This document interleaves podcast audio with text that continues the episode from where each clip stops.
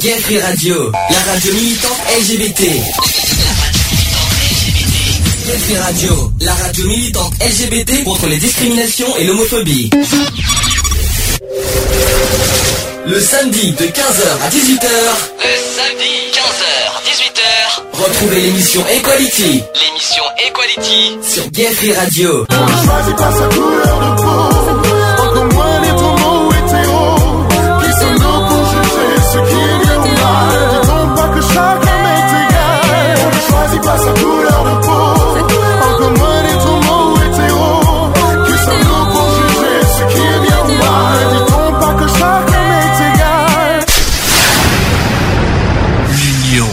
fait la force. Radio, la radio militante LGBT. Free Radio, la radio militante LGBT contre les discriminations et l'homophobie. Le samedi de 15h à 18h. Le samedi 15h 18h. Retrouvez l'émission Equality L'émission Equality sur Gay Radio.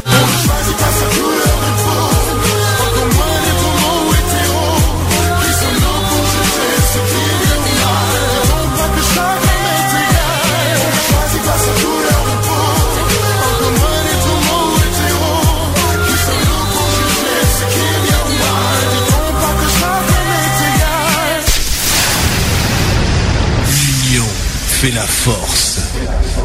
Bonjour à tous, euh, bienvenue dans l'émission Equality, c'est la reprise après six mois d'absence, ça y est, c'est reparti pour euh, de nouvelles aventures, une nouvelle saison, la troisième saison d'Equality, c'est une première sur Gay Free Radio parce que euh, les deux saisons précédentes on l'a fait sur une autre radio locale à Bordeaux. Là je vous propose cette fois de, reprendre cette émission bah, sur Gay Free Radio, c'est-à-dire notre radio à nous.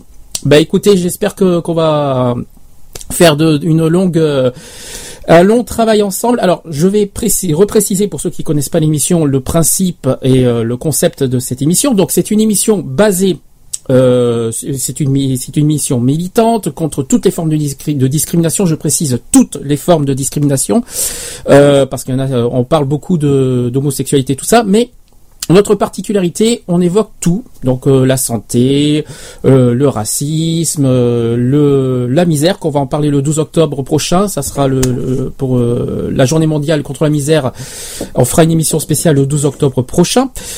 Euh, et puis, euh, ben voilà. Donc, euh, qu'est-ce que je peux vous dire? Alors, nouveauté de particularité de cette saison. Je bafouille un petit peu. Excusez-moi, c'est l'émotion parce que ça fait quand même six mois que j'ai pas repris cette émission, donc euh, c'est un petit peu l'émotion qui parle.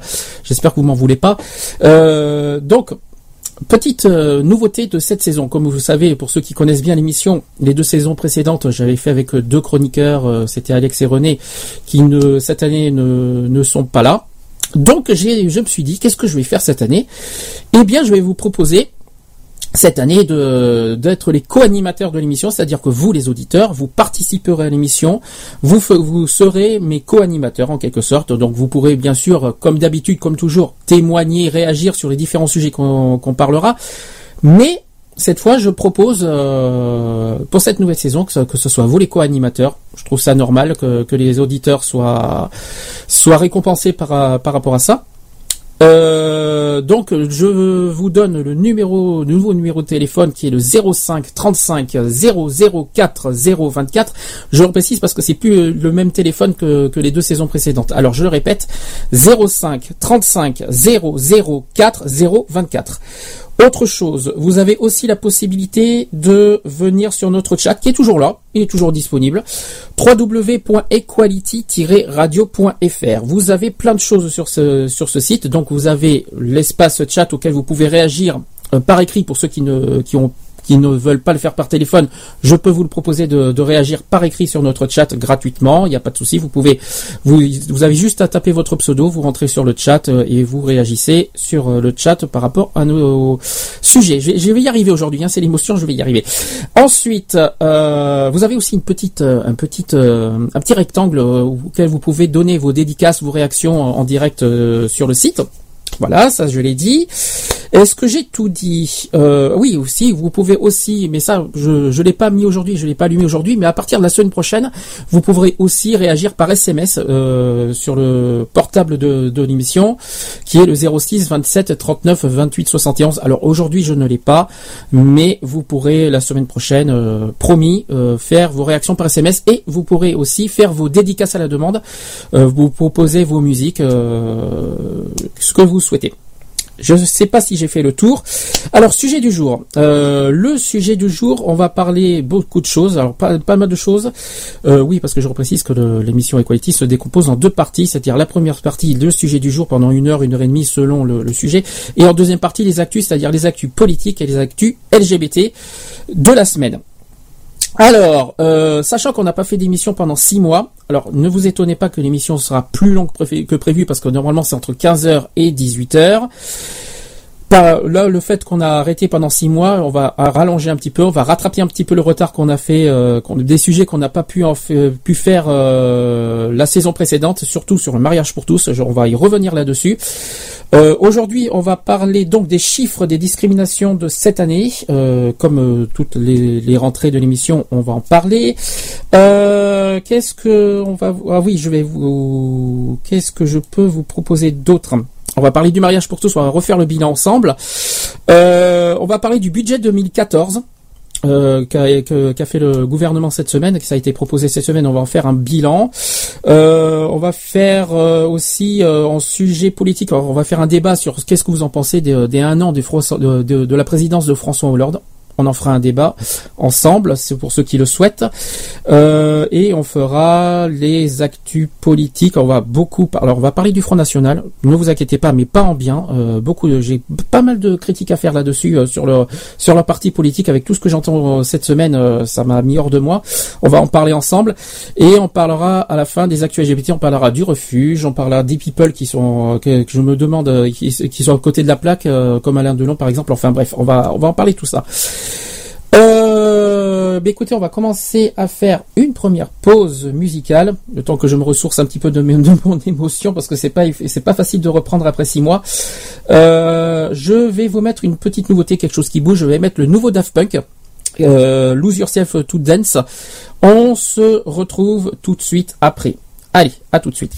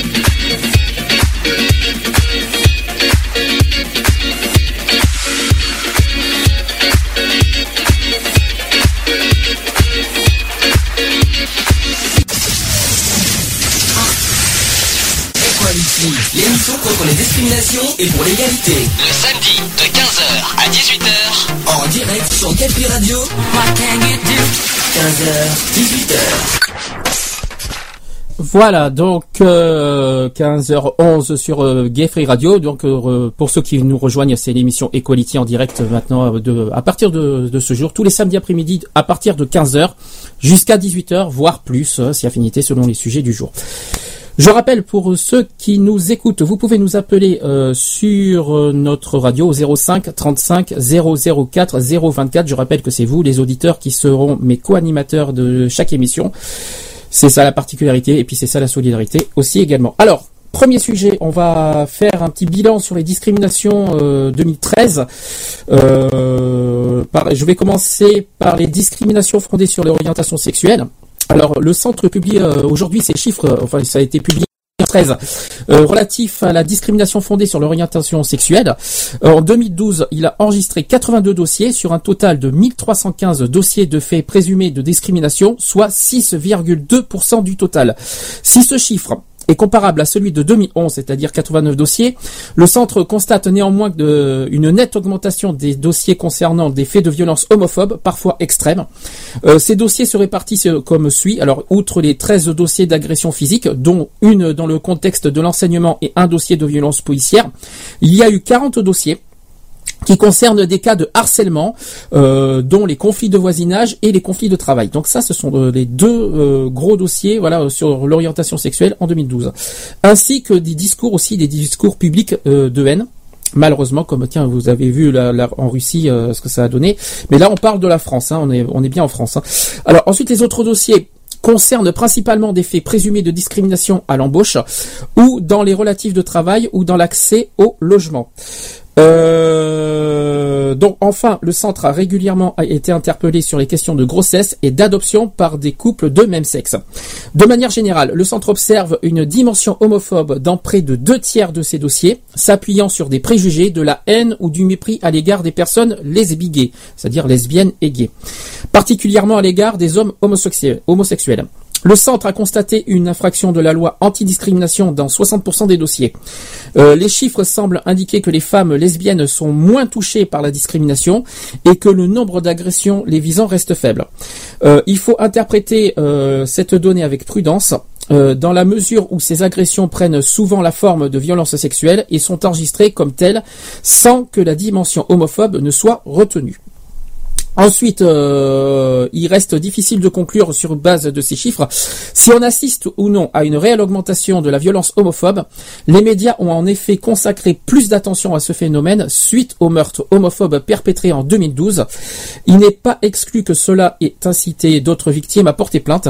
Et de manière générale, les agressions et discriminations à caractère homophobe sont sous-rapportées. En outre, euh, dans des raisons d'ordre psychologique, par exemple le re- refus d'une victimisation, la honte aussi, ou l'hom- l'homosexuel non connu. Voilà, donc ça c'est euh, le bilan euh, des discriminations et orientation, sex- euh, orientation sexuelle. Ce sont des chiffres qui ont eu, qui ont été mis en mars dernier et que je souhaitais vous partager pour ceux qui ne les connaissaient pas. Deuxième discrimination, la discrimination au travail. Alors c'est un chiffre quand même qu'il faut hum, bien constater, qu'il faut pas mettre à l'écart.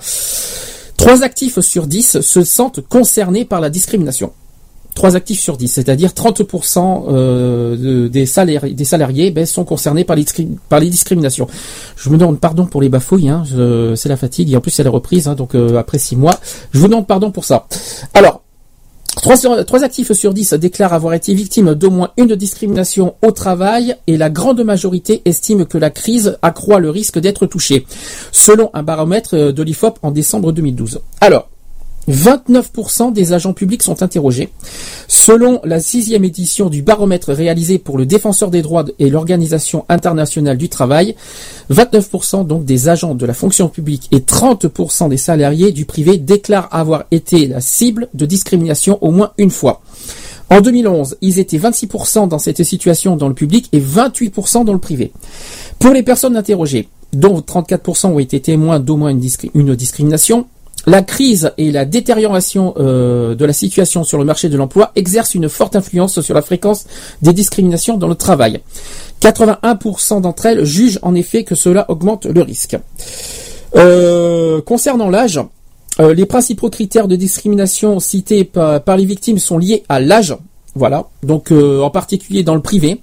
32, euh, oui, 32% sont concernés dans le privé, dont 20 pour, et contre 20% dans le public. Imaginez le truc. Hein.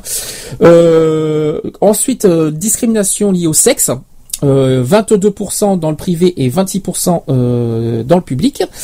Ensuite, discrimination liée sur la grossesse ou la maternité, 21% dans le privé et 24% dans le public. Et enfin, les femmes sont ainsi plus touchées que les hommes. Ça, il faut aussi le souligner. Euh, 11 points dans le, il y a plus 11 points dans le privé et 8 points dans le public par rapport à l'année précédente. C'est quand même énorme. hein. Les responsables désignés par les victimes sont la direction et le supérieur hiér- hiérarchique direct, suivi des collègues de travail. Malheureusement. Euh, près de 4 personnes sur 10 rapportent par ailleurs n'avoir rien dit, 40% dans le public et 38% dans le privé, principalement parce qu'elles pensaient que cela n'aurait rien changé. Voilà. Euh, malgré cette résignation apparente, la quasi-totalité des personnes sondées, euh, ils sont 90% dans le public, 99% dans le public et 98% dans le privé, jugent important de lutter contre les discriminations. Alors, imaginez euh, la cause. Oui, voilà, tout le monde, quoi, quasiment demande à ce que la discrimination soit euh, mise en avant dans le domaine du travail. Ensuite, euh, à compétence égale, les sondés estiment par ailleurs qu'être atteint d'une maladie grave ou, ou chronique est le premier inconvénient pour être embauché ou progresser dans la carrière. Alors ils sont 69% dans le public et 65% dans le privé. Euh, Devant l'appartenance et la communauté des gens du voyage, sont 68% dans le public et 65% dans le privé. Puis le fait d'être handicapé, ils sont quand même 57% dans le public, en public et 53% en privé. C'est quand même des chiffres énormes. hein, Il faut quand même le souligner. Euh, ce sont pas des petits chiffres. euh, Voilà, vous- la discrimination est vraiment vraiment euh, imposant et très très euh, fréquent fréquent dans le domaine du travail. Et je pense qu'il faut quand même euh, bien le, le souligner, le en parler. Voilà, au niveau du travail, c'est quand même alarmant, quoi. C'est faut quand même euh, le souligner.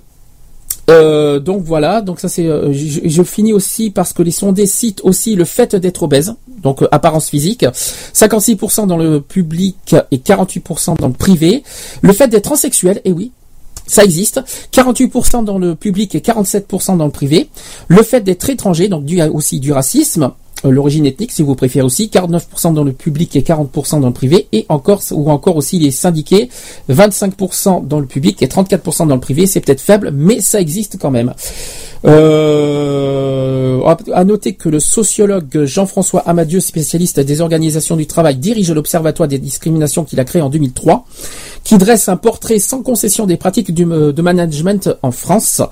Euh, être senior, par exemple, avoir un physique ingrat ou être engagé syndicalement freine, euh, voire bloque aussi le recrutement, les augmentations de salaire ou l'évolution de carrière, les 18 motifs de discrimination prévus dans la loi euh, ad hoc tiennent bonne place dans ce livre noir qui décrit laquelle, euh, par quelle méthode insidieuse les lois sont souvent contournées au sein de l'entreprise. Les employeurs recourent ainsi à des tests d'évaluation auxquels certaines catégories de salariés échouent toujours. L'appartenance sociale toujours absente des enquêtes sur la diversité est, selon Monsieur Amadieu, le premier facteur discriminant sur le marché de travail. Alors l'appartement social, je précise ce que c'est, c'est les gens qui sont euh, par rapport aux revenus, c'est-à-dire ceux qui vont vivre dans la misère ou la richesse, quoi. Donc c'est ça l'appartenance sociale. D'ailleurs, on en fera un, sujet plus détaillé sur ça le 12 octobre prochain sur euh, Radio. La crise aussi a favorisé les discriminations sur le marché du travail.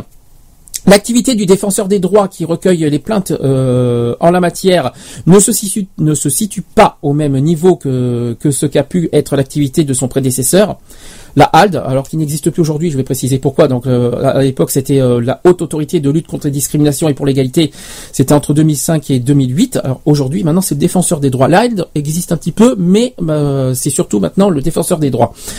Ensuite, le flux de réclamations avait fortement augmenté, la notoriété de l'institution avait beaucoup progressé, les entreprises craignaient la HALD, euh, son impact était important, aujourd'hui les sociétés se sentent moins en risque. C'est déjà rassurant. Euh, voilà, donc ça c'était sur euh, la, discrimination au travail. Et bien par- paradoxalement, on va parler d'un autre sujet actuelle, d'actualité, c'est sur le chômage, qui en deuxième semestre 2013, donc ce sont des chiffres qui datent d'il y a dix jours, même pas, c'était il y a même une semaine. Figurez-vous que maintenant, euh, on atteint 10,5% de chômage en France au second trimestre 2013. C'est énorme. hein. Les chiffres publiés donc euh, par l'INSEE, c'était le 5 septembre dernier. Euh, donc c'est une augmentation de 0,1% par rapport au mois dernier. C'est quand même énorme. hein. Euh, on a dépassé les 10% alors qu'on nous a promis de baisser le chômage, c'est pas encore gagné. Euh, les imprécations du gouvernement n'y ont rien changé. Le taux de chômage continue de progresser. Euh, donc cette progression de 0,1% est bien accueillie par le ministre du Travail qui euh, aujourd'hui c'est Michel Sapin. Alors Michel Sapin qui nous dit la situation du marché du travail s'améliore progressivement et il dit aussi que l'action du gouvernement sur le front économique et le front des politiques de l'emploi commence à porter ses fruits. Voilà. Poursuit le locataire de, de la rue Grenelle. Donc, il est vrai que l'augmentation est moins importante que ces derniers mois. Pour autant, l'INSEE acte pour la première fois le dépassement de 3 millions de chômeurs, euh, toujours au sens du, du BIT. Euh, c'est-à-dire euh, voilà, le taux de chômage flirte même avec les taux historiques de 1997. Il avait à l'époque alors atteint 10,9%. On n'a pas encore atteint les grands records, mais on n'en est pas loin. Puis je pense qu'enfin, avant la fin de l'année, on va y être de toute façon. Euh, donc ensuite, si ce taux de chômage des hommes se stabilise à 10,4%, c'est-à-dire 1 556 000 euh, personnes euh, chômeurs sont des hommes. Les femmes augmentent quant à lui de 0,1%, alors elles sont actuellement à 1 446 000 femmes chômeurs. hein. Euh, cette différence se retrouve aussi chez les 15-24 ans. Voilà. Euh, les chiffres de l'INSEE montrent une régression de 0,9% pour les jeunes hommes, tandis euh, qu'ils attestent euh, une progression de 0,5% pour les femmes. Les 15-24 ans sont par ailleurs la seule catégorie d'âge à obtenir une diminution avec moins de 0,3% par rapport au trimestre précédent. Elle reste pour autant la plus touchée, la plus touchée avec un taux de chômage de 24,6%. Voilà. La catégorie dite des seniors, c'est-à-dire les- ceux qui ont 50 ans et plus, reste quant à, elle stable, les femmes ayant mieux résisté que les hommes. Chez les seniors, hein, on parle. hein. Euh, malgré l'annonce aussi de l'Organisation de coopération et du développement économique d'un taux de croissance supérieur à celui attendu en fin d'année, euh, c'est-à-dire moins 0,3%, c'est ce qui était attendu et ce n'est pas euh, atteint. Les perspectives ne peuvent être qualifiées de réjouissantes. Par rapport à l'an dernier, l'étude de l'INSEE montre tout de même une augmentation de 0,7% du taux de chômage, quand même, en un an. C'est quand même énorme. Voilà. Euh, Qu'est-ce que vous en pensez? Est-ce que vous avez quelque chose à dire sur ce sujet, sur le chômage, sur le- les discriminations? Faites-moi un petit signe. Est-ce que, certaines, euh, certains ou certains ou certains d'entre vous veulent m'appeler en direct, veulent faire, un- veulent débattre avec moi sur le sujet des discriminations? 05 35 004 024. C'est le nouveau téléphone. Allez-y, hein, euh, ça, vous, vous pouvez euh, en débattre en direct, comme, comme un animateur, comme une personne normale, sans langue de bois. Hein, N'hésitez pas, faut, faut pas hésiter, faut pas être. euh, le but, c'est pas d'être euh, le plus gentil, le plus sympa au, au, au téléphone, c'est d'être le plus honnête possible, le plus droit sur les sujets. Voilà. N'hésitez pas à m'appeler. Euh, voilà. Évitez surtout les injures et les insultes. C'est quand même la, la moindre des choses, quand même. Un petit peu de respect sur la radio. Mais par contre, sans langue de bois, faites, euh, soyez pas hypocrite et ne, ne dites les choses telles que vous le pensez. Je répète le numéro de téléphone. 05 35 004 024. Ce que je vais faire, euh, je vais faire une petite pause euh, tout de suite. Voilà, on va mettre euh, un- une nouveauté. C'est Tunisiano avec Koudouraï Baila. C'est une toute toute nouveauté. Je vous dis à tout de suite.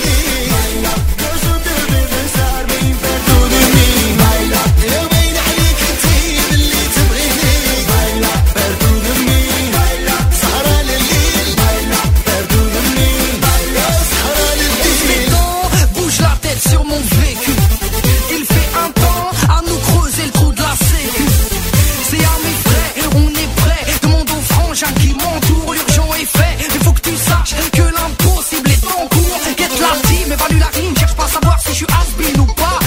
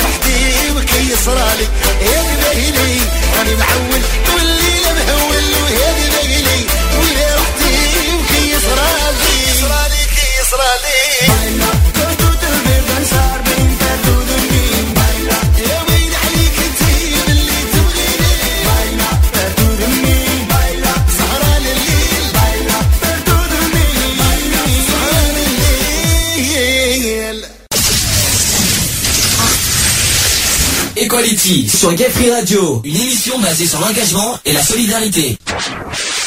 Hop là, donc euh, de re- de retour euh, sur euh, Gay Free Radio, excusez-moi parce que je m'entends en retour, c'est pas très agréable. 15h30 donc sur BC, euh, sur Gay Free Radio, j'ai failli dire une autre radio.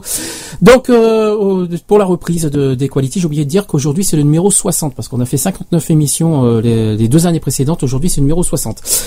Alors, on va revenir sur un sujet euh, qu'on, euh, bah, évidemment euh, qu'on n'a pas fait, qu'on n'a pas pu faire la saison précédente que je vais pouvoir faire aujourd'hui. C'est au sujet du mariage pour tous. Alors enfin, ça y est, la France a adopté la, loi du mariage pour tous. Enfin, merci, merci qui D'abord au PS, merci à Christiane Taubira, merci à, à, à au PS, tout le parti PS qui nous font confiance et qui, y croient à ce projet de loi, même s'il y a eu pas mal de problèmes, vous savez, hein, avec tout ce qui s'est passé entre les euh, entre Brigitte Barjot, entre tout le monde qui, euh, qui ont tout fait pour euh, pour casser cette loi. Malheureusement, ils y sont pas arrivés.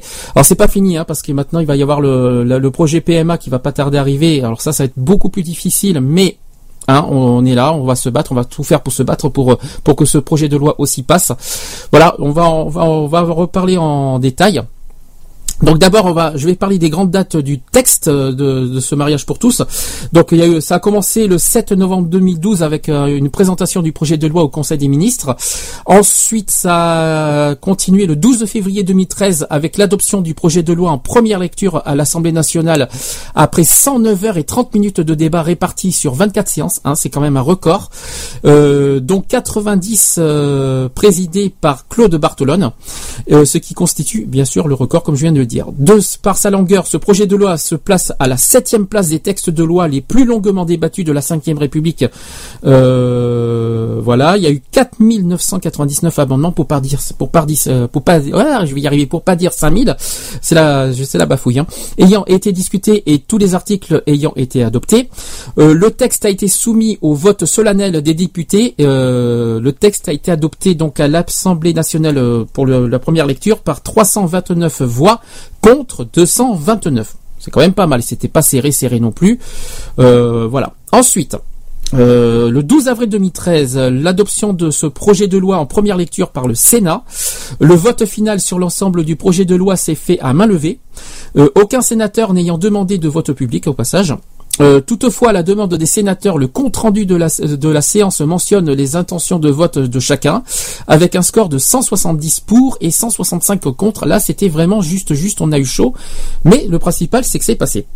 Euh, le 23 avril, le 23 avril 2013, l'adoption définitive du projet de loi par l'Assemblée nationale euh, par euh, 321 voix pour contre 225. Voilà. euh, et enfin, ça a été euh, le 17 mai, le, deux- le 17 mai 2013. Je précise que c'est euh, c'est le même jour que le, la Journée internationale contre l'homophobie. Euh, donc le Conseil constitu- constitutionnel déclare la loi conforme à la Constitution. Euh, dans sa décision, le Conseil constitutionnel rejette les arguments des, requérants, déclarant notamment euh, que le mariage comme l'union exclusive d'un homme et d'une femme ne peut constituer un principe fondamental reconnu par les lois de la République et que la loi n'a ni pour objet ni pour effet de reconnaître au couple de, personnes de même sexe un droit à l'enfant. Euh, il a par ailleurs déclaré euh, que l'intérêt de l'enfant en matière d'adoption était une exigence constitutionnelle, quel que soit le, xe- le sexe des adoptants. Moi, personnellement, ça me choque pas de, lire ça. L'enfant, c'est normal qu'on y fait attention. Et la promulgation, de la loi est au journal officiel par François Hollande le lendemain, le 18 mai 2013. Donc voilà, depuis ce jour-là, euh, on pouvait se marier en France. Alors, la teneur de la loi, donc la loi ouvre le mariage et l'adoption pour tous les couples, qu'ils soient de sexe différent ou de même sexe. La loi est applicable sur tout le territoire de la République, y compris dans toutes les collectivités d'outre-mer, et notamment les territoires qui avaient choisi de ne pas appliquer le Pax. Euh, la garde des Sceaux, Christiane Taubira, ayant répondu à un député qui demandait une, ex- une exception que le droit des personnes prérogatives régaliennes ne devait pas souffrir d'ex- d'exception dans les dom-toms, euh, surtout pas dans les dom-toms d'ailleurs, faisant allusion au passé colonial. Euh, le Pax ayant, étant relatif aux droits des contrats et relevant des prérogatives du territoire, l'UNAF a fait l'objet d'un amendement visant à l'obliger à s'ouvrir à toutes les familles.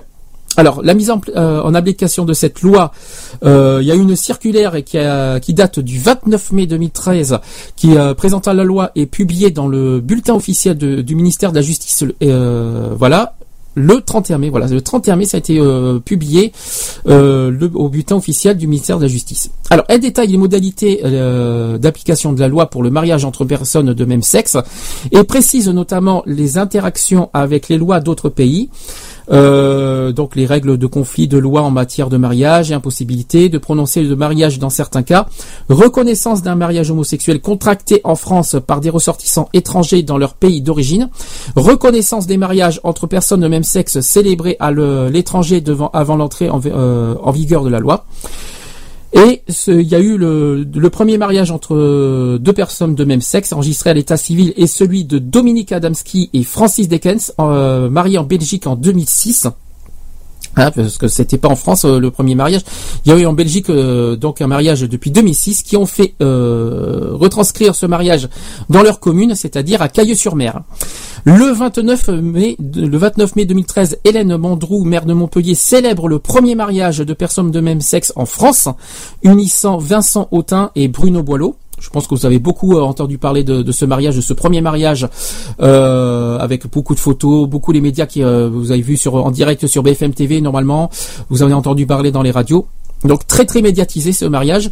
J'en parlerai après euh, de ça. Ensuite, le 1er juin 2013, les premiers mariages entre deux femmes ont eu lieu à Saint-Jean à Saint-Jean-de-la-Ruelle et à Montpellier. Donc ça fait quand même deux fois à Montpellier si vous réfléchissez. Et en fin août 2013, il y a eu la radio France Inter qui estime à 596 le nombre de mariages euh, en- entre personnes de même sexe en France lors des trois premiers mois euh, depuis l'application de la loi dans les 50 plus grandes communes françaises, soit environ 1% du total des mariages célébrés durant cette période. C'est quand même énorme. hein. Voilà. Donc je voudrais revenir aussi sur euh, cette histoire de. Je sais pas ce que vous en pensez. Si vous avez des, des réactions sur ce sujet-là, n'hésitez pas à m'appeler au 05 35 004 024. Le téléphone fonctionne bien, je vous rassure. hein. Euh, vous pouvez nous parler en direct. Alors, je voudrais, moi personnellement, sur l'histoire du premier mariage euh, en France le 29 mai 2013, je trouve que ça a été surmédiatisé. Euh, je trouve que ça on en a fait des tonnes, des tonnes. Ça a été trop, trop, trop médiatisé. Je pense qu'il y a eu d'autres mariages qui méritaient autant, euh, voilà, qui méritaient autant d'être connus, d'être reconnus par les médias. Je pense qu'on en a un peu trop fait sur ce premier mariage. euh, voilà, maintenant c'est publié partout dans le monde. Faut- faut- voilà. Moi, j'ai pas trop apprécié cette surmédiatisation. En revanche, euh, voilà, félicitations quand même au premier couple marié, voilà, au premier couple de même sexe marié en France. J'espère qu'il y en aura plein, plein d'autres à venir en 2014. C'est pas fini, hein, il y en a encore sûrement en 2013 qui vont se faire, mais bon. Il y a quand même, on, estime à 596 couples hein, quand même. hein. C'est quand même énorme hein, quand on y réfléchit. Alors, petit détail sur ce projet de loi. Alors, je vais, je vais quand même y revenir. Ce projet de loi ne modifie pas le régime actuel du mariage. Il rend simplement sa célébration possible entre deux personnes de même sexe résidant en France. Deuxième point, elle modifie, euh, le projet modifie euh, pour ces personnes le régime des noms de famille. Troisième point, l'adoption en droit français étant ouverte aux personnes célibataires, hétérosexuelles comme homosexuelles et aux couples mariés, le projet de loi ouvre par conséquent l'adoption conjointe d'un enfant par deux, par les deux époux de même sexe ou l'adoption de l'enfant de conjoints de même sexe. D'accord, ça c'est très important. Quatrième point, le projet de loi reconnaît les mariages entre deux personnes du même sexe à l'étranger. Ensuite, il prévoit, quand cela est nécessaire, des adaptations au code civil à, et à 12 autres codes, donc dont le, d'où le, comme le, le code de procédure péna- pénale ou le code des transports, ainsi qu'à quatre autres grandes lois. Euh, donc euh, les mots père et mère. Ça a été un énorme débat, je sais pas si vous vous en souvenez de, de, ce de cet énorme débat qu'il y a eu à l'Assemblée nationale. Donc les mots père et mère euh, qui sont remplacés par le mot parent et les mots mari et femme. Voilà, c'était le, le grand débat que, que le mot parent quoi. Ça a été, l'UMP a été scandalisé par ça. Je vois pas ce que ça choque, mais voilà. Euh, maintenant, c'est remplacé par le mot parent Euh, et aussi donc les mots mari et femme sont remplacés par les mots époux. Voilà, donc c'est pas très choquant euh, de remplacer ça par ces mots-là. Donc ces modifications ne concernent pas les actes d'état civil et le livret de famille, ça c'est important à dire aussi, dont la forme n'est pas régie par la loi. Alors revenons sur, ce, sur un sondage qui a, eu lieu il y a pas longtemps. Dans un sondage exclusif, les Français expriment une opinion qui paraît désormais tranchée sur le mariage pour tous. 60% disent oui au mariage pour tous.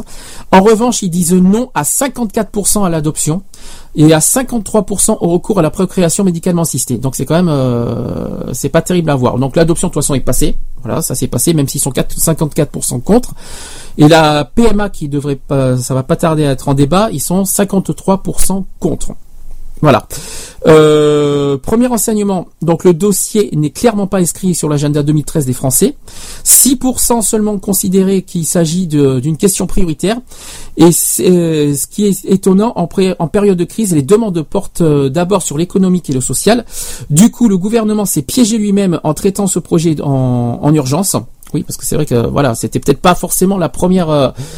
C'est vrai que est-ce que est-ce qu'on peut dire que le mariage pour tous a été devait être prioritaire par rapport à certains trucs? Moi, c'est vrai que ça aurait pu attendre un petit peu.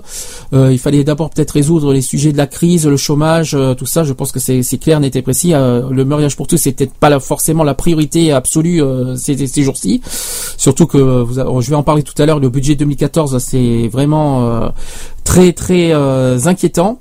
Euh, je vous en dirai pourquoi, parce que les impôts vont augmenter. Je sais pas si vous êtes au courant, il va y avoir euh, la hausse de la TVA le, le 1er janvier prochain à 20%. J'en parlerai tout à l'heure de ça, dans les actus politiques. Alors, Sur ce sondage aussi, le deuxième enseignement, le gouvernement voit s'effriter une euh, adhésion qui semblait hier acquise.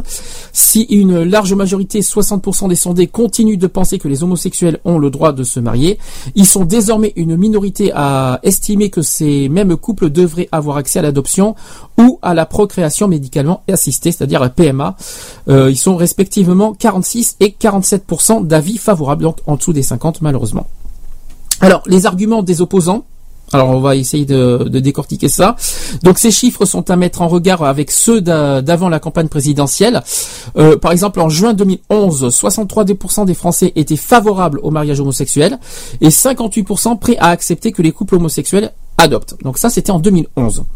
Ce revirement est à mettre en relation euh, avec euh, l'intense campagne menée par les opposants, donc l'UMP et le Front National entre autres, qui ont visiblement su trouver des arguments convaincants, notamment les droits des enfants. Voilà. Euh, ce basculement est particulièrement net à droite, bien sûr, hein, euh, pas sans surprise, en août 2012, euh, depuis août 2012, 46% des sympathisants UMP étaient encore favorables au mariage homosexuel. Ils ne sont plus que 33% aujourd'hui. Imaginez le truc. hein. Alors, idem aussi pour l'adoption. Euh, les 38% favorables à droite sont réduits à une peau de chagrin, c'est-à-dire 22%. Voilà, c'est vraiment triste à voir quand même. Alors même mais cette opposition tranchée entre droite et gauche ne doit pas masquer euh, des clivages sociologiques euh, plus subtils. Ainsi, si la situation sociale ou le niveau de diplôme ont peu d'influence sur le positionnement de chacun sur ce dossier, l'âge et le sexe euh, dessinent des lignes de partage marquées. En gros, les jeunes et les femmes se montrent nettement plus ouverts que les hommes et les personnes âgées qui défendent une, une vision plus, plus traditionnelle de la famille. Alors, qu'est-ce qu'on peut en penser personnellement de ce basculement? Je pense que je sais pas si vous en souvenez, on avait vu dans l'Assemblée nationale. Je pense que c'est surtout, euh, si je me, j'espère de pas dire de bêtises, que en fait le PS n'a pas vraiment écouté les, euh, les les propos des UMP par rapport au mariage pour tous. Donc je pense que c'est pour ça que le, le chiffre a vraiment réduit. Surtout à l'Assemblée nationale, parce qu'il y a eu des incidents à l'Assemblée nationale. Je sais pas si euh, ça a failli en arriver aux mains, ça a failli, euh, ça mettait même jusqu'aux insultes. Ça a été très très très loin au, au- à l'Assemblée nationale. Et euh, je pense que c'est ça qui a fait basculé au niveau des chiffres, c'est-à-dire que voilà, le PS a fait passer le projet de loi sans écouter euh, l'opposition. Je pense que c'est surtout ça. Et bien sûr, euh, avec tout ce qu'il y a eu aussi, euh, avec tous les propos qui, injurieux qu'il y a eu aussi sur le- les homosexuels par Frigide Barjot, par Civitas, par la Manif pour tous, par rapport à tout ça, ça a dû aussi peut-être certainement un peu influencer le- les Français qui malheureusement bah, donnent le résultat avec ces chiffres aujourd'hui qui sont faibles. Donc ça c'est ce que je pense. Si euh, de votre côté, ou si vous avez des vos propres euh, opinions, vos arguments à ce sujet, n'hésitez pas à m'appeler au 05 35 004 024. Je, je me demande, vous êtes un petit peu timide, j'ai l'impression aujourd'hui. N'ayez pas peur, hein, je vais pas vous mordre. Je, euh, on va, on peut, c'est vous les co- les co-animateurs de- du jour. hein. Vous m'appelez, vous témoignez, vous dites ce que vous en pensez. N'hésitez pas. Appelez-moi 05 35 004 024. C'est c'est gratuit. Hein. C'est euh, pour ceux qui ont des téléphones limités, que ce soit sur le portable ou sur euh, ou sur euh, votre fixe. euh, le téléphone n'est pas du tout surtaxé. C'est pris, euh, c'est comme un téléphone fixe. Donc vous pouvez m'appeler tranquillement, sans problème et gratuitement. Pour ceux qui ont des bien sûr des forfaits illimités gratuits, évidemment. Voilà, donc ça, je- c'était la parenthèse. Euh, oui, ah oui, il y a bien sûr une troisième raison, bien sûr, pourquoi ça a eu, euh, pourquoi il y a eu ce, ce- basculement des chiffres. Il y a eu aussi cette position, ce positionnement catholique. Évidemment, on peut pas, on, on peut pas les oublier. Donc, un élément qui pourrait expliquer le positionnement étonnant des catholiques sur ce sujet. Si les pratiquants restent le fer de lance euh, de l'opposition au projet, très en décalage avec le reste de la société, par exemple, 4 sur 10 euh, se déclarent favorables au mariage et 3 sur 10 partisans de l'adoption, ce qui n'est pas rien quand même au niveau des catholiques. Hein, quand même, euh, faut pas oublier qu'on est euh, au niveau des chiffres, j'en ai entendu parler, on est 2,3 milliards de catholiques euh, dans le monde. Euh, voilà, c'est et je pense pas que qu'ils sont si réticents que ça sur le mariage pour tous. Sinon, ça ferait très longtemps, par exemple aux États-Unis, que que ce projet euh, coulerait. Parce qu'il y en a beaucoup aux États-Unis quand même aussi. Euh, on sait aussi que les femmes constituent la majorité des catholiques pratiquants, ce qui explique sans doute la persistance d'une minorité réfractaire au positionnement de l'Église. Euh, voilà. Il reste quand même une question. Les mauvais sondages suffiront-ils à faire reculer le gouvernement? Bon, bien sûr, pour le mariage pour tous, vous, comprenez. Non, bien sûr, vous avez vu l'exemple. Et je pense que pour la PMA, ils vont pas flancher non plus. Ils vont tout faire pour euh, pour faire passer cette loi. Euh, J'ai aucun doute sur euh, sur euh, le gouvernement qui va qui va tout faire pour défendre ce projet de loi. Par contre, je m'attends bien sûr à, à toutes les à toutes les injures impossibles, imaginables euh, au niveau des homosexuels. D'ailleurs, je vais vous passer quelques petits reportages euh, sur ça. Honteux, franchement honteux. Je vais, vous allez me dire ce que vous en pensez après pour ceux qui peuvent. D'ailleurs, le chat est ouvert, hein, au fait. hein. Euh, J'ai oublié de vous dire que chat- vous pouvez aussi réagir sur le chat www.equality-radio.fr. Pour ceux qui hésitent à, m'appeler sur euh, sur le téléphone, vous avez cette possibilité de, de témoigner sur le chat de l'émission. Alors, euh, pour finir sur le mariage pour tous, pour les Français, et ça, on peut pas leur en vouloir. euh, les Français trouvent que le mariage pour tous n'est pas une priorité. Qu'est-ce que je dois en dire? Moi, je pense que je suis d'accord sur ce point-là. Je pense que certains d'entre vous le sont aussi. C'est vrai qu'il y a des, euh, des sujets plus graves et plus importants en France à, à, mettre en avant et en priorité. Je pense qu'en 2013, euh, on en a vu, euh, été le cas d'ailleurs ces temps-ci, hein. la crise économique, la dette et bien sûr le chômage. Voilà, je pense que les, ces trois euh, ces trois sujets sont euh, les trois priorités euh, en France à à mettre en avant et pas forcément le mariage pour tous et la PMA qui sont effectivement des sujets secondaires. Mais on ne peut pas non plus euh, comment dire on peut pas non plus euh, être mécontent que cette loi passe. Ça fait tellement longtemps qu'on attendait ça. Voilà on, va pas faire un, on va pas refaire un débat là-dessus. Je pense que euh, pendant six mois on vous a pas tellement bassiné avec cette, euh, ce sujet-là entre les médias les, les, les débats tout ça. On va pas refaire un débat même si vous pouvez dire ce que vous en pensez. Mais je pense que je pense que le, le- effectivement, le, il y avait des sujets plus graves effectivement à, à mettre en avant et à. Là, je pense qu'aujourd'hui, avec le chômage, je vous en ai parlé tout à l'heure, le chômage qui est à 10,5%. J'espère que le gouvernement va réagir au plus vite et ne pas traîner. Et aussi sur la dette. Alors ça, on en parlera tout à l'heure dans les actuels LGBT euh, concernant- concernant la dette économique. Euh, Jean-Marc Ayrault a fait euh, une annonce cette semaine. On va voir ce que ça va donner, même si j'y crois à moitié, mais on va voir ça.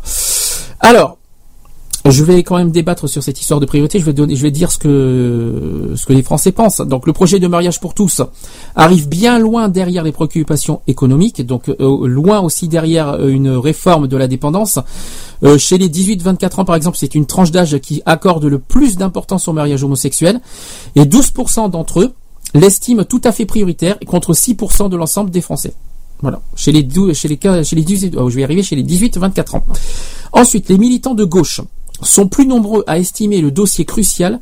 C'est un score le plus, le score le plus élevé d'ailleurs, avec 17% chez les électeurs du Front de gauche. Euh, plus on vieillit aussi, moins on est favorable au mariage. Donc chez les seniors, euh, ils sont assez réticents sur ça. Euh, 38% des 65 ans, par exemple, et plus soutiennent l'union. Pour 75%, euh, oui, 38% des 65 ans, donc c'est très peu. hein. Euh, chez les 18-24 ans, ils sont 75%, et chez les seniors, ils sont que 27% à défendre l'adoption. C'est quand même très faible. Pour 62% chez les jeunes adultes. Euh, ça fait quand même, euh, c'est très très très euh, très faible.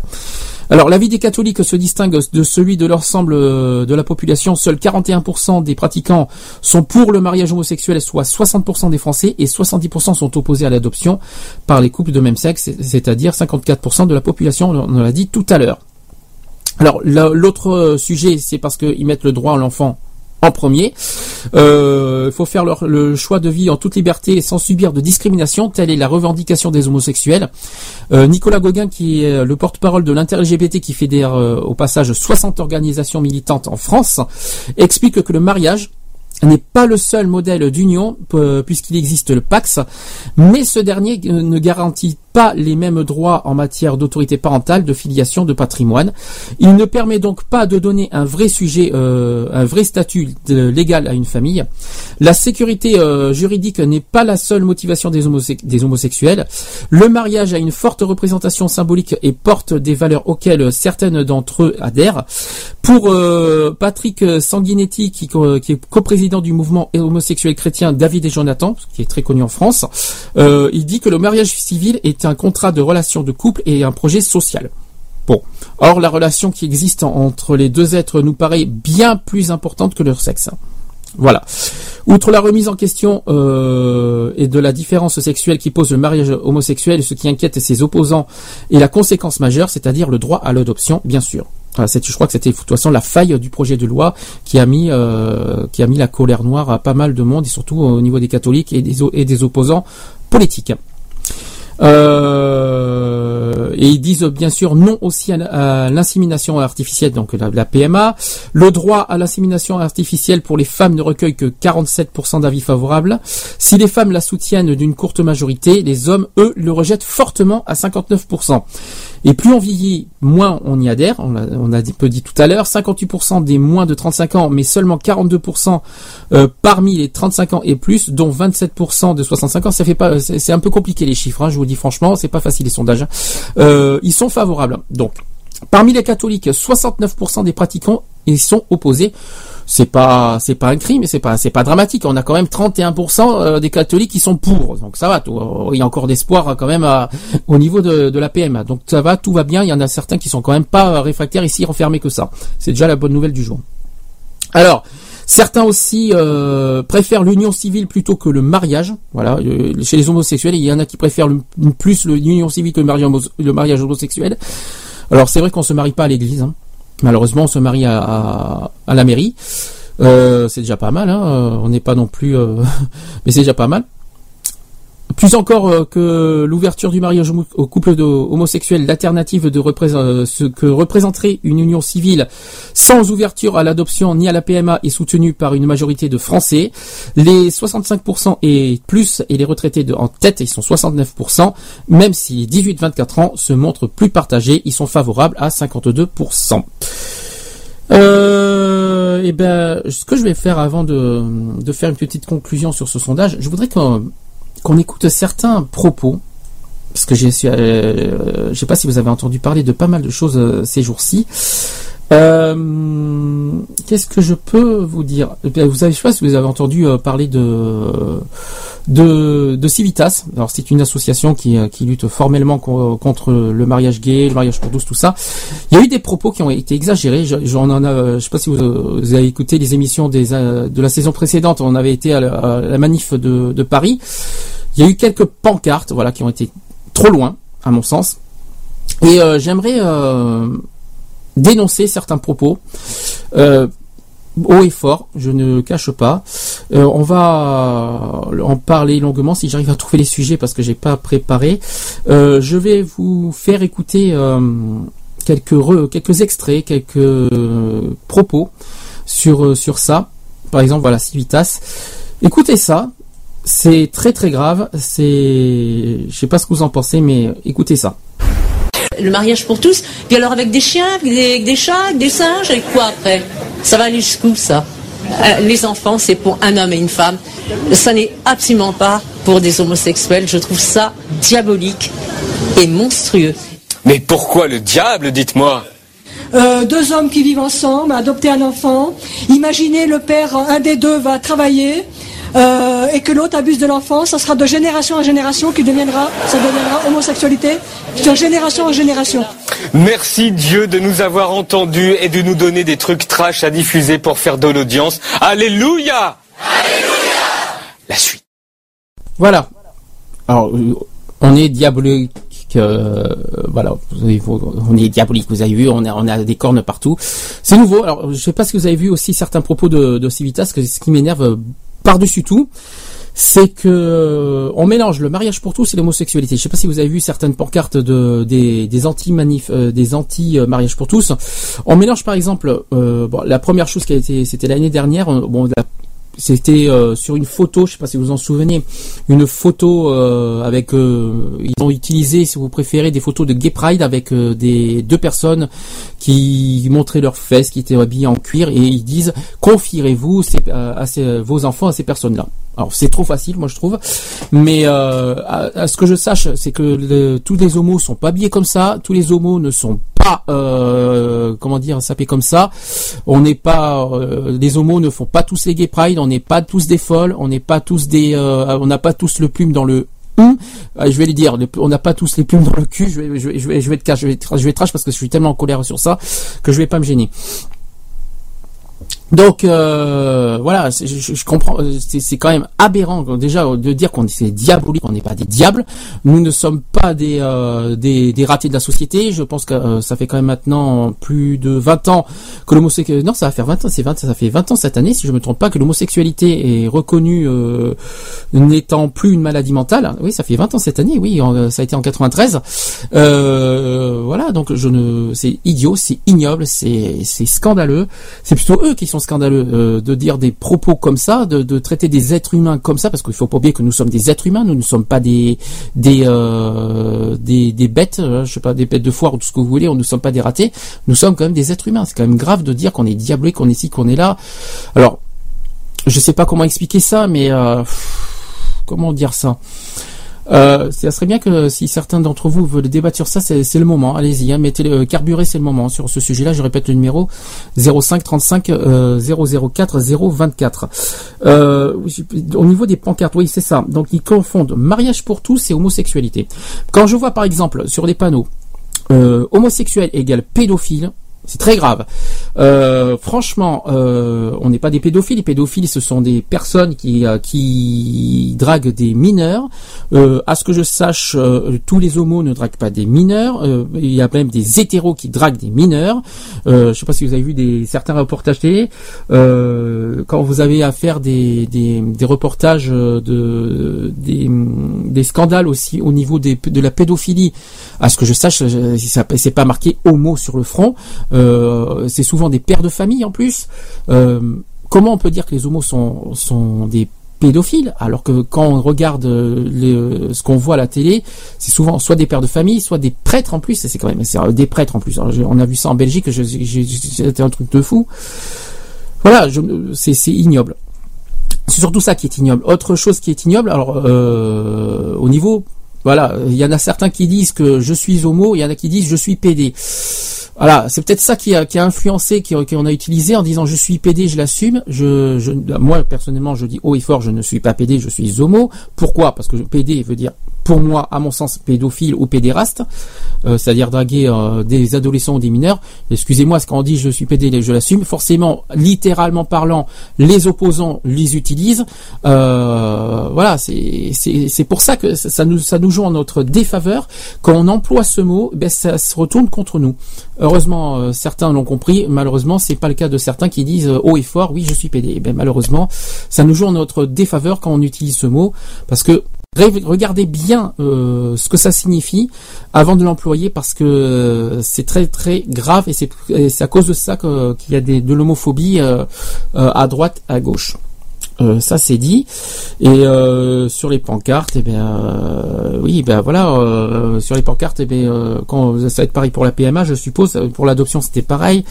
On, voilà, ils ont essayé de protéger les enfants, c'est bien, mais voilà, d'une manière, je sais pas comment expliquer, mais je suis désolé, euh, euh, je suis un peu en colère, donc c'est pas facile d'en parler comme ça, mais je sais pas ce que vous en pensez vous personnellement. Si vous avez quelque chose à me dire, allez-y, euh, c'est le moment. hein, même si je sais qu'on vous a beaucoup bassiné sur ce sujet, mais allez-y, quoi. Lâchez-vous, c'est le moment. Si vous avez un cri de euh, un cri de colère à faire passer, un message à faire passer, c'est le moment. Allez-y, mettez, passez en direct à la radio, mettez-vous.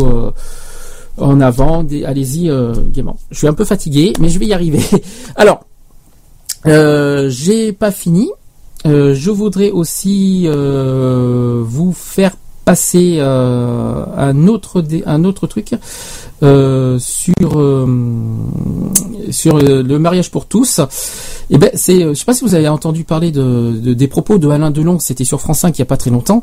J'aimerais que, que vous écoutiez directement ben, des propos qu'il a fait à la télévision. C'était il y a dix jours.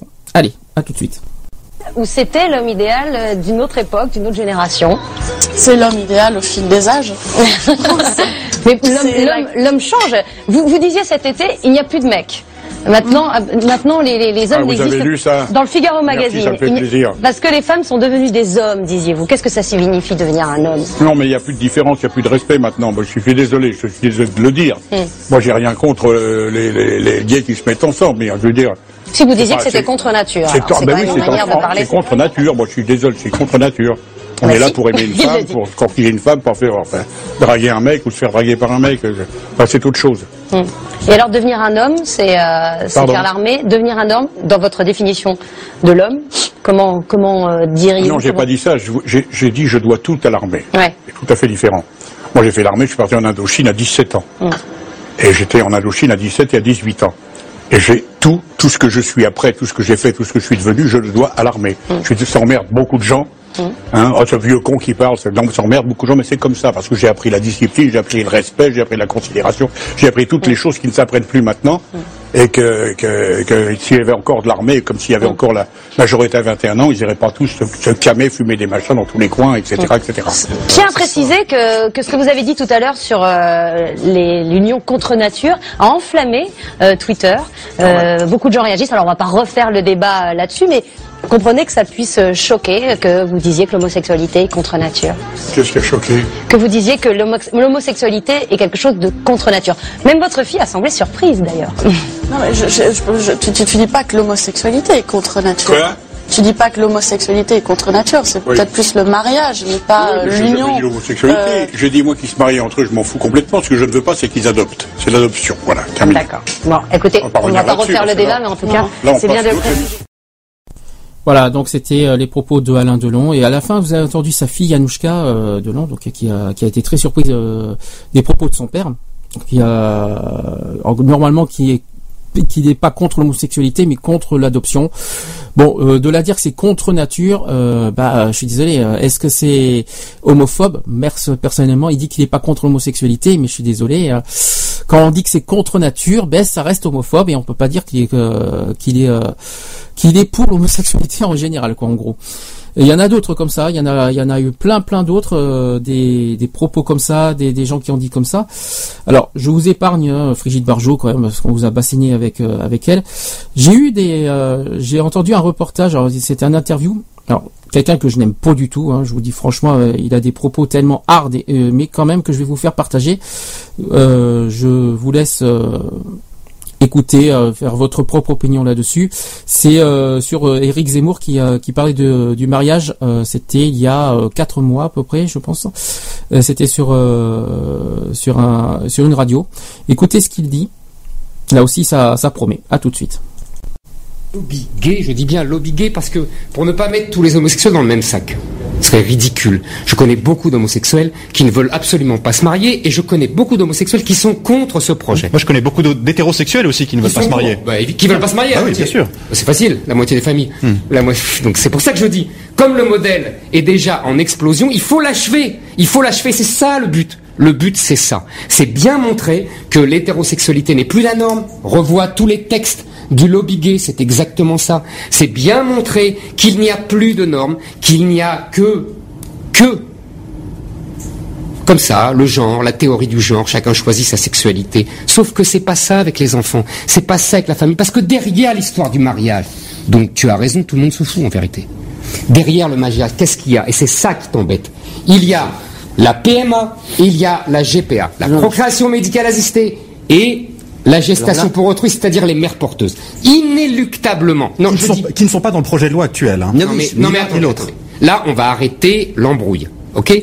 En 98, on nous a fait déjà l'embrouille avec le Pax. Madame Guigou est montée à la tribune solennelle et elle a dit jamais il n'y aura le mariage. Parce que le mariage, c'est le lien à la filiation aux générations précédentes, etc. 15 ans plus tard, Madame Guigou vient, la gueule enfarinée, et dit Ah oui, mais vous comprenez, il fallait pas le dire parce que la société n'est pas prête. Donc là, on nous fait le même coup deux fois. Après, on va nous dire dans quelques années, dans quelques mois, Ah, mais la société est prête, ça y est. Domenac va dire Mais vous voyez, ça se passe très bien. Et hop, on va nous Je enfiler remercie de à ma la place, mais PMA. j'ai rien dit de Et puis ensuite, les mères Non, tu vas être surpris. Monsieur Berger, Monsieur Berger, le maître de tout ça, Monsieur Berger. ça. Ah, lui, le maître de tout ça, oui, qui finance depuis 20 ans tous les groupes qui s'agitent depuis 20 ans. Vous parlez de Pierre Berger, hein Pierre Berger, absolument. Je dis le maître de tout ça. Qu'est-ce qu'il dit? Il dit je ne vois pas la différence, c'est scandaleux, c'est une discrimination honteuse. Il y a la même chose que de prêter ses bras. Les ouvriers donnent leurs bras dans les usines et les femmes donnent leur ventre pour faire des enfants. Mais c'est kiff kiff tout ça, voyons. C'est la même chose, monsieur peut- Domenac. on peut vous répondre, On peut me répondre. Allez-y, Nicolas Bon, C'est amusant quand on même. peut me répondre là-dessus. Oui, là-dessus. Alors, Là-dessus. D'abord, attends, attends. Non, mais on se défile pas. On parle pas d'égalité, Oui, de baratin, ah, de- pas de famille qui est morte, etc. On vient sur le tu- sujet. Tu, nous expliques que j'aurais dit qu'on était au bord de la faillite. Mais c'est ce que tu as expliqué. Le modèle est mort, donc il faut le tuer. J'ai pas Si, parlé c'est ça que t'as dit, ça. de faillite et de T'as dit ils divorcent tous. Euh, Moi, je c'est dans les faits, c'est oui. dans une Donc, le réalité. modèle est mort, il faut le tuer, Euh, voilà, je fais. mais ton discours apocalyptique, c'est le même que j'ai entendu ressasser, marteler. Mais alors jusqu'à là, euh, à- au moment du Pax, j'ai entendu le même discours au fond au moment du divorce, quand il a Mais question oui. d'établir Mais tout le ça, c'est le même sujet, Donc, tu as raison. Revenir sur tout ça. Et j'ajouterais que même quand on relit les textes, quand il s'agissait du travail des femmes, c'était le même discours parce qu'on allait faire voler en éclats. Parle du euh, sujet. On allait faire Je voler en t'attends, éclats. parle du sujet. la Parle grande- de l'adoption, la parle de la alors, PMA, je- parle je- de la Je GPA. crois que, et justement là où tu te gourres complètement, je pense que ce qui s'est passé aujourd'hui a un impact sur euh, la PMA. D'ailleurs, il a été retiré du projet de loi. Ah. Et je pense qu'on n'en parlera plus. En tout cas, ça sera repoussé. Et à une- mon œil. que- on verra.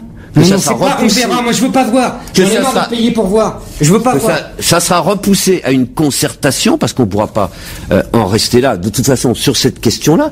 Alors, mal, je trouve là, mal, là- Domenac, non pas du mal. tout. Je trouve que là où il y a une grande euh, habileté et en même temps une mystification euh, sémantique euh, de ta part comme de la part de ceux qui, d'une bonne partie de ceux qui étaient dans la rue, c'est au fond d'avoir déplacé complètement le sujet, c'est-à-dire d'être passé du mariage pour tous à c'est la filiation qui est en danger. Alors que et que au fond il n'y aurait qu'un modèle qui serait de bonne éducation que tu déposerais, qui serait breveté. C'est pas moi. euh, alors que les psychiatres et les psychanalystes sont vraiment divisés, alors euh, comme ça, 50-50, Mhm. sans qu'aucun ne puisse prétendre avoir la vérité, et que par rapport à ça, vous avez réussi, et ça je dis chapeau, de ce point de vue-là, l'escroquerie est, est Ah, bien, est bien réussi. Y a pas à nous faire croire qu'au fond, c'était le triomphe du bien élevé, hein, de la bonne éducation qui était comme ça, alors qu'on voit des naufrages, et pardon, Voilà, des voilà. couples hétérosexuels, mais Nicolas, partout. ça n'a rien Donc, voir, arrêtez de mais nous donner ça comme voir. mesure. Voilà, je vous épargne la suite quand même parce que sinon, sinon ça va durer 12 minutes. Voilà, en tout cas, voilà ce qu'on pense un petit peu de, de- des homosexuels sur l'image qu'on nous donne. Je trouve ça vraiment désolant qu'on qu'on nous qu'on nous fasse autant de, de de préjugés tout ça. J'espère que que bah, de toute façon le mariage pour tous est passé. Ils peuvent pas ils peuvent pas en revenir en arrière. Un point c'est tout. J'espère juste une chose, c'est que ce mariage pour tous, cette loi euh, va durer éternellement et pas jusqu'en 2017 parce que ça c'est un petit peu la crainte qu'on a euh, chez nous parce qu'avec cette poussée du FN qui est en ce moment. J'espère que euh, qu'en 2017 eh ben imagine supposons supposons que l'UMP passe au présidentiel prions que que ce texte de loi continue et non qu'il s'arrête. Ça c'est vraiment la seule crainte euh, aujourd'hui qu'on a. Mais Bon, euh, profitons, que- comme on dit, on vit au jour le jour. Profitons de, de- des, instants présents. Euh, on a minimum euh, trois ans et demi à tenir avec ce projet de loi. Donc pour ceux, profitez-en, euh, vivez heureux, profitez de votre amour. Mettez euh, ceux qui s'aiment sin- sincèrement parce que chez les homos on pourrait on, peut- dire tout ce qu'on veut mais chez les homos l'amour ça existe et c'est pas que du sexe ou tout ce qu'on veut il y a de l'amour qui existe J'en ai eu la preuve pendant dix ans personnellement. Euh, voilà, donc c'est faisable, mais euh, ne voilà, allez-y, faites ce qu'il faut, profitez-en. C'est tout ce que je peux dire, mais bon, euh, par rapport aux préjugés, ben, qu'est-ce qu'on peut dire? Est-ce qu'on doit ignorer? Non, parce qu'il y a certaines limites à ne pas d'y passer. Il y a, y pas de, on peut pas dire, il y a des, ouais, c'est ce que j'ai dit tout à l'heure quand on dit que voilà, on est des pédophiles, on n'est pas des pédophiles. Moi, quelqu'un qui me dit ça, je mets une gifle. hein, je dis franchement, hein, j'ai pas honte de le dire. Quelqu'un qui me dit oui, euh, vous êtes homo, ouais, vous êtes pédophile. C'est direct cash. Là, je, je je vais pas le, je vais pas le gâter la personne. hein. On va- il faut pas se laisser marcher sur les pieds, il faut pas se, se laisser euh, pourrir et se laisser insulter de la sorte. On est quand même des êtres humains, il faut pas l'oublier. Euh, donc euh, continue à nous battre. On a, tellement de choses encore d'autres à faire parce que le mariage pour tous est, euh, est peut-être adopté, mais la lutte contre l'homophobie continue. On ne lâche rien. On continue jusqu'au bout. Il y a tellement de choses encore à se battre, notamment sur les euh, les, violences, les violences homophobes. La Russie, j'en parlerai tout à l'heure dans les actuels LGBT, mais euh, on a tellement encore de choses à nous battre et qu'il faut continuer sans cesse, sans cesse, sans cesse jusqu'à ce que nos droits soient reconnus à 100%. Et on ne lâchera rien tant que nos droits ne sont pas reconnus sur ce point-là. Je vous propose une petite pause musicale. Je vais vous passer une nouveauté parce que j'ai fait pas mal de nouveautés. Le nouveau Étienne Dao, il va sortir son album euh, en novembre prochain. J'ai écouté son nouveau titre et j'aime bien personnellement. Je vais vous le faire découvrir pour ceux qui ne le connaissent pas. Le titre s'appelle La peau dure et je vous dis à tout de suite.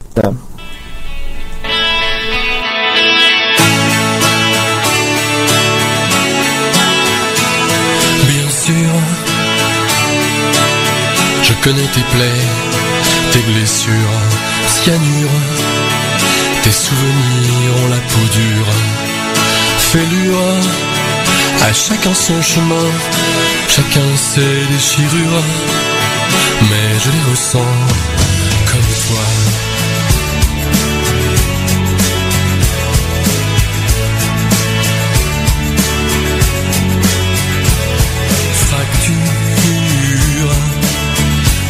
Seul sur un tas d'ordures Torture Redouter d'être une imposture Froidure Qui nous gerce le cœur Et rouille les jointures. Oui je les ressens Quand les larmes de l'enfance Toute la vie sont murmures Où sont l'épaule et les mots qui te rassurent? Oui, les armes de l'enfance te font le cuir et l'armure et assèchent les rivières que tu pleurais hier. Griffure, je lâche ta triste figure. Morsure, ton sang et ses éclats de sueur. Roulure, les salauds qui peu à peu nous ont à l'usure. Oui, je les ressens dans les larmes de l'enfance. Toute la vie sont murmures. Où sont l'épaule et les mots mots qui te rassurent Oui, les armes de l'enfance te font le cuir et l'armure et assèchent les rivières que tu pleurais hier.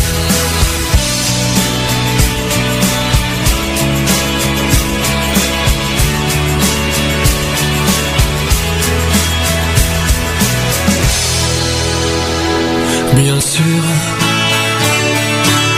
Je connais tes plaies, tes blessures, cyanure. Tes souvenirs ont la peau dure, fêlure. À chacun son chemin, chacun ses déchirures. Mais je les ressens comme toi.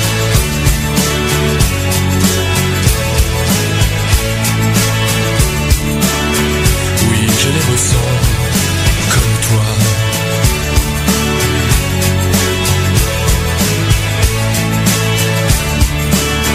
Oui, je les ressens comme toi. Oui, je les ressens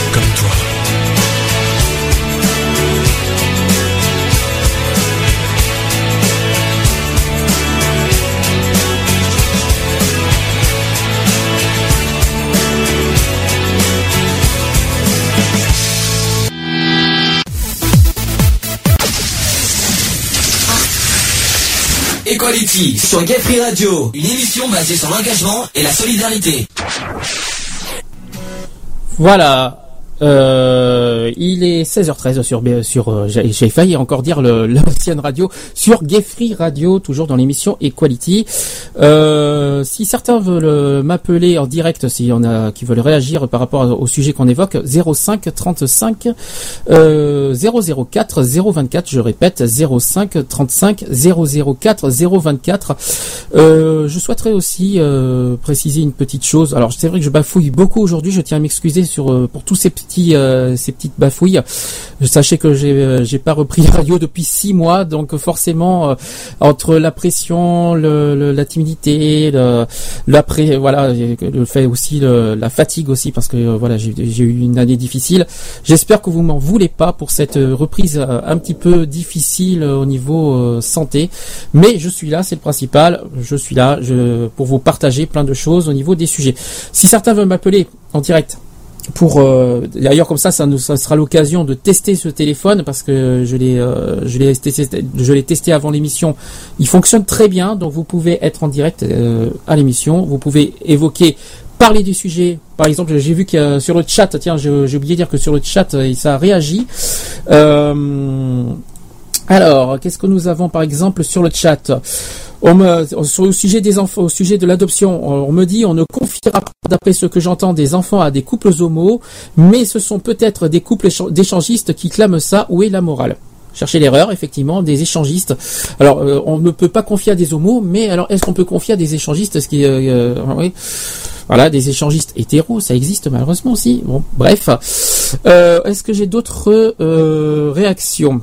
Oui. Alors Sam qui me Sam qui me dit euh, sur euh, au sujet de Alain Delon, euh, il me il dit que le Alain Delon vieillit mal. Donc ça c'est fait, ça c'est réglé. En plus il devient sourdingue. Et ben ça au moins ça mérite d'être clair. Ça aurait été mieux de le dire par par oral directement cash que par écrit ou alors peut-être que euh, il y en a qui hésitent à, à le dire par micro. Qu'est-ce que qu'est-ce qu'on peut dire d'autre? Euh, Est-ce qu'il y a d'autres d'autres d'autres? Non, non, mais c'est bon. Il y a que ça comme réaction pour l'instant. S'il y en a qui veulent m'appeler, n'hésitez pas. Alors, euh, je vais passer au prochain sujet parce que c'est vrai que j'ai tellement de choses allumées en ce moment. Ah oui, alors. Je sais pas si euh, y a c'est un sujet que, que j'ai trouvé parce que on a, vous savez que Benoît XVI a comme j'ai dit à l'époque pour délirer j'avais dit Benoît croivé bâton euh, a démissionné de son poste euh, en avril dernier et qu'aujourd'hui le nouveau pape euh, ben, je vais vous dire quelques c'est quelques propos ce qu'il a dit sur l'homosexualité euh, et un petit peu sur le mariage pour tous si j'arrive à ouvrir parce que ça, ça y est ça fait longtemps que ça m'est pas arrivé que le que les sujets ne s'ouvrent pas euh, normalement. C'est bien ça fait longtemps que ça m'est pas arrivé c'est génial. Bon, eh ben, est-ce que vous avez entendu parler euh, Qu'est-ce que vous pensez du pape d'ailleurs euh, si, Sur le chat, si vous voulez en parler directement. Ah, le chat, tiens, au passage, pour ceux qui ne connaissent pas le site www.equality-radio.fr, vous avez tout dessus. Vous avez la radio en direct, vous avez le chat, les dédicaces, le numéro de téléphone pour, euh, en écrit pour ceux qui n'arrivent pas à le, noter. je vais peut-être le faire doucement pour vous faire plaisir. 05 35 004 024. Voilà. Alors qu'est-ce que dit le pape François sur l'homosexualité. Est-ce que certains ont, ont entendu parler de, de ça Alors, il faut relire complètement. D'ailleurs, il a fait une citation sur l'homosexualité euh, qu'il a prononcée euh, le 29 juillet dernier dans, dans un avion qui le ramenait à Rio, euh, de Rio à Rome lors d'une conférence de presse tout à fait inédite pour un pape. Alors, il a été interrogé sur la rumeur de l'existence d'un lobby gay, voilà, euh, au sein du Vatican. Et il a dit cette réponse. Alors je vais vous dire en détail ce qu'il a dit. Il a dit on écrit beaucoup sur euh, on écrit beaucoup sur sur.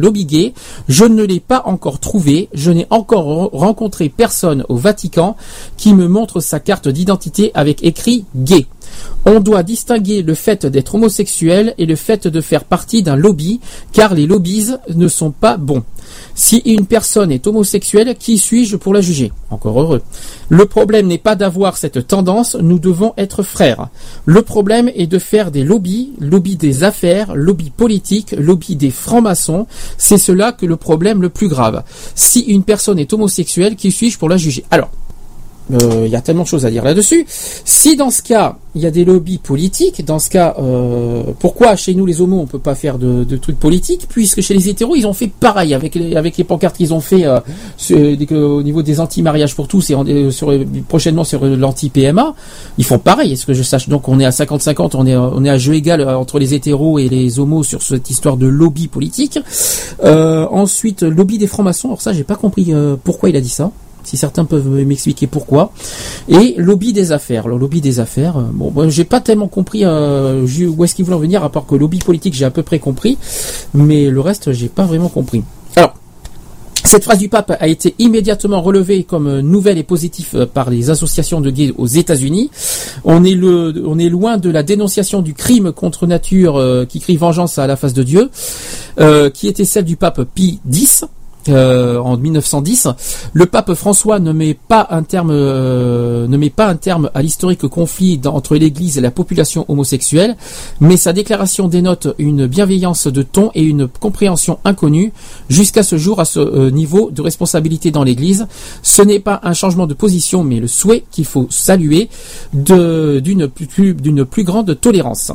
Alors, euh, la doctrine catholique ne souffre euh, aucune exception ni distorsion et la déclaration du pape François n'y contrevient, pas. L'homosexualité est un péché grave pour les catholiques. Euh, L'interdit est ancien et commun aux trois religions mo- monothéistes, judaïsme, christianisme, islam, et figure en toutes lettres dans la Bible. Alors, voilà ce qui a été, je vais vous dire ce qui a été dit dans la Bible. Alors c'est dans le Lévitique 18-22, il y a marqué tu ne coucheras pas avec un homme comme on couche avec une femme, c'est une abomination. Voilà ce qui est, écrit dans la Bible. Euh, L'Église euh, voit l'homosexualité comme un tabou et l'un des plus anciens de l'humanité comme l'inceste. Alors l'inceste c'est autre chose, hein, ça n'a rien à voir. hein. Euh, dans son épître aux Romains, euh, saint Paul, euh, l'apôtre de Jésus, de Jésus vise les homosexuels quand il dénonce les passions déshonorantes de la société de son temps. Depuis, avec constance et violence, l'Église condamne les attitudes et orientations homosexuelles. Elles sont qualifiées dans le catéchisme universel de 1992 d'objectivement mauvaises et désordonnées, mais elle exige le respect des personnes homosexuelles et le rejet de toute homophobie. Euh, C'est une vieille pratique de la morale catholique jugée hypocrite euh, par ses adversaires de toujours distinguer euh, entre les actes qui peuvent faire l'objet d'un jugement moral et les personnes qui échappent au jugement sur l'acte. Alors les actes homosexuels ne sont pas tolérés par le magistère catholique parce qu'ils parce qu'ils sont contraires à la loi naturelle voulue par le Créateur Dieu et dépourvus de toute visée procréatrice. Comme euh, on peut le lire dans ces documents euh, venus en nombre du Vatican, qui poussent à l'abstinence euh, ceux qui ont une relation durable avec un partenaire de même sexe. Voilà ce qui est dit. Il ne procède pas d'une d'un complément- d'une complémentarité affective et sexuelle véritable. Il ferme l'acte sexuel à la procréation et au don de la vie. Alors, réouvert aussi, on parle de préservatif et mariage gay, donc on va revenir là-dessus. Vite fait, bien fait. Alors, ouverte avec l'épidémie du sida et l'interdit du préservatif par l'Église, la guerre entre les catholiques et la communauté, gay n'a cessé de s'amplifier ces 20 euh, dernières années avec la montée de revendications en faveur des unions de même sexe et les premiers succès obtenus dans l'égalité des droits au mariage et à l'homoparentalité. La condamnation du Vatican est constante, répétée, intangible. En juin 2003, avec la reconnaissance du mariage gay par les Pays-Bas et la Belgique, la congrégation de la doctrine de la foi à Rome, déclare que le respect dû aux personnes homosexuelles n'implique pas d'accepter les unions homosexuelles et encore moins leur reconnaissance légale, sauf à porter atteinte à la cellule familiale obligatoirement composée d'un homme et d'une femme. Euh, en novembre 2005, le Vatican heurte à nouveau la communauté gay dans un document qui rend les homosexuels inaptes au, au sacerdoce. Euh, des dispositions sont publiées pour euh, interdire l'accès aux séminaires de jeunes hommes qui prétendent, qui présentent plutôt des tendances homosexuelles profondément enra- enracinées euh, ou qui soutiennent la culture gay, inspirée par une vision très négative de l'homosexualité décrite comme une, immaturité foncière de la sexualité humaine. Ce texte est considéré comme, un, une- déclaration de guerre par les communautés gays à travers le monde. Ce texte est considéré comme une déclaration de guerre par les communautés gays à travers le monde. Voilà, le pape François ne s'est encore jamais expliqué sur ce sujet, ni sur celui des mariages gays. D'ailleurs, il a été interrogé dans l'avion de Rio à Rome. Il a seulement déclaré que la position de l'Église sur le mariage était bien connue, mais il n'en a pas dit plus ni euh, ni dans cette conférence de presse ni devant les jeunes de Rio ni devant d'ailleurs des groupes euh, d'évêques qu'il reçoit régulièrement à Rome. Il ne faut pas conclure euh, de ces silences ni de la déclaration sur l'homo- sur l'homosexualité faite dans l'avion par le pape François à un changement de cap, voire à un proche réexamen de la position de l'Église.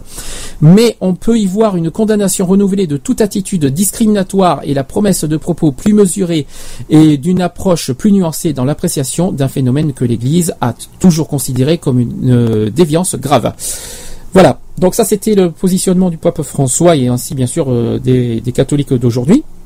euh, sur le mariage gay et le préservatif. Alors, deux choses peut-être sur ce sujet-là. Quand je vois marqué préservatif, alors souvent parce qu'on accuse les homos que ça soit que c'est nous qui avons apporté le SIDA. Faut peut-être faut arrêter un petit peu les délires. Les chiffres démontrent bien que les hétéros sont que les homos sont autant touchés que les hétéros et vice versa sur le sida. On va en parler euh, le 1er décembre prochain quand on fera la pas le 1er décembre mais en- le début décembre prochain sur la journée mondiale euh, du sida, journée internationale de lutte contre le sida pour être exact. On en fera un chiffre et l'année dernière ça a été très clair Euh, à 2% près euh, les homos et les hétéros sont autant touchés par la lutte contre le sida donc il faut arrêter un petit peu sur les préservatifs en disant protégez-vous euh, c'est nous euh, c'est à cause de des qu'on apporte le préservatif donc ça il faut arrêter vraiment tout euh, tout ça il y a autant de gays que, que de d'hétéros, que de bi, que de trans, que de que de tout ce que vous voulez qui sont concernés. On est tous concernés par le SIDA. Euh, on est on est tous euh, capables, malheureusement, euh, capables de, de de- de- pas de transmettre, mais de, de choper le virus par un manque de protection, justement, parce que le préservatif, il sert à ça, à protéger, euh, à se protéger contre le virus du sida. Voilà. Euh, c'est ce qu'il fallait souligner. Euh, autre point, c'est sur... euh, Qu'est-ce qu'on a dit? C'est sur la Bible. Ah oui, voilà que, tu ne coucheras pas avec un homme comme on couche avec une femme. Alors c'est ça que je voulais en venir. Euh, faut arrêter un petit peu aussi le délire, c'est que, l'homosexualité date depuis la nuit des temps, bien avant les religions. Donc il faut arrêter de condamner l'homosexualité par les catholiques, alors qu'ils sont que le, alors que le, catholicisme existe euh, que depuis euh, quoi, à peine euh, peu avant, Jésus-Christ, hein, ou juste après, alors que l'homosexualité existe depuis des millénaires. Donc il faut arrêter un petit peu de condamner ça. C'est pas pour autant que, l'humanité va, être détruite parce qu'on a il y a beaucoup d'homosexuels. Euh, faut arrêter les, le délire. hein. On est quand même 7 milliards euh, d'habitants dans le monde. Euh, Il n'y a pas euh, des, tonnes et des tonnes d'homosexuels dans le monde et c'est pas ça qui va ternir l'humanité. Donc faut arrêter un petit peu les conneries. Ça c'est dit, ça c'est fait. Est-ce qu'il y a des réactions sur le chat? Parce que j'ai tellement de choses ouvertes hein, en- actuellement. Non, il n'y a pas, il a pas de réaction. Bon, très bien.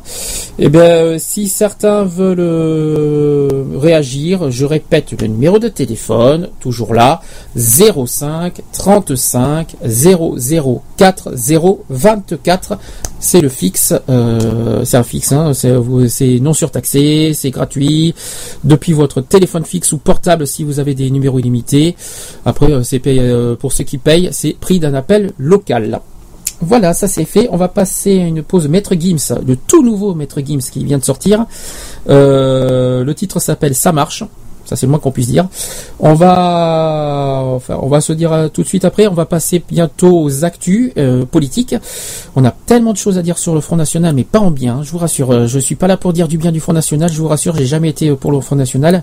Mais avec tout ce que j'ai entendu cette semaine, comme quoi euh, 34% des Français sont se, se- se sentent concernés par le par les propos du Front National et par les, idées, je pense que j'ai un petit chat dans la gorge et pas mal de trucs à dire.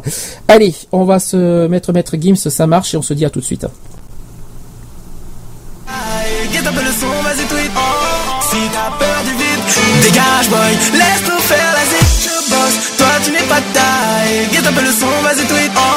Si t'as peur du vide, dégage boy. Laisse-nous faire la zik Dis-moi si elle est condée. Je sais plus sur qui compter.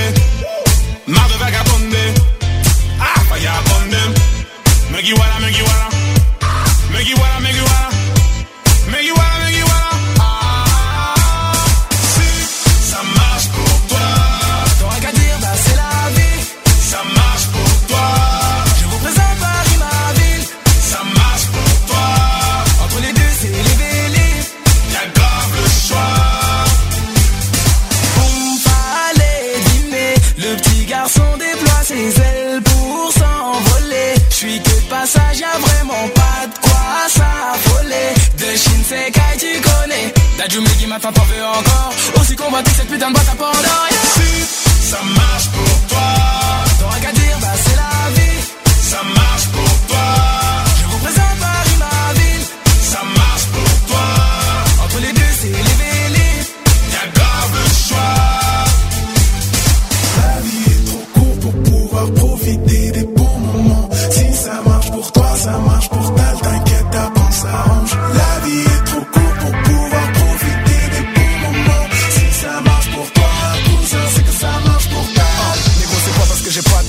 Old fashion. Jordan, je ma gueule comme Michael. D'autres part, je suis orgasmique, hors d'atteinte. Oh, ta gueule, je me tape des barres quand t'as le seum. Je porte pas plainte si je me fais fumer en tête. Je marche j'ai v'là les rêves dans la tête. Je kiffe quand un bord Michael. Je porte mes yeux. Shinsekai 9ème sous le dans ta gueule. Ah, ça marche pour toi.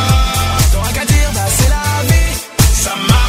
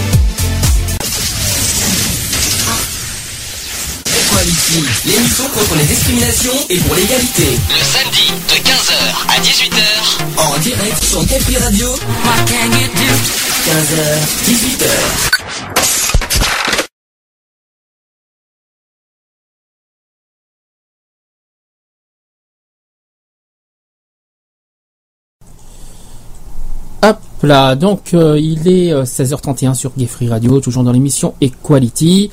Euh, on va passer. Alors c'est pas mal, c'est pas facile de faire. Alors je sais, je vous signale que j'ai un nouveau logiciel, donc forcément c'est pas du tout la même technique que que les années, euh, que les deux années précédentes. Donc il faut que je m'y habitue petit à petit. C'est pas facile de de ça. Donc c'est pour ça que vous avez quelques petites quelques petits défauts quand vous entendez les jingles et les musiques. Voilà, c'est euh, parce que c'est le nouveau nouveau logiciel que je que j'ai devant moi. On va passer Oh, bah tiens, voilà comme ça, comme quoi Comme quoi, j'ai pas de chance au niveau euh, de ce logiciel qui n'est pas facile à gérer. On va passer donc aux actus LGBT. Equality. Les actus. Politique. Politique. Politique. Donc euh, voilà, donc c'était les actus LGBT. Euh, c'était donc le générique. C'est pas facile hein, avec ce nouveau logiciel. Euh, on va donc faire ce, cette ces actus LGBT en deux parties. On va commencer par euh, le bilan de François Hollande pendant les un an, euh, depuis les un an, depuis 2012 maintenant. Euh, Qu'est-ce que vous en pensez? Est-ce que vous trouvez que, depuis qu'il est président, est-ce que c'est un bon président? Est-ce qu'il a apporté beaucoup de choses à la France? Est-ce que vous trouvez au contraire qu'il n'a pas euh, fait ce qu'il fallait pour vous? Parce que vous savez que bon, a, au niveau économique surtout, euh, au niveau de la dette, au niveau de, des projets de loi, au niveau des- de ses promesses aussi, parce qu'il a fait euh, au niveau de ses engagements. Est-ce que pour vous, euh, est-ce qu'il, euh, est-ce que pour vous ça vous suffit? Est-ce que vous êtes déçu? Est-ce que vous avez des choses à, à critiquer ou, ou au contraire féliciter? Ça sera donc le débat euh, au niveau euh, euh, sujet euh, politique avec François Hollande. Alors je vais quand même avant tout euh, parler de, de son bilan. Il y a eu sept chiffres clés euh, pour comprendre le bilan euh, économique de François Hollande. La première année de la présidence de François Hollande a été marquée par une hausse interrompue du chômage, un dérapage des déficits publics et de la dette et une dégradation du pouvoir d'achat des ménages. Alors, euh, un an de présidence Hollande marqué par le saut euh, de l'économie. Voici les sept chiffres, parce qu'il y a eu sept chiffres au total euh, sur ce début de quinquennat. Alors, ce premier chiffre, 10%, je pense qu'on en a déjà parlé au tout début, 10% de chômeurs de plus. Voilà, c'est le chiffre économique le plus lourd de la première année de la présidence Hollande. Euh, le nombre de demandeurs d'emploi inscrits en catégorie A, euh, c'est-à-dire sans la moindre activité, a augmenté de 300 000 personnes entre mai 2012 et fin mars 2013. Et comme vous le savez, on en a parlé tout à l'heure en septembre avec les chiffres de septembre 2013, ça a continué d'augmenter par rapport à 2013 euh, de 0,1%. Euh, donc euh, voilà, en mars ça a été en euh, 10,1%, aujourd'hui 10 10,5%. Donc vous voyez, ça ne cesse d'augmenter. Euh, donc deuxième chiffre, donc un taux de chômage de 11%. Euh, le taux de chômage en France est dépassé de 10,2% de la population active en mai 2012 à 11% en mars 2013 selon Eurostats. Euh, dans l'ensemble de la zone euro, il a bondi dans le même temps que de 11% à 12,1%. Alors certes, la flambée du, chômage n'a pas commencé avec l'arrivée de François Hollande. Le nombre d'inscrits à Pôle Emploi a enregistré en mars euh, sa 23e hausse mensuelle consécutive, mais l'inversion de tendance promise d'ici la fin de l'année apparaît à la, fois loin- lointaine euh, pour les premiers concernés et incertaine aux yeux de tous les euh, spécialistes, compte tenu de la croissance zéro. Voilà, ça c'est le problème. Euh, justement, parlons de, de la croissance zéro. Justement, le troisième chiffre, c'est 0% de croissance.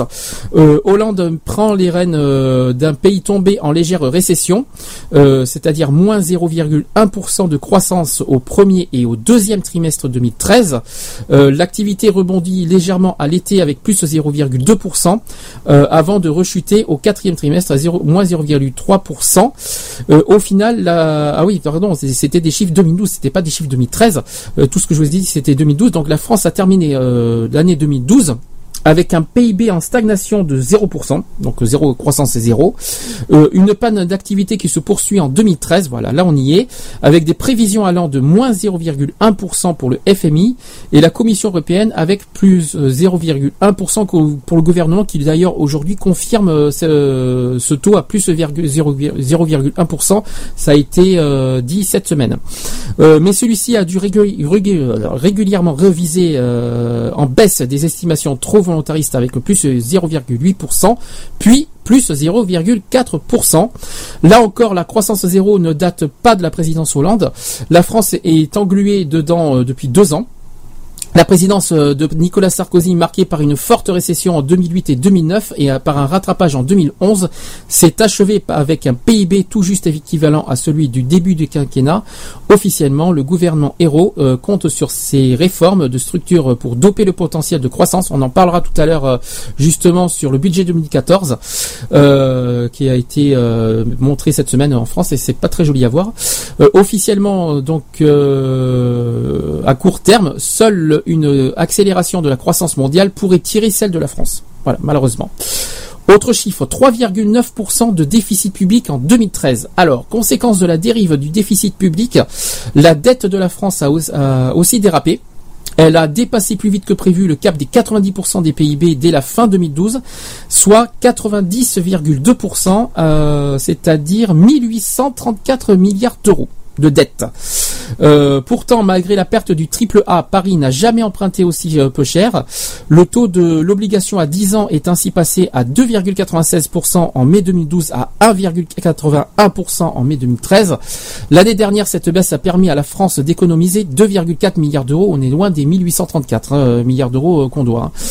Euh, coup de théâtre.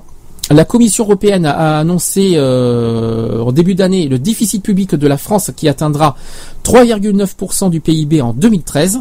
On est donc loin de l'objectif de 3% du PIB qui, euh, qui devait euh, normalement être réalisé cette année. Et pourtant, l'Hexagone ne sera pas sanctionné. Mieux euh, que ça, l'exécutif européen a accordé un sursis jusqu'en 2015 euh, pour l'atteindre. Il reconnaît ainsi que les réels efforts réalisés par le gouvernement de François Hollande pour réduire les déficits se sont heurtés à une conjoncture économique pire que prévu. Pour le président qui réclame en, sous-main euh, depuis des mois euh, un aménagement du calendrier et de la rigueur, c'est une vraie victoire, ce qui n'empêche pas la poursuite d'un combat difficile. De fait, le déficit public de la France est passé de 5,3% du PIB en 2011 à 4,8% en 2012. L'objectif de 4,5% n'a donc pas pu être euh, n'a pas été tenu l'année dernière malgré les mesures d'ajustement de l'été dernier et un effort pour réduire le déficit euh, structurel. Euh, la commission a donc compris qu'elle devait lâcher du lest, quitte à demander la poursuite des réformes des structures, concernant notamment les retraites. Ça aussi, euh, les sujets de retraite, ça s'inquiète les Français. Euh, à charge pour le gouvernement de préciser où précisément euh, seront réalisées les économies. Euh, voilà. Donc ça, c'était sur le déficit. Autre chiffre, 46,5% du PIB passé en impôts en 2014. Alors ça, on va en parler du, budget euh, 2014 dans un instant. Euh, c'est déjà écrit. Malheureusement, le niveau des prélèvements obligatoires en France va battre sous François Hollande euh, son record absolu. S'ajoutant aux mesures prises sous Sarkozy, les 7 milliards d'euros de hausse d'impôts de juillet dernier ont déjà conduit euh, à égaler en 2012 le précédent record de 44,9% qui datait de 1999. Mais les 20 milliards d'euros de hausse décidés dans le cadre du budget 2013 vont pousser le taux de- des prélèvements obligatoires à un niveau euh, plus euh, absolu de 46,3% de cette année lequel sera à nouveau battu l'année dernière avec le relèvement prévu de la TVA, on va en parler après, euh, la mise en place d'une fiscalité écologique et des dispositions nouvelles pour financer les retraites ou les déficits de la branche famille de la Sécu. On atteindra donc 46,5% du PIB, c'est-à-dire le produit international brut. Euh, accusé de matraquage fiscal, euh, François Hollande a affirmé un peu imprudemment euh, que seuls les plus riches et les grandes entreprises assumeront l'effort fiscal en 2000 de 2012-2013. En fait, ils en financeront seulement la, grande, la plus grande partie. Mais certaines mesures comme la reconduction du gel du barème de l'impôt sur le revenu ou des hausses de prélèvements sociaux concernant bel et bien tout le monde, le gouvernement a par ailleurs justifié la priorité donnée à court terme à la hausse des impôts sur la baisse des dépenses euh, pour réduire le déficit euh, pour des raisons d'efficacité économique. Reste que François Hollande est bien conscient d'avoir atteint la limite du supportable. Euh, autre chiffre, il m'en reste combien? Il m'en reste trois. Trois chiffres à partager. Euh, moins 0,4%, c'est la baisse historique du pouvoir d'achat en 2012. Hollande, président de la première baisse du pouvoir d'achat depuis 1984 quand même. L'accusation est, un peu injuste mais fa- factuellement exacte. Euh, en 2012, le pouvoir d'achat des ménages a reculé de 0,4% pour la première fois depuis le, le tournant de la rigueur de François Mitterrand. Et le pouvoir d'achat individuel, ou plus exactement par unité de consommation d'un ménage, a chuté de 1%. Cet indicateur avait euh, déjà faibli de 0,1% en 2011. La hausse du chômage et des salaires peu dynamiques explique en grande partie ce recul, mais il est vrai que les hausses d'impôts du gouvernement ont directement pesé sur le revenu des ménages, notamment aisés en fin d'année. Ce constat est une des raisons qui ont poussé François Hollande à décréter l'arrêt des hausses d'impôts. La baisse du pouvoir d'achat menace en effet la consommation des, euh, des ménages, normalement le principal moteur de la croissance en France. Or, celui-ci est en panne. Les dépenses de consommation des ménages ont reculé de 0,1% en 2012 et même de 0,4% au premier trimestre 2013 et les choses ne devraient pas s'améliorer malheureusement. Autre chiffre, moins 7,4 points, c'est la chute du moral des patrons sous Hollande. Euh, de 91,4 en mai euh, 2012. L'indicateur du climat des affaires en France, calculé par l'INSEE à partir des réponses des chefs d'entreprise des principaux secteurs d'activité, est tombé à 84 points en avril 2013. Ça fait quand même moins 10 points. Euh, il s'éloigne donc de plus en plus de sa moyenne de, longue période, c'est-à-dire les 100. Euh, la stagnation économique, euh, voire la récession dans certains secteurs, en est la cause principale. Dans l'industrie euh, manufactu- euh, manufacturière, par exemple, la production était inférieure en février à de 3,4% au niveau et qui était le sien un an auparavant. Quant à l'investissement des entreprises, dans leur ensemble, il a reculé de 0,5% l'année dernière.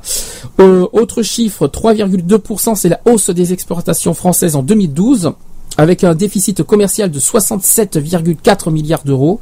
La France a enregistré en 2012 la deuxième plus mauvaise performance de son la, deuxi- la, deuxi- la deuxième, je vais y arriver, plus mauvaise performance de son histoire. Celui-ci a toutefois été réduit de plus de 6 milliards par rapport au record absolu de 2011 et ce grâce notamment à une hausse de 3,2% des exportations tirée par le dynamisme des régions euh, extra-européennes et notamment d'Asie avec, avec plus de 13%. Alors, la cote de popularité de François Hollande, et on va passer, on va parler aussi de Jean-Marc Ayrault. Euh, en juillet 2013, alors ça a été, euh, je vais faire d'abord juillet 2013, 30% des Français accordent la confiance euh, à François Hollande en juillet 2013, et pour Jean-Marc Ayrault, ils étaient combien? Pas beaucoup, je crois. Soit, ils sont 65% pour Jean, euh, concernant Jean-Marc Ayrault, 65% qui n'approuvent pas son action. Pour le chef du gouvernement aussi, il s'agit du plus bas résultat mesuré depuis son entrée à Matignon en juillet 2013. Euh, voilà, ça c'était en juillet. Et pour l'opposition, l'herbe n'est pas plus verte ailleurs d'ailleurs, que le jugement à l'égard de l'opposition progresse légèrement puisque 40% des Français estiment qu'elle ferait mieux que le gouvernement actuel si elle euh, était au pouvoir, mais 60% répondent non à cette question. Maintenant, on a les chiffres euh, tout, tout frais du 3 septembre. Euh, ben, quand même, bonne nouvelle. Le- François Hollande a, gagné 2 points. Il a 32% euh, de cote de popularité euh, des Français euh, qui approuvent son action. De son côté, la popularité du Premier ministre fait un bond de 4, euh, de 4 points à 38% quand même. Il a gagné 4 points par rapport au mois dernier, selon le baromètre IFOP pour Paris Match. Le président de la République retrouve son niveau du mois de mai. Si 67% des personnes interrogées continuent de désapprouver son action, la proportion de personnes ne l'approuve pas du tout, baisse significativement, euh, ce qui traduit euh, une moindre radicalité des jugements à son égard, estime euh, le directeur général adjoint de l'IFOP. Voilà, la séquence aussi internationale semble lui être favorable pour le moment. En petit conflit syrien d'ailleurs en ce moment, avec 55% des Français qui jugent qu'il défend bien les intérêts du pays à l'étranger, ajoute le politologue, c'est-à-dire Frédéric Dabi. Voilà. Euh, Qu'est-ce que vous en pensez, vous, du bilan de François Hollande? Si vous avez des choses à dire là-dessus, vous m'appelez au 05 35 004 024. Vous, me- vous me dites ce que vous en pensez, si vous avez été déçu, si vous en a, si vous êtes d'accord, si euh, si euh, pendant les un an il n'y a pas de problème. Je pense qu'il y aura pas mal de critiques au niveau économique, ça je m'y attends fortement. Euh, est-ce que sur le chat, est-ce que sur le chat il y a des réactions? Alors, oui, j'ai des réactions. Donc pour ce qui concerne Hollande, c'est la merde. Euh, c'est ce qu'on me dit sur le chat. Mais est-ce que les autres auraient mieux vu, euh, fait, auraient mieux fait euh, vu l'état catastrophique euh, dans lequel se trouve la France depuis des années? Donc ça, c'est la première réaction sur François Hollande. Ah, ça y est, je sais qui est. Fred, est-ce que tu peux demander à ta mère, s'il te plaît, de m'appeler, s'il te plaît? Ça serait bien. Tu lui donnes le numéro. Voilà, je vais te le donner sur le chat au cas où euh, s'il faut. euh, je pensais que avoir des qu'on pouvait tester ce téléphone en direct, voir ce que ça donne. 05, hein, c'est pas 0, c'est pas un 0 euh, machin, c'est un 05. Voilà. Est-ce qu'on peut m'appeler, savoir ce que vous en pensez sur François Hollande? N'hésitez pas à nous dire ce que vous voulez, dire ce que vous en pensez. N'hésitez pas, c'est le débat, débat politique du jour. Est-ce que non, pas de pas d'appel téléphonique. Bon, ce que je vais faire dans ce cas, avant de, on vous, je vais vous laisser le temps. Je vais faire une petite pause bien méritée. Voilà, euh, je vais vous passer une petite nouveauté, euh, oui, parce que je passe beaucoup de nouveautés ces temps-ci. Je vais vous passer quoi? Tiens, Helmut Fritz est de retour. Je sais pas si vous étiez au courant. Helmut Fritz qui a, qui a chanté il y a, il y a trois ans Ça m'énerve, et bien il est de retour avec un nouveau titre, avec un nouvel album qui va bientôt sortir. Euh, ce titre s'appelle Métro Boulot Disco. Alors histoire de dire, Euh, on se retrouve juste après pour la suite de des actus LGBT. À tout de suite. Réagissez sur notre chat sur www.equality-radio.fr Follow us on the web. Equality-radio.fr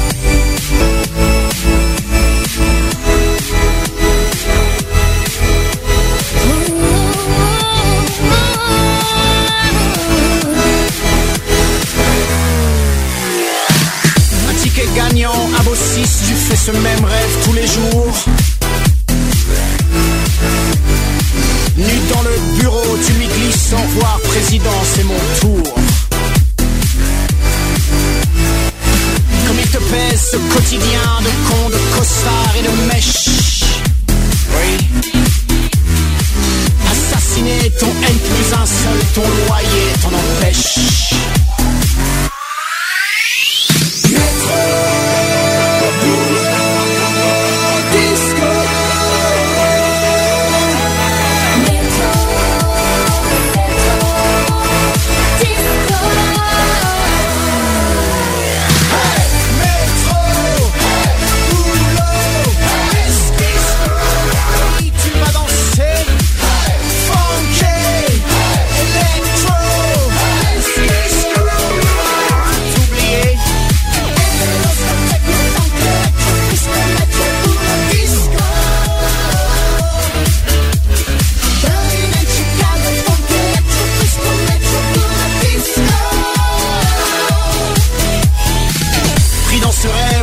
provoques un carnage en salle de réunion.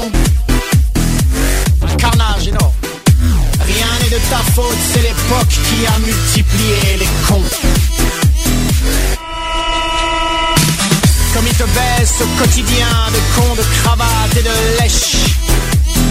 Tu les descendre, tu te retiens ce soir, les bouteilles seront fraîches et.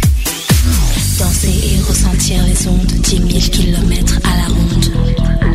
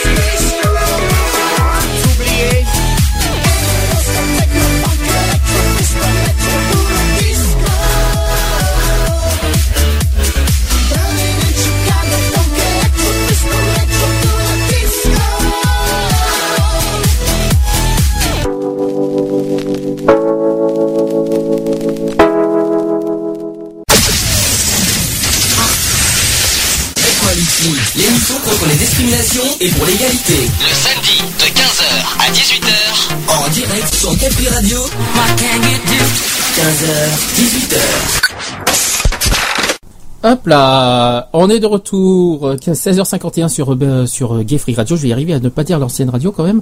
Euh, toujours en direct, euh, jusqu'à minimum 18h. Alors ceux qui ont essayé de m'appeler, essayez de me joindre. Je précise. J'ai oublié de le préciser, ne pas m'appeler pendant les musiques parce que sinon ça fera un brouhaha euh, total au niveau technique. Maintenant, ceux qui ont essayé de m'appeler, appelez-moi cette fois, ça va marcher. N'hésitez pas. Donc euh, j'ai vu qu'il y a des appels. euh, Allez-y, ça va marcher. Pour ceux qui veulent réagir. Alors, allô, allô, est-ce que quelqu'un peut m'appeler? Attention, allô? Oui. Allô, bonjour Allô? C'est GG, non? Allô Allô, bonjour. Est-ce qu'on m'entend euh, C'est pas Sandy là, qui me parle. Si, si, c'est Sandy qui te parle, je te rassure. est-ce que, euh, est-ce que tu m'entends, est-ce que tu m'entends par le téléphone Euh, très peu. très peu, mais non, ça, ça devrait marcher normalement. Et là, tu m'entends bien Oui, un peu, un peu, quoi. Mais non, ça, ça devrait marcher normalement. Il n'y a pas de souci. Est-ce que parce que on a cherché pendant une petite heure là ce qui n'allait pas parce qu'on n'arrivait pas à te capter. D'accord. Ah, d'accord, c'est pour ça. finalement, on a fini par y arriver. D'accord, c'est pour ça en fait. Je comprends. Donc je sais pas euh, de quoi tu parlais exactement. J'ai entendu Hollande, il me semble, un moment. Oui, alors, oui, alors bien sûr pas les Pays-Bas, mais le président, le président Hollande. Ouais, bah, en fait, au début, on a parlé des chiffres de discrimination. C'est ce que je t'avais dit euh, la dernière fois qu'on parlerait de ça. Euh, bah, on a parlé de Hollande. Tu as, des choses à dire sur Hollande Sur euh, c'est un an de président? Ah bah alors écoute, moi si j'ai quelque chose à dire sur Hollande, c'est très court. Oula, ça va. Bonjour les dégâts. D'accord, mais pourquoi? Oh bah parce que ça va pas, c'est tout, hein. Au niveau économique, au niveau général, qu'est-ce qu'est-ce qui qu'est-ce qui t'en- Tout, tout, tout, tout. Explique-toi. Est-ce que tu as explique Le euh, boulot, le pognon, tout. Alors, au niveau du chômage, on en a parlé déjà. euh, au niveau du chiffre Oui, du oui, chômage, oui, bah, au niveau tout, de, hein. au niveau de la dette aussi, sûrement, tu, veux- tu veux parler? La dette. Oui, la dette, pas la tête, la dette, la dette économique, le, le- le- les milliards qu'on doit. Oui, euh, ça, euh, je me pose une question, est-ce vrai? C'est-à-dire? Mais quand je dis est-ce vrai, est-ce qu'il n'y a pas un peu de mensonge là-dedans? C'est-à-dire, est-ce qu'on va vraiment, euh, comment te dire, c'est ce que tu, ce que tu veux expliquer de dire, c'est est-ce qu'on va réussir à rembourser l'argent qu'on doit, c'est ça que tu veux dire? Ah ben écoute, moi je suis allé à la CAF parce qu'ils m'ont retiré 40 euros sur mon AH. Oui. J'ai été demandé pourquoi. Eh bien, ils m'ont dit, vu que Frédéric, bon, euh, il touche un peu, ce que tu m'avais expliqué Alors l'AH, on- pour ceux qui pour ceux qui savent pas ce que c'est, c'est l'allocation adulte handicapé, hein, on précise. hein. Alors, on Oui, t'a retiré voilà. 40 euros. on Euh, Vas-y. Et puis donc, euh, j'y suis allé, je leur ai demandé pourquoi. Alors ils m'ont dit, ah oui, mais parce que vous touchez trop. Alors que normalement le montant de la trop, ah si, ah chose, si, chose qui n'est pas. trop. Alors Parce qu'ils considèrent que Frédéric, il n'a pas le droit de payer son assurance voiture, il n'a pas le droit de payer sa mutuelle, il a le droit à rien du tout, sauf à me donner son argent. c'est eux qui t'ont dit ça. Enfin bon, c'est pas... C'est la CAF qui m'a dit ça. Ouais, mais la CAF n'a pas à dire ça. qu'il gagnait 450 euros par mois, c'est comme si moi j'avais 450 euros de plus. Bon, mais moi il y a quelque chose, quelque chose que je n'avais pas du compris. moment que Frédéric habite que chez moi, il doit me donner son pognon. Ouais, mais il y a quelque chose que je comprends pas. Je sais pas si tu m'entends bien. On en avait parlé au téléphone la dernière fois. C'est que normalement le montant de la hache est fixe et, on, et ce n'est pas, on n'a pas, euh, la CAF n'a pas à toucher à la hache. Eh bien, Euh, soi-disant que si. Ils ont le droit maintenant. D'accord. Ben ça c'est nouveau. C'est euh, nouveau. Ils ont le droit. C'est-à-dire que s'il t'arrive un problème, ils ont le droit de te retirer de l'argent. D'accord. Et autre chose, comme euh, Frédéric, là, il va être au, au RSA, et l'année dernière, il n'a pas travaillé, donc il a fait sa déclaration d'impôt, il, touche quand même, il a quand même touché 3000 euros de moins, et bien ça ne compte pas. Parce Alors, il m'a- qu'ils font le truc en début d'année, et le reste de l'année, même si t'as plus de sous, t'as plus rien, ils en ont rien à foutre. C'est-à-dire, euh, est-ce que déjà, est-ce que, est-ce que ça se cumule l'AH et le, le, le RSA Je sais pourquoi je dis ça. euh, dans le, dans un même euh, appartement, est-ce que les deux peuvent percevoir d'un côté l'AH et quelqu'un d'autre de RSA dans le même appartement? Ça Du peut se combiner. que Frédéric touche quelque chose, euh, c'est à moi, l'argent. C'est plus à lui. Il n'a pas le droit de prendre une assurance voiture, ni une voiture, ni rien du tout. Alors, et c'est à tu, moi. tu peux me rappeler l'âge de ton fils? 25 ans. Voilà. Et à 25 ans, il a droit à rien. C'est génial. C'est déjà Voilà. que c'est- à 25 ans. Euh, Dieu pour pleurer. et dans, tout. imaginons que dans 10 ans il est encore chez toi, ben, le pauvre il peut pas vivre non plus encore. Voilà. C'est bien, c'est pas mal. Et puis moi, au fur et à mesure que je toucherai plus, parce que, euh, soi-disant qu'en ayant la hache, on n'a pas le droit de dépasser un barème. Euh, C'est-à-dire, un, euh, un certain prix fixe. bah, sur la CMU, Moi, c'est sûr. déjà, avec mon allocation logement, je dépasse. Bon, alors moi, euh, quand j'ai entendu tout ça, je dis, bon, quoi, vous me dites carrément que l'État cherche le pognon, et il va le trouver. Et il le trouvera. Et parce que s'ils font comme ça tout le monde, euh, ils vont vite le trouver, le pognon. Hein. Euh, C'est-à-dire que c'est l'État qui fait les dettes, mais c'est nous qui payons derrière. Bien sûr, bah bien sûr. Déjà, tu es au courant que la TVA va augmenter en- le 1er janvier? Est-ce que tu es au courant? Oui, je sais. Voilà, j'en parlerai après du budget, du budget 2014. Euh, la TVA qui augmente, euh, la dette, on n'est même pas sûr que ça va, euh, qu'ils vont, euh, qu'ils vont éponger la dette comme prévu. Bon, bref, les 15 milliards d'euros, j'y crois pas trop beaucoup, mais bon. Là, on part de la hache, oui, parce que déjà que la hache, c'est un revenu qui est en dessous de- du seuil de pauvreté, et maintenant que le, le, le- la hache normalement est un montant fixe, moi je, je, je peux le dire parce que je touche la hache, je n'ai pas honte de le dire à la radio, hein, depuis 2007, et que j'ai a- ouais. et ça a été intouchable. Et pour moi, c'est un montant qui est intouchable normalement. Donc, Eh euh, ben oui, eh ben, d'après eux, quand eux, ils ont besoin d'argent, eux, ils peuvent le toucher. parce que ce qui, ce que ce qu'on peut te tou- ce qu'on peut toucher dans tes revenus, c'est l'allocation logement, ça c'est sûr. Mais normalement, la- l'allocation ad- adulte handicapé est intouchable parce que c'est un montant fixe. Eh euh, bien oui, elle, elle était intouchable. Oui. Elle était. alors qu'est-ce que depuis cette année, là, euh, il y a une nouvelle loi qui est passée, elle est maintenant. alors dans ce cas, il faudra faire des recherches là-dessus euh, sur cette nouvelle loi. Euh, attends, et pour l'État, hein. Oui. Maintenant, euh, si j'ai des dettes de logement ou autre, euh, non. Tu vois, ils ne, ils ne machinent pas. Mais si- si- sinon, voilà, c'est c'est- c'est- c'est comme ça. Je, dé- je dépasse, c'est- c'est-à-dire qu'il y en a qui touchent 2000, 3000 euros par mois, c'est normal. Mais moi qui suis handicapé, je n'ai pas droit de cumuler. Tu peux pas cumuler Voilà. deux revenus dans le même dans le même appartement, quoi, dans le même logement. C'est ça que c'est ça que tu veux dire. Voilà.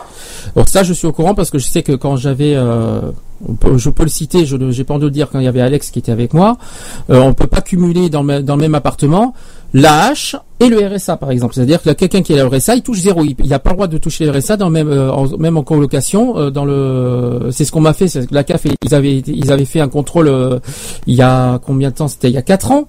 Et euh, je me souviens qu'ils ont dit non, désolé, vous pouvez pas avoir la H et lui le RSA. Il faut pas, faut pas être déclarés ensemble. Ah bon, ben d'accord, de mieux en mieux. Alors qu'en gros, ne Oui, vivez oui. pas en couple. hein. C'est pour ça que bon, le RSA est à 400 et quelques euros. Alors euh, il a, vu que je touche moi, l'adulte handicapé tout, ça va encore baisser pour lui. d'accord, Son RSA, il va toucher trois fois rien. d'accord. Euh, Voilà, parce que pour eux, euh, deux personnes qui s'emmerdent, qui n'ont pas de pognon, euh, n'ont pas le droit d'aller à plus de 1000 euros, alors qu'il y en a qui en touchent 3000. Voilà. 3000. Bon, c'est bizarre, mais il faudra qu'on trouve cette histoire parce que moi je suis assez surpris de la nouvelle, qui est une nouvelle loi. C'est une loi que j'ai pas entendu parler. Je sais pas d'où elle sort, mais Eh euh, ben, tu vois, ni moi. donc euh, j'aimerais bien la voir cette loi. Donc si on arrive à trouver, si quelqu'un euh, qui nous écoute euh, pourrait nous parler de cette loi, si vous en avez entendu parler d'une loi comme quoi euh, maintenant les euh, les revenus, les faibles revenus, bon, le RSA oui c'est touchable. Je sais que les RSA peuvent être touchés, mais je savais pas que la- l'allocation handicapée pouvait être euh, euh, pouvait être euh, déductible. Enfin qu'on pouvait euh, toucher à ça, alors que c'est censé être un montant fixe. C'est pour ça que ça me surprend. Euh, Est-ce que Par contre, euh, si Frédéric, bon, il, est passé, il va faire une demande de RSA, là, ce mois-ci, euh, si il le touche, moi, je retoucherai mon allocation adulte handicapé entière. Mais lui, il touchera moins de pognon. voilà, c'est ça, c'est ce qui Donc me ça semblait. revient exactement au même. C'est-à-dire, vous êtes dans la, dans la misère, dans la merde, et bien restez-y. Voilà. C'est un petit peu ce qu'on t'a euh, fait comprendre comme message, en clair. Oui, voilà, moi, c'est ce que je perçois comme message, hein. D'accord. D'ailleurs, parlons-en de la misère, parce que dans un mois, c'est la journée mondiale contre la misère. Euh, Est-ce que tu as deux choses à dire sur, euh, sur ça? Tu, connais un peu le programme à Bordeaux, parce que c'est vrai que nous, on est une radio à Non, Bordeaux. je ne le connais pas encore. Alors, tout ce que je sais, c'est que le, le thème de cette année, c'est Ensemble contre les discriminations. Euh, ça, c'est, ça, ils se rapportent sur le thème de l'ONU, si je me trompe pas, et que on et ils vont se, ils vont se, cette année, le thème c'est sur les discriminations sociales, si je me trompe pas. Et donc, Oh, Il euh, n'y a pas que la discrimination sociale, il y a tout. Ouais, mais bon, comme tu sais, tu sais qu'ATD Carmonde, c'est une euh, bon. et Maintenant, ils ont ils ont un petit peu évolué depuis l'année dernière. Ils se sont, ils ont un peu élargi leur euh, leur euh, leur. euh, Mais moi, j'ai l'impression, bon, euh, euh, Sarkozy, c'est vrai qu'il a fait augmenter euh, rapidement quand, même- quand même la hache, hein, mais moi, j'ai l'impression que que? ils aiment que les personnes s'enterrent. Plus ils s'enterrent, plus ils sont contents. d'accord. Voilà. Euh, ouais. Alors c'est pour ça, euh, quand je vois Marine Le Pen, hein, eh ben, excuse-moi, je dis bonjour, ma chérie, la prochaine fois mon vote c'est pour Alors toi. ça tombe très bien, tu fais la transition. On va en parler dans ce cas. euh, si tu veux rester avec moi, c'est comme ça, tu, euh, si tu si tu peux, ça va physiquement, tu tiens le coup? Ça va pour l'instant? Oui, ça va. Bon, dès que ça va pas, tu me le dis. Même si j'ai appelé le docteur et que ça va pas du tout. Bon, ça c'est personnel, c'est privé quand même. Euh, justement, parlons-en de du Front National. C'est un petit peu le, le sujet, euh, on va dire hard et un petit peu cru que je voulais parler aujourd'hui parce que j'ai, j'ai- tu l'as vu ce chiffre cette semaine? Est-ce que tu es tombé sur le chiffre euh, Alors, il y a, figure-toi que 34% des Français se sentent euh, concernés par les idées du FN. Est-ce que tu étais au courant? Est-ce que tu l'as vu ce chiffre? Il est concerné par quoi? Par les idées du Front National. 34% des Français. Est-ce que tu l'as vu ce chiffre? Non, moi, ce qui m'a choqué, c'est que on m'a toujours répété que le... Ah mince, ça y est. Marine Le Pen et tout ça, que si on votait pour elle, c'était la guerre, et t'as failli, et tu as vu ce que François Hollande a failli faire? On a failli avoir la guerre. Nous aussi. Mais là, tu parles. de- Ah oui, tu Alors qu'on ne dise pas que ça vient que du Parti communiste ou du Front National. Hein, on l'a raté de peu la guerre. Hein. Euh, Tu parles de la guerre de Syrie, je suppose. Oui. D'accord, mais ça, c'est pas du tout le même sujet là. Euh, moi, tu sais, hein, l'un dans l'autre, hein, je préfère euh, Marine Le Pen, elle est plus souriante, elle est plus rigolote. Oui, Hein mais, mais elle est surtout stratégique à mon goût, euh, parce qu'elle est très très forte là-dessus. pour, euh, Oui, mais, mais c'est très bien comme ça. Oui, mais elle est très très stratégique. Elle, elle cherche à, si tu préfères, à, à choper des pourcentages des Français pour le Front National. Mais on sait très très bien comment est euh, réellement le parti euh, dans le fond. On le sait très bien. Non, euh, moi, tu m'excuses, on m'avait tou- toujours dit Parti communiste, si tu votes pour eux, c'est la guerre. Bon, ok. On m'avait dit, si tu fais un vote pour eux, pour le Front National, je crois que c'est pareil, c'est la guerre. Et là, qu'est-ce qu'on voit François Hollande, eh ben, c'est tout juste euh, s'il n'a pas décidé tout seul qu'on parte en guerre avec la Syrie. Alors écoute, hein, moi... euh, Alors, je vais essayer de, de décortiquer cette histoire de sondage qui est tombée euh, il y a pas très longtemps. Donc, euh, 25% des personnes interrogées disent se sentir assez proches de ces idées de Marine Le Pen et 9% très proches. Donc, soit soit 34% des Français quand même. Euh, 11% des sympathisants de gauche quand même euh, euh, se sentent euh, apparemment euh, concernés. Bon, pourquoi pas. Euh, 38% des sympathisants de l'UMP et 11% de ceux de gauche se sentent proches de la dirigeante du Front National. Quand même. Et pour 60% des sondés, Marine Le Pen veut vraiment changer les choses. Eh ben, punaise. Euh, Oui, bon, mais elle, je- oui, mais peut-être que ça ne contentera pas tout le monde, là, hein. ben, en tout cas, moi, Oui, parce que euh, moi j'avais entendu une fois, on avait reçu des tracts et, tout, où j'habitais avant, euh, elle, veut foutre tout le monde dehors, hein. oui, Les Français en France et les autres ailleurs, hein. oui, tout à fait. Euh, qu'est-ce que Donc, euh, du nettoyage par vide, comme, comme je dis, moi. ça c'est dit. Donc, euh, Alors, bon. ensuite, Mais bon, je, je vais te dire, si on est endetté comme ça, c'est pas, il faut pas qu'ils se mettent ça dans la tête, c'est pas la faute aux gens. Je pense que c'est la faute à l'État qui gère mal, c'est tout. Tout à fait.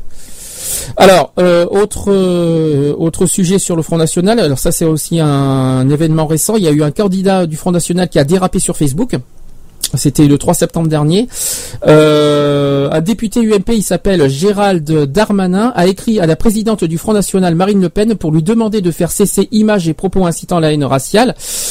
Euh, diffusé sur Facebook d'un futur candidat municipal dans le Nord qui s'appelle François Châtelain, futur candidat euh, Front National municipal dans le Nord. Euh, il a euh, il a affiché euh, publiquement sur sa page Facebook des propos et des images incitant à la haine raciale, euh, à l'antisémitisme et à la xénophobie. Alors euh, et à part ça, c'est un c'est un parti tellement exemplaire. Bon Dieu, euh, mais à part ça, tout va bien. Ils, ils vont vraiment changer les choses. Waouh, ça c'est sûr. Surtout dans l'anti- l'antisémitisme et le racisme. Ah oui, ça c'est sûr. Oui, ils vont vachement changer les choses. Euh, Marc, je vais te dire, il n'y a pas besoin de ça, hein. C'est-à-dire Tu sais, t'as des propres Français qui sont, euh, euh, enfin, qui sont racistes, enfin, pas racistes, mais comment te dire, euh, Alors attends, des propos français qui exactement? Oui, des propos comme euh, Frédéric, eh ben, on t'embauche pas parce que t'es gros. Alors ça, c'est de la discrimination physique, ça, c'est pas de la raciale, c'est pas du racial. c'est la discrimination. Ouais. Alors, tu sais, L'apparence physique, euh, hein. que les étrangers partent ou partent pas, il y en aura toujours. Hein. Alors, ne pas confondre euh, discrimination à apparence physique et discrimination raciale. Raciale, c'est le racisme, le, le- tout, tout ça, l'origine ethnique, si tu préfères.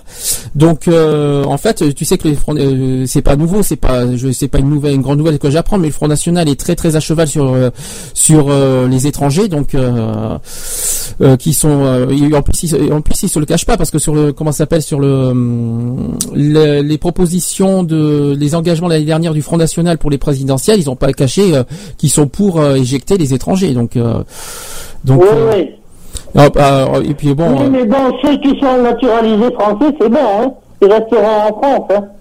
Oui. C'est ceux qui ne le sont pas qui, qui, qui vont être. à euh, condition qu'une à condition qu'une nouvelle loi ne passe pas. Faut pas l'oublier parce qu'on s'attend à tout avec le Front National parce que euh, imaginons qu'on a qu'on a un gouvernement parce qu'il faut pas oublier que les textes de loi c'est le c'est le ce n'est pas le président de la République mais le, le- les députés qui votent les lois. Euh, s'ils font passer les- s'il y a une majorité de Front National dans les dans les dans les lois ben là on n'est pas dans la merde quoi. C'est surtout ça qui est dangereux. Donc euh, parce qu'on peut avoir, euh, on peut avoir une, une euh, Marine Le Pen qui peut gagner le présidentiel si on a, comment ça s'appelle, un, euh, un gouvernement et un et un- une majorité de députés qui sont de gauche, et ben on est, on est, on est tranquille. On- les lois ne passeront pas pour euh, pour Marine Le Pen pour autant. hein. Ça dépend de ça. on est d'accord, mais enfin, bon, bien souvent, ce qu'elle dit, c'est vrai, elle. Alors qu'est-ce que tu, alors euh, question, qu'est-ce que tu trouves de vrai? Moi, ben, tout ce qu'elle dit, c'est vrai. Oui, mais c'est vrai. Mais est-ce que pour autant, euh, c'est vrai qu'elle, c'est euh, bon, euh, je ne peux pas, il faut pas oublier qu'elle est avocate. Hein, faut pas exemple, on serait Voilà. moins endetté si on n'avait pas les étrangers. C'est peut-être vrai. Ça. Alors, est-ce qu'on rentre pas un petit peu dans la discrimination là? Justement en disant pas. ça. Est-ce que est-ce qu'on est-ce qu'on peut se permettre de dire euh, c'est la faute des étrangers que- qu'on est endetté? Non. Est-ce que c'est je crois que quand ils arrivent en France, ils ont rien, on leur donne du pognon. Oui, mais là on parle de la dette. je te parlais de la dette publique et pas de la dette personnelle, euh, pas de pas de notre. euh, je parlais de la dette publique. Si on a tr- si on a des milliards Oui, mais d'euros. pourquoi on a une dette publique D'après Oui. toi? Ah, mais c'est pas la faute des étrangers. J'y crois pas du tout. C'est peut-être la faute de l'Europe si on veut. Non, non, non, non, non. Bah, il y a eu la crise. C'est de leur faute, hein, c'est pas de leur faute. Enfin, c'est pas la faute Euh, des étrangers. Ils cherchent un endroit où vivre en paix, où pas être euh, euh, tué pour des oui ou pour des non. Ça, Bah, ils cherchent un, endroit, mais je, je sais pas, dans la fête témoin peut-être. Bah, tu me dirais, c'est la faute de l'Europe. Je, je comprendrais avec ce qui se passe en Grèce et ce qui est en train de se passer dans un autre pays en ce moment. Euh, oui, là, oui, je dirais oui. Mais de là à dire que c'est la faute des étrangers qui viennent en France qu'on est endettés, non, c'est pas ça. Ça n'a rien à voir. Non, c'est Voilà. pas, non, c'est pas ce que je veux dire. D'accord. Alors, tu voulais dire quoi? Pas bien compris, c'est pas ce que je veux dire. Alors, il y a un petit bug. Il y a un petit- bug en ce moment. Les étrangers, on en a besoin. Voilà. Oui. Et D'une certaine manière, on en a besoin. tout comme nous, euh, il y a des Français qui vivent à l'étranger. Il faut pas l'oublier, ça. C'est vice versa. Oui, voilà. Faut pas l'oublier que, faut pas oublier que ça va dans les deux sens. Hein. Et euh, Et alors, ils touchent euh, plus de pognon par instant en France. Tout à fait. Mais euh, qu'est-ce que mais en fait tu es d'accord sur quel point exactement? Moi, qui renvoie des Alors, qui font que des conneries. Alors, qui répète- vont tuer des personnes ou qui vont attaquer une bijouterie comme récemment là. Hein, le mec, il, a tiré, il a tiré sur le mec, eh ben c'est lui qui se retrouve en tôle. Alors répète ton Voilà, début de jeune là. Alors répète ton début de phrase parce qu'on a eu un bug au début. Euh, tu as eu un bug sur ton dé- sur ton, ton début de phrase. Tu disais quoi exactement? Je dis, t'as entendu parler à la télévision hier ou avant-hier un mec qui a tué un cambrioleur, Non. un bijoutier. Non, tu le- là tu me l'apprends parce que j'ai pas tout j'ai pas vu récemment encore les Ah, infos. bon. Eh bien, malheureusement, il a tiré sur le mec, il a tué. Hmm. Eh bien, c'est lui qui est condamné. D'accord. Moi, je suis pas d'accord. Donc là c'est une Moi, le mec fait, là nous rentrons ça, je le prends, je le remets à la frontière de son pays. ben là on nous là nous rentrons dans le domaine de l'injustice plutôt. Si tu vois ce que je veux dire. Oui, mais c'est pareil, hein. Ah, c'est pas tout à fait la même chose, on n'est pas dans le même sujet. Et non, parce qu'ils vont en prison, ils sont, ils sont logés, nourris, habillés, blanchis, et qui s'équiper D'accord. Bah, c'est nous. D'accord. Ok. Euh, Qu'est-ce que je voulais dire? Euh, justement, euh, j'en parlerai plus longuement la semaine prochaine parce qu'aujourd'hui on a beaucoup de sujets sur la guerre de Syrie. Est-ce que tu veux, tu veux dire deux petits mots là-dessus, La guerre- ce qui se passe en Syrie Ben, que c'est malheureux pour, pour les gens qui s'y trouvent. Qu'est-ce que tu veux que je te dise, moi Tu- Est-ce que tu, est-ce que tu y crois à une troisième guerre mondiale? Euh, C'est bien parti. C'est, bien parti, hein, je trouve. hein. Hollande et puis les Américains s'y mettent, je pense, oui. Ben, est-ce que tu, est-ce que tu trouves que la Russie a raison sur leurs propos? Est-ce que Poutine a raison sur ce qu'il dit? Mais s'ils peuvent s'arranger autrement qu'une guerre, oui. Parce ça que- moins de morts. Parce que là, euh, là, c'est vrai que le- le- bon, ce qui se passe entre la Russie et les États-Unis, ça chauffe réellement là. Donc, euh, c'est en train de sérieusement prendre euh, prendre une option euh, grandissime. Là, on, va- on attend les euh, les, euh, les résultats, tu sais, des, des, des composants chimiques de lundi. Là, on va attendre ça. Ouais, ouais. Je pense que tout Oui, va mais dépendre de ça.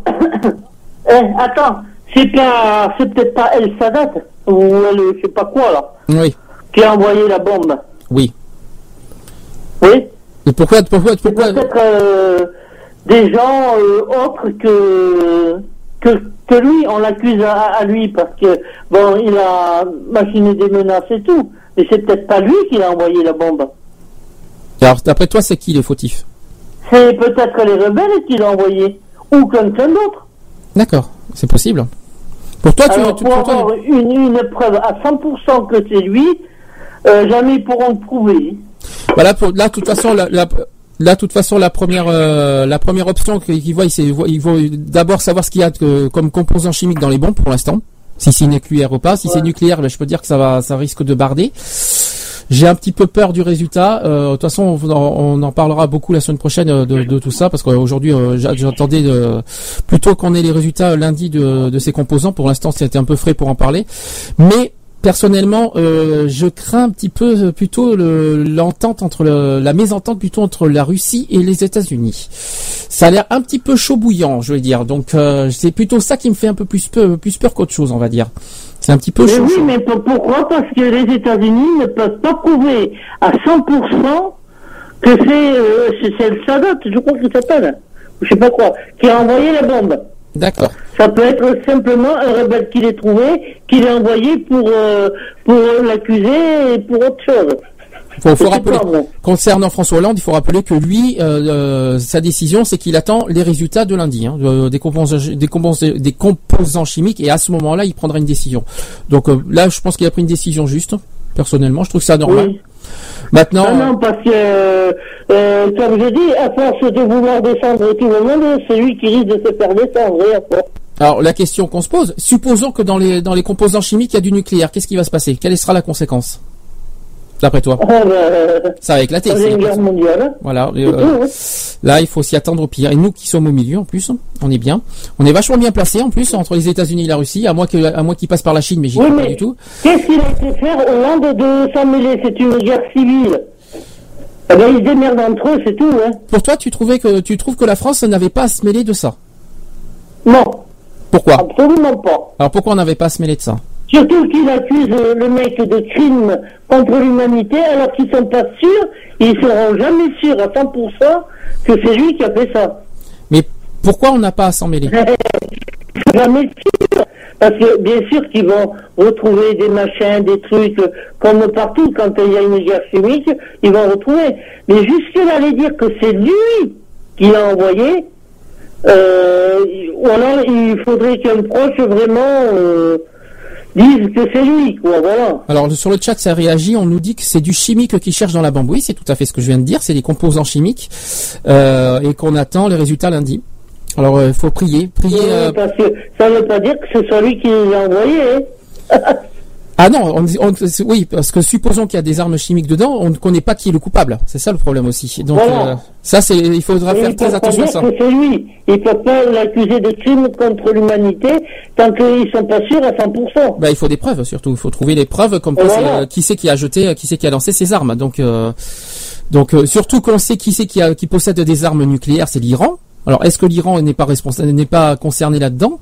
Donc, euh, j'ai dit une- peut-être une bêtise, mais bon, l'Iran n'est pas n'est pas non plus étrangère à tout ça. Donc, euh, donc euh, on sait on sait que l'Iran possède des armes Ouais, nucléaires. Quoi quoi qu'on dise, c'est la merde. Voilà. C'est clair, c'est la merde. on y est. Eh bien, on est en On plein est en dedans. plein dedans. Cette prévision de troisième guerre mondiale, eh ben, on y est. En, plus, on nous a prévu entre la Russie et les États-Unis, on y est. Ben, on est en plein dedans. Tout va bien, c'est génial, tout y est. On a tous les euh, tous les trucs, euh, tous les toutes les options dedans. C'est génial. J'espère surtout que ça va pas se passer parce que alors là, si ça se passe ça, c'est fini. Là, les, les, les ententes entre pays, c'est fini. Alors déjà qu'on est en crise au niveau économique, alors là, ça serait vraiment catastrophique. C'est la troisième guerre mondiale, c'est la fin de tout là, je pense. hein. Là, on perd tout, tout, tout, tout. Alors là, la, la crise est la crise, on la surmontera plus jamais. hein. Donc, euh, moi, je, je, ce qui me, ce que je crains, c'est la- les conséquences de cette guerre, quoi. Donc, euh, Parce que tu, euh, tous les autres pays sont contre, apparemment. Hein. Bah, euh, j'avais j'ai une j'avais une carte. euh, Il y a l'Afrique qui est contre, euh, la Russie qui est contre, et l'Amérique euh, du Sud qui est contre. Et ceux qui sont pour, c'est les États-Unis, euh, l'Europe, c'est-à-dire l'Allemagne, nous, enfin toute l'Europe. Oui, euh, non, Euh, non, non. Si si, y a. Soi-disant que, que, à part les Français, dans l'Europe, personne n'a dit oui encore. Ah si si si parce que j'ai euh, j'ai vu euh, les couleurs et apparemment euh, l'Europe est, euh, est dans la même couleur donc euh, je sais qu'il y a l'Amérique bon? du Sud, l'Afrique et la Russie qui sont complètement contre. Ça c'est du sûr et certain par contre. Donc euh, après les États-Unis l'Europe et je sais par contre je j'ai pas fait attention pour la Chine. Euh, je sais pas que je connais pas la couleur au niveau de la Chine par contre. Je crois qu'ils sont rouges la Chine. C'est à dire qu'ils sont avec la Russie. Donc euh, là ça serait une catastrophe là. Donc Ah oui, mais ça... euh, Moi, je me demande pourquoi ils donnent pas, ils demandent pas aux gens, justement, s'ils sont pour ou contre. Voilà. Pour eux, ils sont pour ou contre. euh, ah ben ah oui, tu veux dire qu'on fasse un référendum. Toi, tu serais partant pour qu'on fasse un référendum sur ça. C'est pas une mauvaise idée Voilà. ça. Ça serait pas une mauvaise idée, je trouve. Comme euh, c'est, moi je trouve que c'est une bonne solution. Est-ce que est-ce Parce qu'on que est, euh, moi, j'écoute les informations, t'en as beaucoup qui sont pas d'accord. Hein. Ouais, c'est pas. Énormément. Hein. C'est pas bête. C'est vraiment. euh, moi, je dirais que c'est une bonne idée. Voilà. Est-ce- Qu'est-ce que Et si vraiment Hollande veut faire la guerre à la Russie, euh, pas, pas à la, à la Russie, à la Syrie, eh bien, on l'expédie là-bas. Il fera la guerre tout seul. Alors apparemment, l'Angleterre serait contre la, la guerre. Alors, je Ah, ne sais bah, pas. Alors alors. euh, Oui, oui, il y a plusieurs euh, pays européens qui sont contre. Hein. Non parce que j'ai vu euh, j'ai vu une carte avec euh, les couleurs, c'est tout frais et euh, j'ai vu que je sais pas si je l'ai sur moi cette carte au niveau de la Syrie parce que j'avais prévu d'en parler que la semaine prochaine. Euh, bah voilà, en tout cas, en tout cas, on m'a dit sur le chat que l'Angleterre est contre la guerre, donc tout comme la Russie, l'Afrique et, et l'Amérique du Sud. Voilà. Donc toi, euh, par contre, le référendum, c'est une bonne idée. Je trouve, euh, moi, je trouve que c'est une bonne solution. Ça ne veut pas. Ouais, mais s'il y a une guerre mondiale, ça m'étonnerait que la France va être neutre. hein. Donc euh, moi, j'y crois pas parce que la France est alliée avec les États-Unis. la France, elle va pas tenir longtemps. Hein. Ouais, parce que le problème, pas. Hein. parce que supposons qu'on est contre la guerre, on est pas, il faut pas oublier que qu'on est allié avec les États-Unis. Donc euh, si les États-Unis, bah, On peut être contre une guerre. Hein. bah les États-Unis, euh, C'est pas parce que les États-Unis ont fait la guerre que ça y est, moi je vais partir en guerre. Hein. bah forcément, moi je, je dirais, je pars sur la logique des choses. hein, donc, ben oui, hein. donc, ouais, mais c'est pas, ça pas pas. obligatoire. Hein. Ouais, mais c'est pas parce que nous, les Français, on n'est pas d'accord que, que, que, que le, euh, le pays va pas suivre les alliés. Parce que si on perd les alliés, les États-Unis, on perd tout. Alors, euh, mais je suis contre la guerre aussi. Je suis d'accord. hein. moi, je, euh, je suis, c'est clair, net et précis. Je suis complètement contre aussi. Euh, et le coup du référendum, je trouve que c'est une bonne idée. Devrait euh, peut-être, euh, bah, quand on aura les résultats lundi. Euh, bah, qu'on nous propose euh, aux Français, qu'est-ce que est-ce que oui ou non, vous, vous, vous ça m'étonnerait que, qu'il y ait euh, plus de pour que de contre. J'y crois pas. hein. Donc, euh, ça parle derrière, je vois. Ça se voit qu'on est en direct et qu'on est euh, en live et qu'on est euh, le plus naturel possible. C'est ça qui est bien. ça va? Ouais, ouais. Bien, toujours sur ton ordinateur Oh là, je suis en train de m'arracher les doigts là. Alors je précise que là c'est Frédéric qui, qui nous parle, hein, c'est le fils de GG. Euh, tu veux dire d'autres petites choses ou pas? Non? Euh, non. Non, ça va, tout va bien. bon ben en tout cas le petit coucou ça fait tout va plaisir. bien. euh, De toute façon, on va tous mourir sur la fin du monde. Voilà. Ah, toi, ah, toi, tu- toi, tu vas jusque là, toi. toi, euh, la fin du monde dans quel sens du terme euh, phénomène naturel ou la, ou la guerre mondiale? Ah, ben, de toute façon, c'était prévu. Alors que ce soit ou l'autre, c'est pareil. Hein. D'accord, parce que le phénomène naturel, on n'y est pas encore, c'est en 2032 maintenant, donc. Euh... Parce que, euh, moi, euh, je me rappelle, il y avait un mec qui avait prédit la troisième guerre mondiale. C'est ça. Il a dit qu'elle serait courte, mais qu'il y aurait énormément de morts. Et de dégâts. Je pense que le, le dégât va être économique, moi, la- de cette guerre. hein. Je, je- Euh, non, pas les dégâts économiques. Parce que moi, je pense qu'il y en a qui doivent euh, cacher leurs espèces de bombes là. Et ils vont tout envoyer, et puis tu vas voir ce que ça va faire. Alors, elle sera courte, la guerre, parce que comme on dit, faute de combattants, ben, on arrête la guerre, hein, quand il n'y a plus de combattants. Et moi, ça va se passer comme ça. Hein. D'accord. Et euh, à savoir qui, qui va attaquer qui, qui va attaquer quoi, est-ce qu'on va être attaqué C'est bon, je pense que deux guerres mondiales, ça nous a suffi en France, pas une troisième si c'est possible. Ben, Euh, apparemment, non. Hein. Je pense pas que c'est chez nous qu'on va éclater parce que c'est bon, ça nous a suffi, je pense. hein. Donc. Euh, J'en ai plus. Alors, euh, est-ce que tu veux rajouter Est-ce qu'il y a un sujet que tu veux parler vite fait? Non. Ou est-ce que tu veux attendre la semaine prochaine pour la suite? Oui, euh, tu me diras le stuff, quoi. Non. À la limite. Parce que euh, moi, j'ai rien préparé, puis en, en ce moment, comme je dit, la santé euh, va pas et tout m'énerve.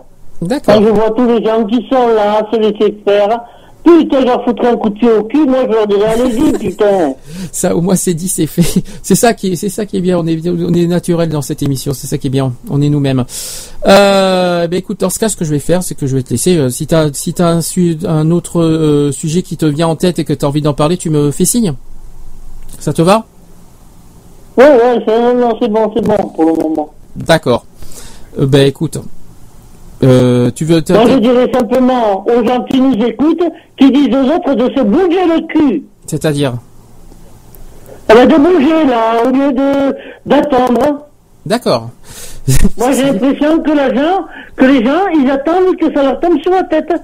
Et puis, là, une fois que ça sera tombé sur la tête, ils demanderont d'où ça vient. Qu'est-ce que je disais tout le temps? On ne sait pas comment il fait demain. Ça peut nous tomber dans la figure du jour au lendemain. Les gens se croient invincibles, invulnérables, alors que demain, boum, n'importe quoi peut nous arriver. Il faut pas l'oublier. Ouais, ouais. Et ça, et ça, il faut que chaque personne le comprenne et le, et le mette bien ça dans le crâne. Mais je parle dans tous les sens du terme. Ça peut être un accident, ça peut être un, euh, une mort, une mort soudaine euh, sans qu'on s'y attende, euh, une crise cardiaque. euh. J'entends des voix. euh, C'est peut-être, c'est peut-être moi. J'ai entendu des voix en même temps. Tu disais? Non, non, non, c'est à Frédéric que je, euh, que, que je parle, parce qu'on va Mais- faire des beignets aux pommes. Oh là là, euh, merci. Alors merci de me, merci de me, comment te dire, de me de donner le, le à la bouche en même temps, en pleine radio, en plein boulot. Ça va donner peut-être envie aux gens de manger à 17h25, en marque. Euh, mais- Non, mais écoutez, comme on dit, j'en ai marre de me priver de ça, de ça, de ça. Et puis, ah, et puis en ce moment, je me prive de plus rien. Bon, ben, dans ce cas, dans ce cas, je vais vous laisser faire votre petit goûter tranquille à 17h25, à moins que ce soit pour ce soir. On est quand même samedi. Euh, et si t'as d'autres idées en tête, t'as dit ah tiens, j'ai une idée, ben tu me rappelles. Si si d'un coup, si d'un coup t'as, si d'un coup t'as un truc qui te vient en tête, ah tiens, j'ai quelque chose, bing, ah, il faut que je l'appelle. Eh ben tu m'appelles. Voilà. le- Ah le oui, téléphone- là, il faut que je mette la friteuse en, en, en marche pour manger quelques beignets. En tout cas, il y a une chose que je suis content, c'est notre premier coup de téléphone et il fonctionne. C'est ça qui est bien. Donc la technique On fonctionne. a, on a les humains, hein, premier. hein. Mais la Et technique. Frédéric, à un moment, il me dit, ça y est, j'ai trouvé. ah bon. Ah, mais tu sais, euh, tu parlais, mais euh, vraiment voix entrecoupée. Non, mais ce que je veux dire, on c'est que- entendait Hollande, puis après on entendait Syrie, puis après on entendait... Tu sais, c'était vraiment découpé. Non, mais ce qui me fait, là où je suis content, c'est que la technique fonctionne parce que c'est une première sur cette radio que j'ai réussi à faire fonctionner une- le téléphone dans la radio. Youpi, hurrah, je suis content. Euh, pourvu que ça dure. je suis content. Euh, je, te, je te laisse euh, dans ton petit beignet. Et euh, Un petit beignet, mais il n'a pas fait encore. Eh ben, justement, il faut les faire. C'est ça que je veux te dire. Il faut les J'ai préparer. préparé la pâte, j'ai tout fait, et Frédéric, il mange les pommes, lui. Ah bah alors là, alors, alors, alors justement, des beignets sans pommes, ça va pas être des beignets, hein, ou alors ça va être, Ah euh, ça va être des beignets euh, en sans. plus, c'est pas les bonnes pommes qu'il a pris, alors en plus, Bah t'auras je plus sais qu'une- pas ce que ça va donner. Il te restera plus qu'une solution, c'est les beignets au sucre. Hein. Il ne plus que ça à faire après. hein. Manière, hein. Plus que ça. Ah, si tu as du, alors, je vais pas, si je peux dire les marques pour moi, euh, je suis pas, j'ai pas de CSA. euh, tu peux mettre de- du petit Nutella entre les deux si tu veux. Ouais, non, non, non, c'est pour moi, tout. Tout oui. est pour moi, là. Donc, euh, Miam, miam, ça va être bon. Donc euh, voilà, miam miam. Bon, je pense que ça y est, tout le monde a envie de manger maintenant. Euh, bon, euh, bon, euh, je sais pas, on ne sait jamais. Bon, écoute, je vais te laisser. Et Eh ben, euh, Je vais dire alors bon appétit, bande d'ahuris. oui, oui, mais là, 17h25, euh, c'est un peu tôt, à moins qu'il fasse le goûter, tu vois. Par contre, c'est plus difficile quand même. Je te fais des bisous et tu m'appelles quand tu veux dès que bah, dès que t'as un déclic. hein. Ouais. Ça te va? Ouais, ça me va. Allez, à plus tard. Ouais, à plus tard. Ça c'est fait. Bah, écoutez, ça c'était c'était notre GG national. Alors je vous avoue euh, pour ceux qui ont qui sont les habitués des euh, des deux saisons précédentes, ceux qui ont écouté tous nos podcasts, c'est une habituée de l'émission qui est qui revient très souvent, qui nous soutient très souvent, qui sera là euh, autant qu'on existera. hein. Donc euh, que je lui remercie encore d'être aussi fidèle de, que depuis le début de l'émission, qui d'ailleurs euh, je pense euh, sera euh, un jour parmi nous euh, directement dans les studios, dans les nouveaux studios, pour parler en direct directement ici. Euh, peut-être voir peut-être si je si j'arrive à, à me déplacer avec mon matériel, voir peut-être depuis chez elle, euh, ça va nous changer un petit peu de, de faire un petit peu de, de, l'émission depuis la campagne. Ça va nous changer un peu les, les- ça va me ressourcer aussi. Je bafouille encore, c'est pas grave, c'est normal, c'est là il fait un peu chaud, euh, mais c'est pas grave, ça va aller. Je vais faire une pause. Si certains euh, veulent me m'appeler sur le, le téléphone, vous avez vu que ça marche. Vous avez vu que ça peut marcher. Vous avez vu que ça marche très très bien qu'on peut appeler. Je répète le numéro 05 35 004 024. Précision. Appelez-moi uniquement hors musique parce que si vous m'appelez pendant les musiques, je peux pas vous répondre sinon on va avoir un brouhaha total au niveau technique. Euh, je vais vous faire une pause bien méritée parce que hein, euh, ça a été un peu long. On va tiens, tiens je vais mettre euh, le nouveau Emel Bent qui s'appelle Sans toi. Son nouvel album va bientôt sortir. Euh, on écoute. On dit à tout de suite. Allez, nouveau Emel Bent Sans toi. À tout de suite. Yo, man, it's a lot of brothers.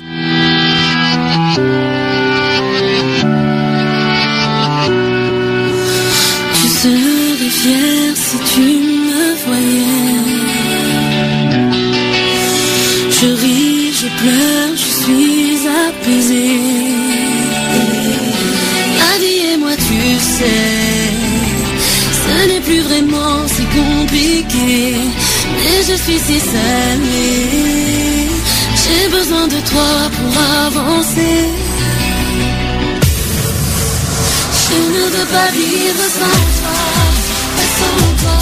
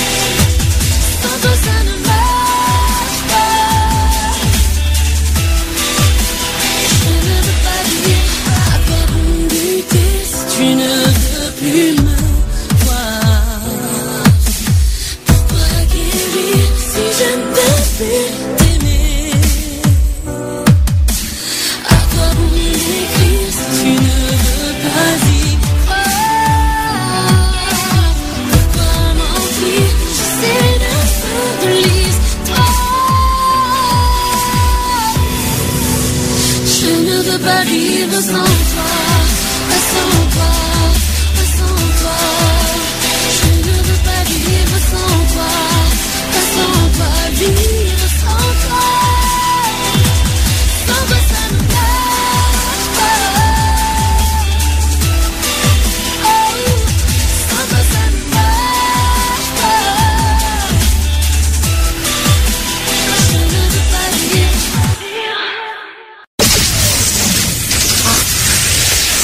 Equality sur Gay Radio, une émission basée sur l'engagement et la solidarité.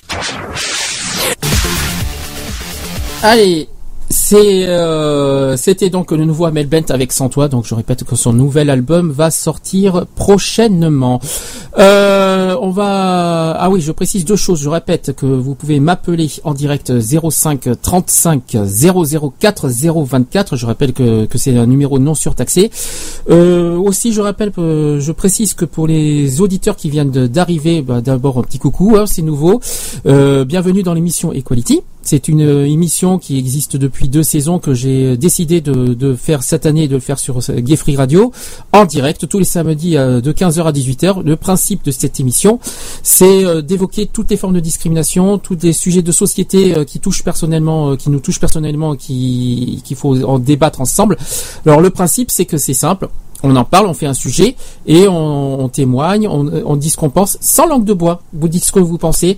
Vous n'hésitez pas. Vous, vous, faut pas avoir peur. hein. Euh, Je ne suis pas là pour vous manger. Vous avez vu avec GG euh, il y a un petit moment, vous avez vu que ça a été naturel, ça a été cash, ça a été. euh, vous voyez, faites comme faites comme à la maison. Appelez-moi. N'hésitez pas. Dites ce que vous en pensez.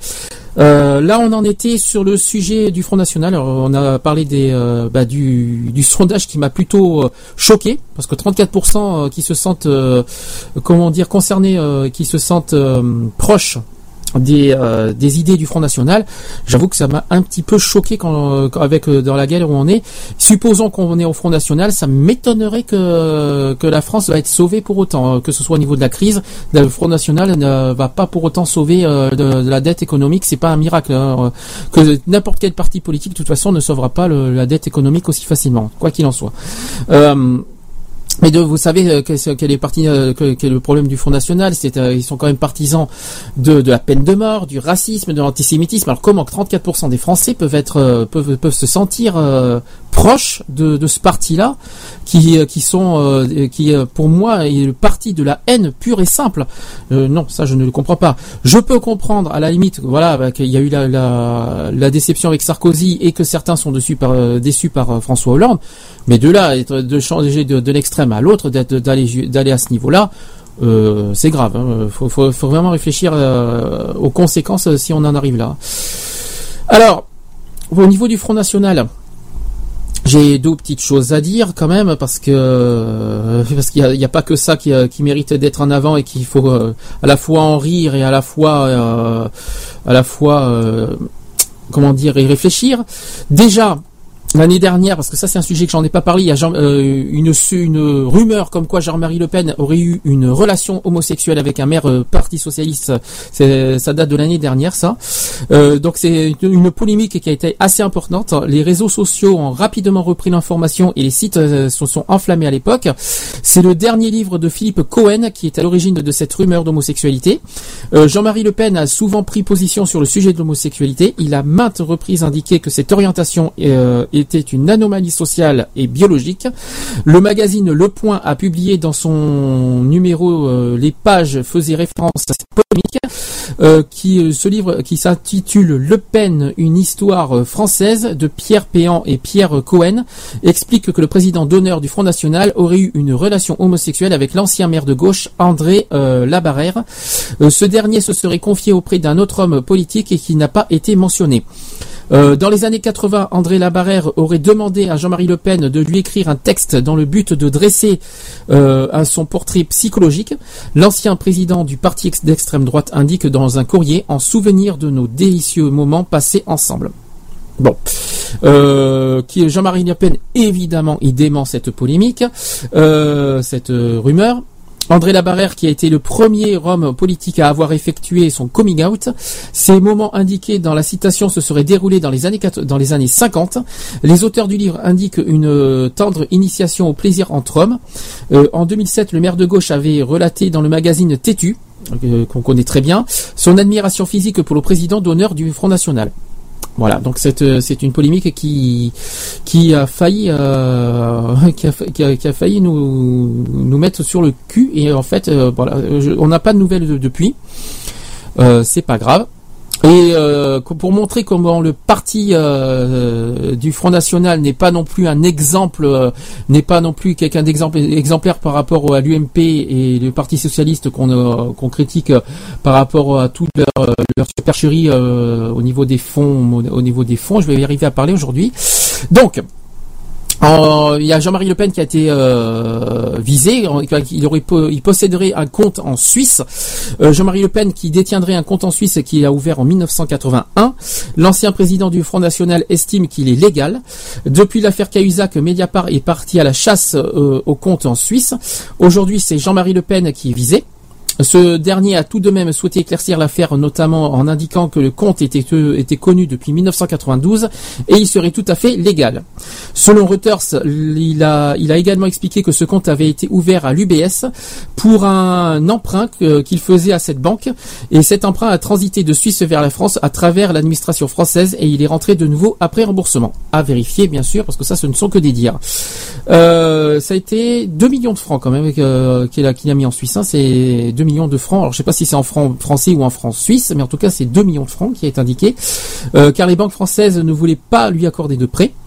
Euh, le compte aurait donc été ouvert uniquement pour cet emprunt et aurait été fermé dès le remboursement. Alors voilà, ça aurait été trop, c'est trop, trop facile.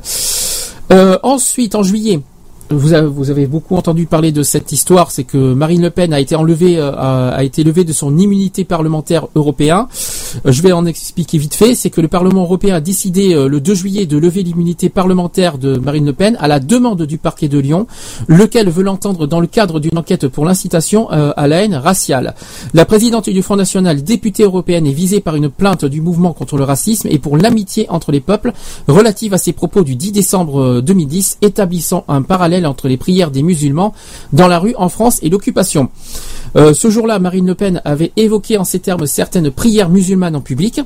Euh, voilà ce qu'elle a dit. Je suis désolé, mais pour ceux qui aiment beaucoup parler de la Seconde Guerre mondiale, s'il s'agit de parler d'occupation, on pourrait en parler pour le coup. C'est une occupation de, euh, de de territoire. Certes, il n'y a pas de blindés, il n'y a pas de soldats, mais elle pèse sur les habitants. Ensuite, le 18 juin 2013, euh, à propos de ces mêmes prières et en pleine polémique sur les apéros saucissons pinards, l'odo- l'eurodéputé avait déjà usé de la comparaison. Voilà ce qu'elle a dit. Très clairement, comme en 1940, euh, certains croient se comporter dans la France euh, de 2010 comme une armée d'occupation dans un pays conquis. Euh, donc Marine Le Pen et la nouvelle occupation, donc de là lire ce qu'on dit là, Marine Le Pen et la nouvelle occupation, quand les recettes éprouvées font les meilleures euh, soupes, hein, voilà. Euh, les eurodéputés ont accepté de lever euh, son immunité. Conformément à l'avis rendu par leur commission juridique qui réunit à huis clos, s'était prononcé à une large majorité dans ce sens le 19 juin 2013. Le Front National a dénoncé une décision qui exprime la crainte croissante euh, des oligarchies euh, face à l'irrésistible montée en puissance d'un mouvement patriote qui porte haut et fort la parole du peuple et propose de réelles solutions aux problèmes des Français. Euh, Marine Le Pen avait anticipé cette décision a- euh, le, la, le- la veille. Elle a dit oui, ça va arriver parce que je suis une dissidente. Voilà. Elle avait, un, elle avait un peu euh, prémédité son, son éviction. hein. Euh, elle a dit aussi par la suite, je ne la crains absolument pas et je m'en moque.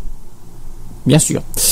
Euh, son délit est à ses yeux d'avoir osé dire tout ce, que tous les Français pensent, et c'est-à-dire que les prières de rue dont euh, elle le revendique qu'elles continuent à se dérouler sur le territoire français sont une occupation. Euh, elle a dit, voilà ce qu'elle a dit, je le maintiens, ma levée d'immunité parlementaire sera votée par mes adversaires politiques UMP-PS, cela me pose aucun problème, avait-elle poursuivi l'élu. Voilà. Euh, et euh, une dernière chose, et ça je pense que c'est une, info, euh, c'est une info qui vous a un petit peu euh, choqué aussi, c'est qu'il y a une montée du Front National à Marseille. Je pense que vous en avez beaucoup entendu parler de ça. Euh, c'est un sondage qui a, qui a été euh, fait par l'IFOP il y a pas longtemps. C'était le 9 septembre dernier. Marseille, le Front National gagne du, terrain, gagne du terrain. Le parti d'extrême droite recueillerait en effet 25% des voix si le premier tour du scrutin avait lieu aujourd'hui. Déjà la présidentielle de 2012, Marine Le Pen avait obtenu 21,22% des voix à Marseille. Euh, ce n'est donc pour euh, pas pour rien que cette ville a été choisie pour accueillir l'université d'été du Front National la semaine prochaine. Euh, il est arrivé que Mar- Jean-Marie Le Pen fasse beaucoup plus. Ce que euh, c'est ce que dit euh, Jean-Claude Gaudin euh, à 73 ans. hein. Le maire UMP de Marseille est d'ailleurs toujours en tête du premier tour avec 34% des intentions de vote. En lice pour son quatrième mandat, il n'est pas étonné que de cette poussée du Front National euh, en sur ces terres, comme il a expliqué au micro d'une radio locale française. Euh, le Front National, par ailleurs, euh, est devant le Parti Socialiste à Marseille. Il faut le préciser. Euh, donc euh, j'ai parlé du dérapage du Front National sur Facebook et j'ai aussi parlé donc de ces de ce chiffre qui m'a aussi surpris que 34% des Français sont proches des idées du Front National. Comment on peut être proche d'un parti comme ça? Je me le demande. Un parti de la haine, un parti euh, qui qui qui, euh, qui n'a aucun oh, qui n'a aucun scrupule et aucune honte de dire en public euh, je suis pour le racisme, je suis pour les, le- les rejets des étrangers. Je veux bien croire qu'il y a certains abus en France, euh, voilà, mais euh, on n'a pas à traiter les étrangers comme des chiens. Ce sont des personnes, ce sont des êtres humains et pas des déchets publics à mettre dans la rue et comme des torchons. Euh, ok, il y a de l'abus au niveau euh, administratif en France que, certains étrangers peuvent abuser à ce niveau-là, mais de là ne les rejeter, non faut peut-être pas trop exagérer. Ça dépend peut-être dans quelles circonstances et dans quelles euh, dans quelles euh, optiques ils viennent en France. Peut-être qu'il faut s'ils viennent en France pour travailler, pour euh, pour faire des choses bien. Voilà, on n'a rien à dire. Point final. Et ils sont les bienvenus. S'il y en a qui viennent uniquement pour euh, les administrations, l'argent, effectivement, ça coince un peu.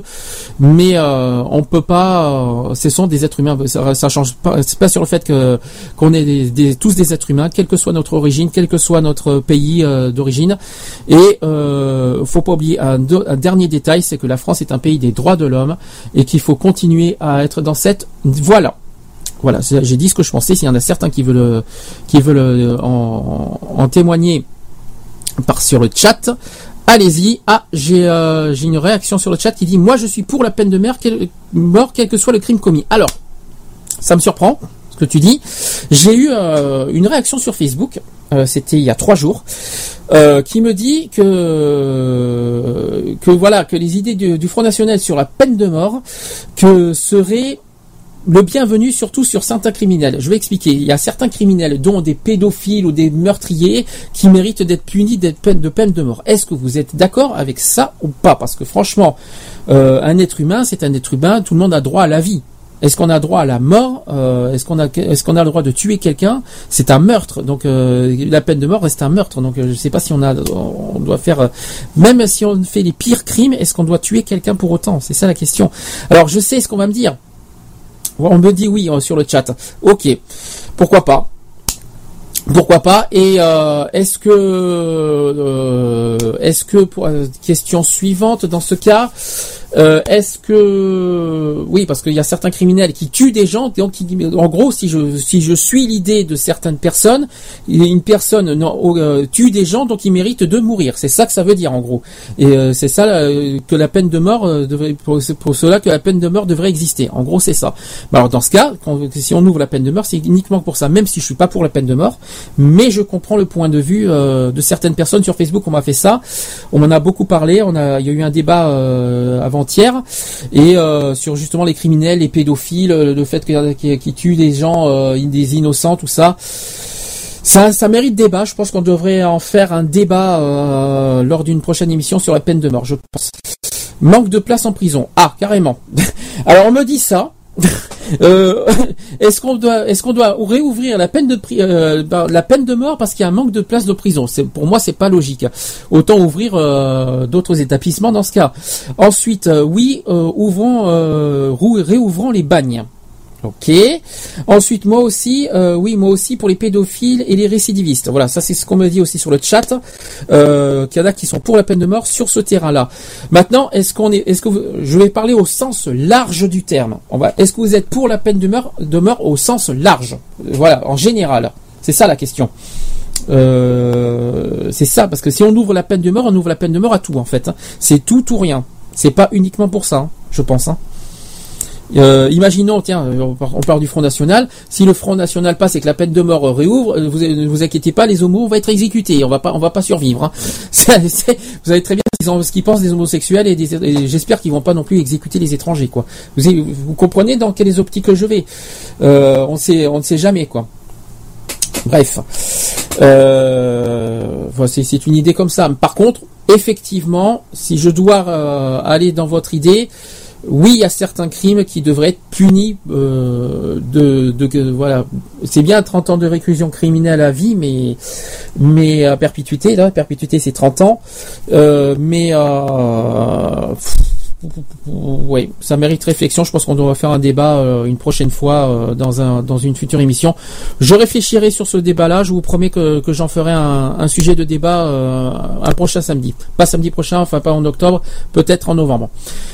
Euh, ben écoutez, ça c'était euh, les. oh, il manque une actu LGBT. Alors je vous ai promis une actu LGBT importante parce que euh, j'ai décidé de mettre pas mal en avant des sujets euh, importants au niveau euh, d'aujourd'hui parce qu'on a quand même six mois de retard et donc aujourd'hui je me suis dit allez pour les six mois je reviens plus fort que jamais.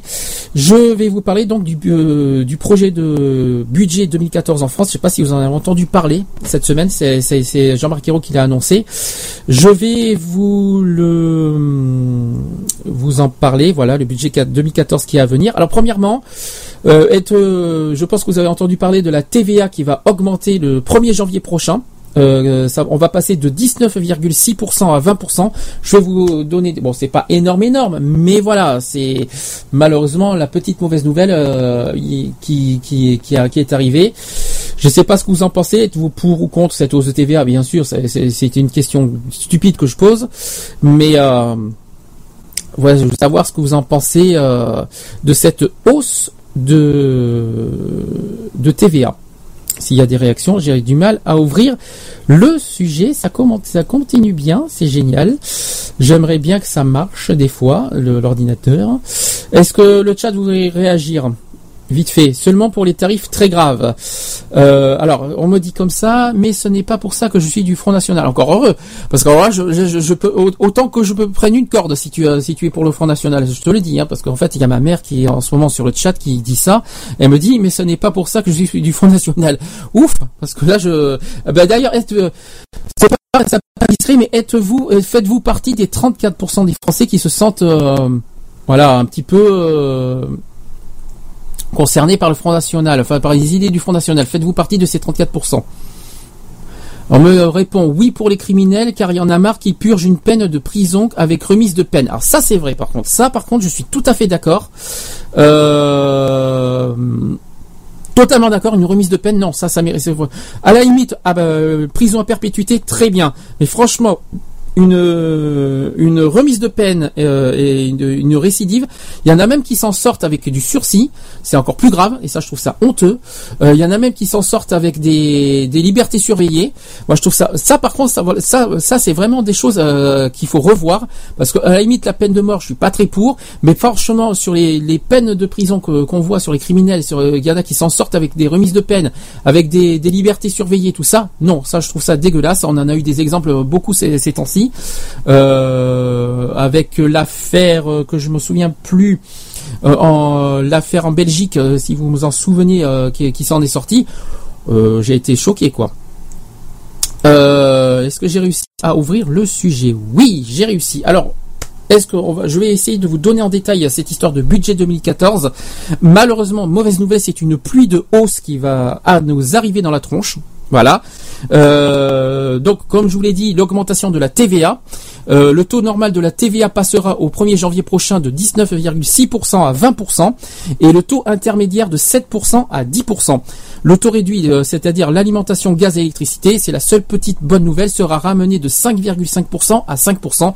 C'est pas ça qui va nous nous sauver euh, au niveau des, euh, des augmentations de TVA.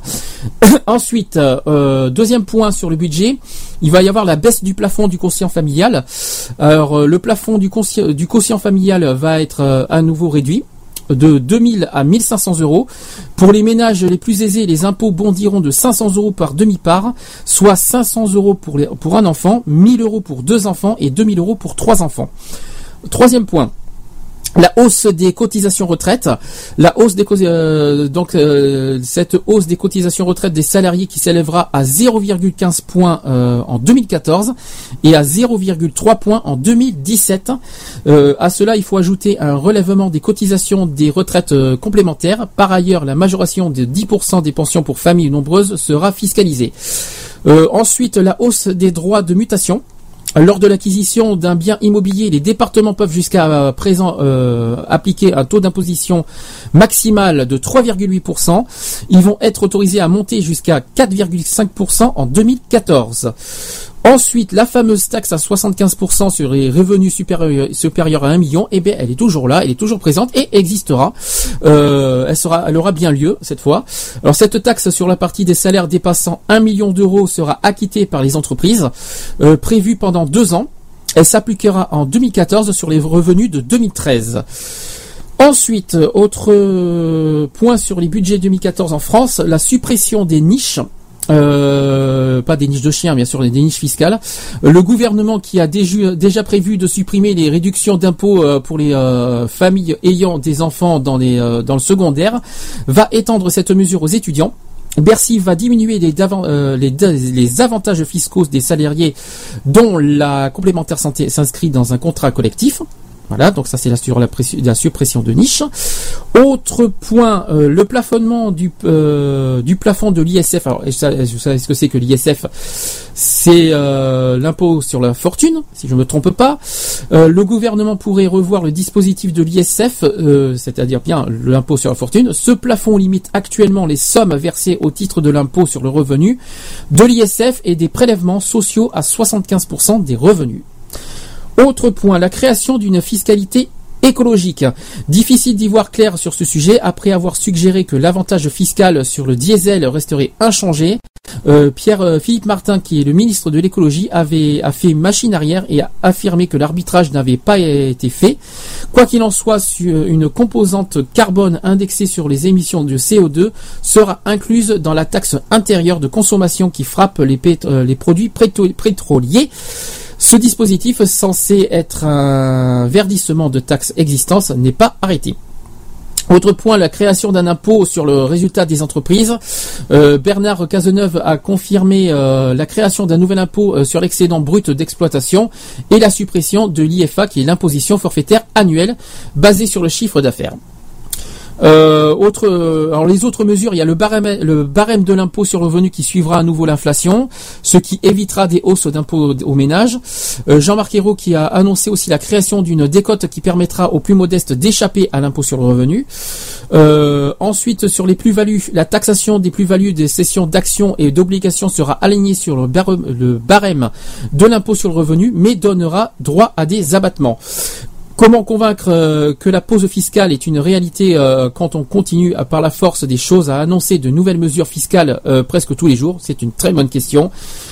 Eh ben, c'est un exercice difficile auquel se sont livrés Moscovici et Cazeneuve euh, pour le budget 2014.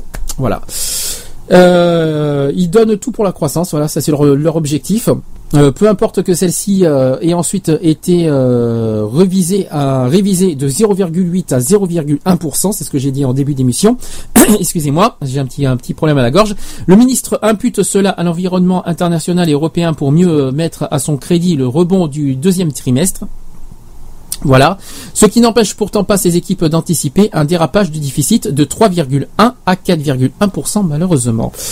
Euh, là aussi, le gouvernement assume pour leur erreur, pour leur, le- la dette.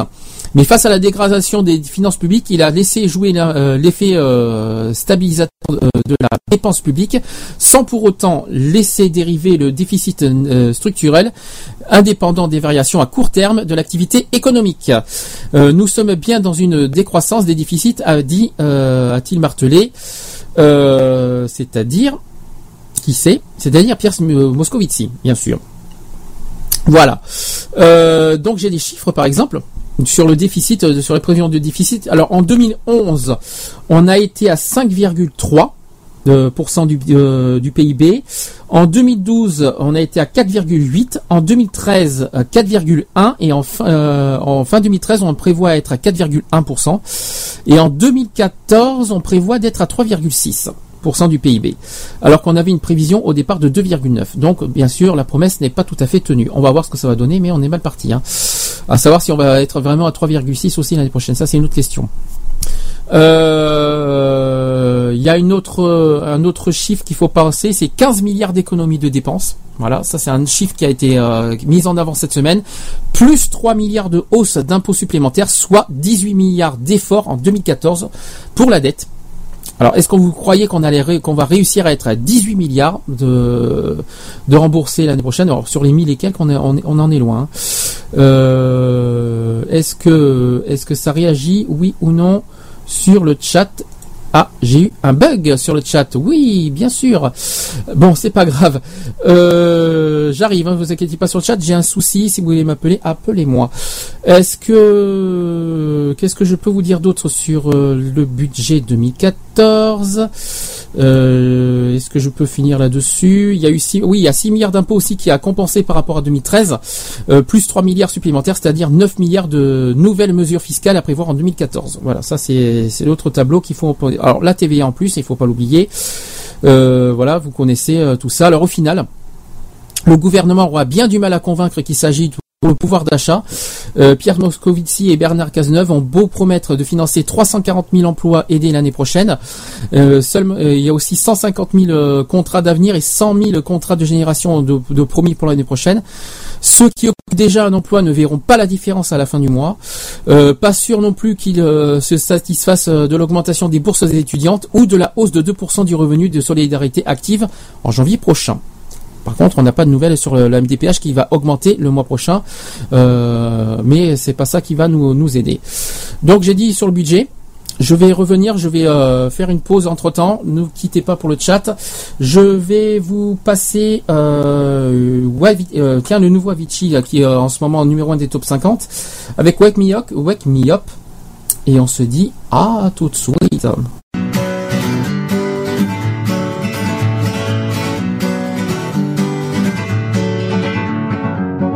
Feeling my way through the darkness, guided by a beating heart. I can't tell where the journey will end, but I know where to start. They tell me I'm too young to understand. They say I'm caught up in a dream. Well, life will pass me by if I don't open up my eyes. So that's fine by me. So wake me up when it's all over.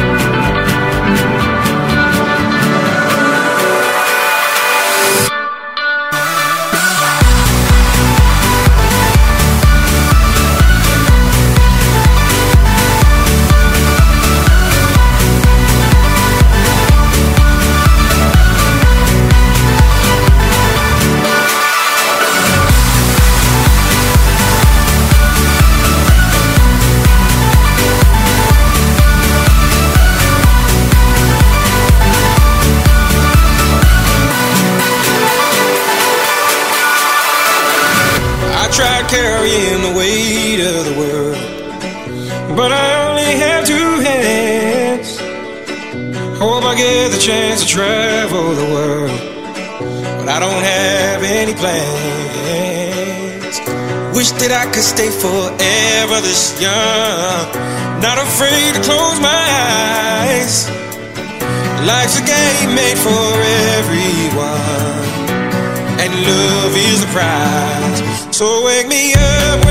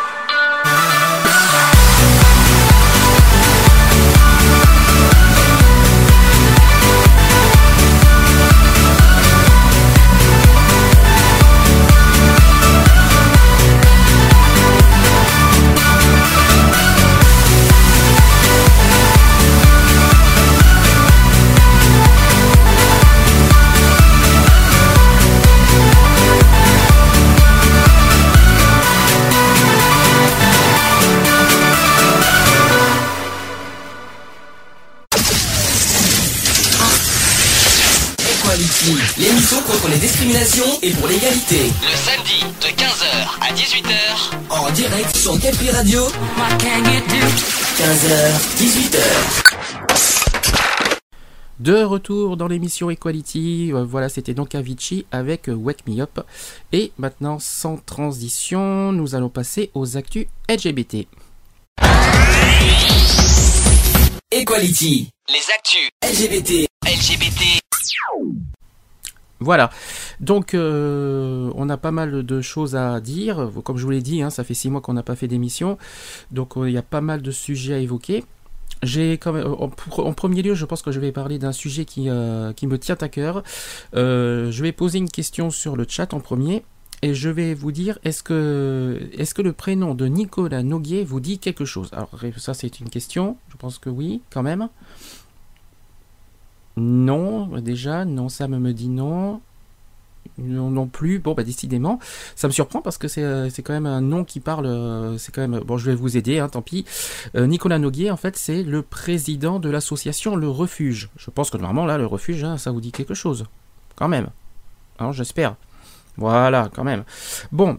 Euh, pourquoi je vais vous parler de ça? Parce qu'en fait, Nicolas Noguier euh, va recevoir euh, en novembre prochain le prix mondial du jeune citoyen remarquable, totalement mérité. Je vais vous expliquer pourquoi. Alors, Nicolas Noguier, donc le président fondateur de l'association Le Refuge, a été élu le 24 août 2013 jeune citoyen remarquable dans la catégorie contribution aux droits des enfants, à la paix mondiale et ou aux droits humains. Euh, le prix lui sera remis en novembre prochain à Rio de Janeiro, aux côtés de neuf autres lauréats que je vais vous citer.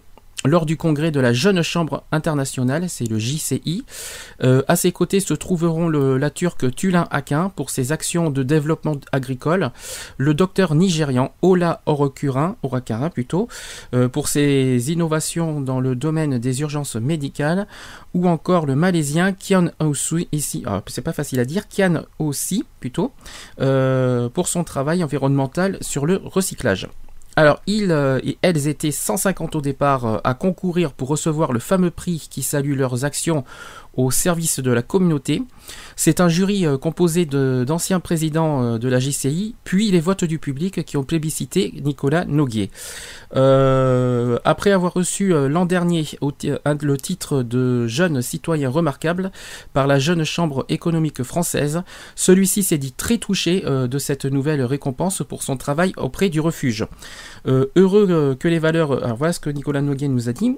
Euh, heureux que les valeurs du refuge soient reconnues au niveau mondial, c'est avec une grande émotion que j'apprends ma nomination officielle en tant que jeune citoyen remarquable, représentant la France au Congrès mondial de Rio au Brésil en novembre prochain.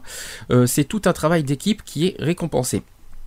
Euh, donc, moi, à titre personnel, je pense que ah voilà déjà ce refuge, il y en a quelqu'un qui félicite, c'est de toute façon mérité, je vous dis franchement.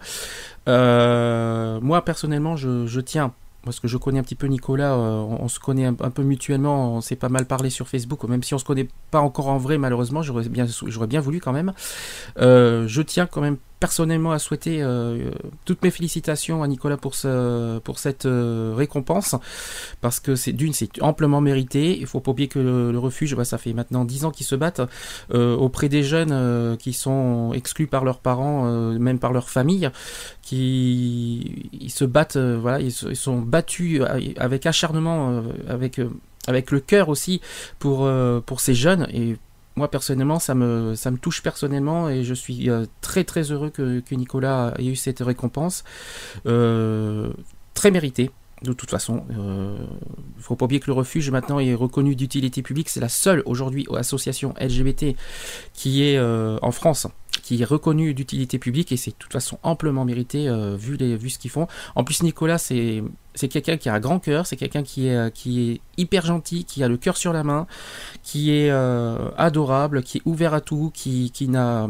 aucun euh, préjugé, qui n'a aucun euh, aucune euh, il est ouvert à tout le monde, il, est ouvert d'esprit, il, est adorable comme tous. Et en plus c'est quelqu'un d'humain, c'est quelqu'un de, de touchant, quelqu'un qui est euh, pour moi, c'est un mec en or qui, qui a totalement euh, mérité euh, cette récompense et bravo Nicolas. J'espère que, j'espère que, honnêtement, j'espère qu'un jour on se rencontrera. Et de toute façon, euh, j'expliquerai tout à l'heure pourquoi. euh, Euh, je, je compte aussi peut-être m'engager au refuge, mais ça j'expliquerai tout à l'heure. Continuons, je vais continuer aussi sur ce sujet.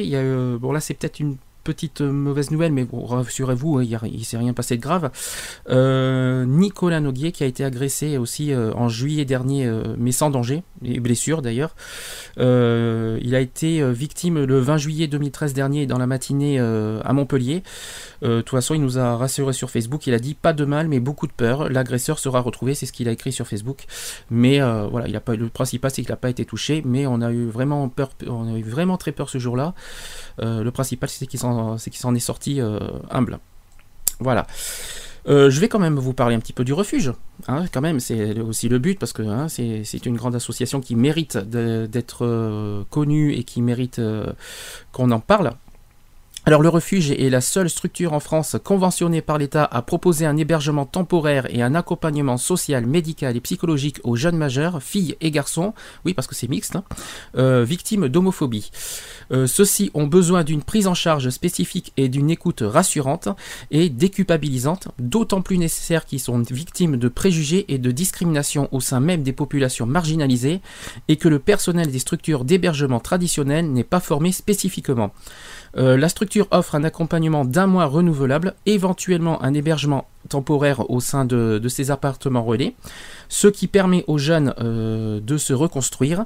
Il décide lui-même s'il souhaite retourner dans sa famille. Euh, la structure engage alors un travail de médiation familiale ou faire une rupture totale. Le travail du psychologue consiste alors à l'armer pour ce deuil. Euh, grâce à un travail en réseau et au soutien de ses partenaires, l'association est en mesure de proposer, au-delà de l'hébergement temporaire, des accompagnements individualisés coordonnés par une assistante sociale et incluant l'aide alimentaire, euh, le soutien psychologique et de nombreuses actions de prévention.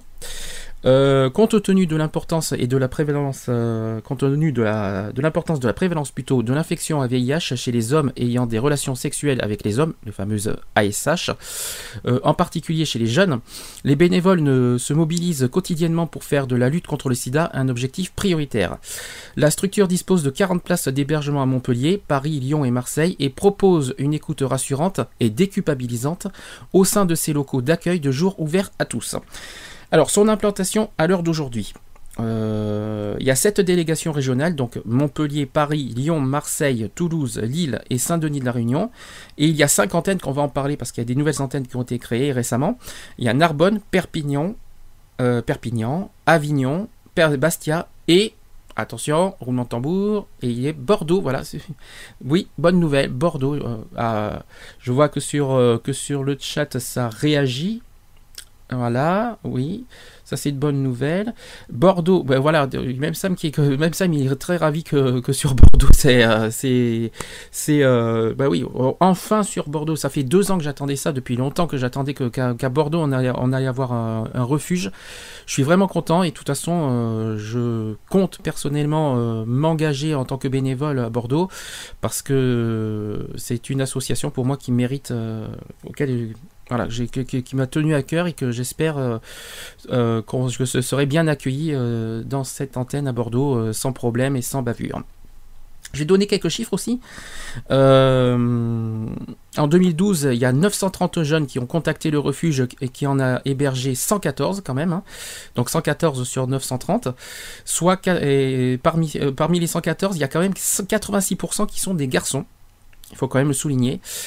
Euh, ensuite, deuxième point, avec 500 euros, l'association assure l'hébergement, euh, y compris la nourriture. La nourriture est comprise dans l'hébergement.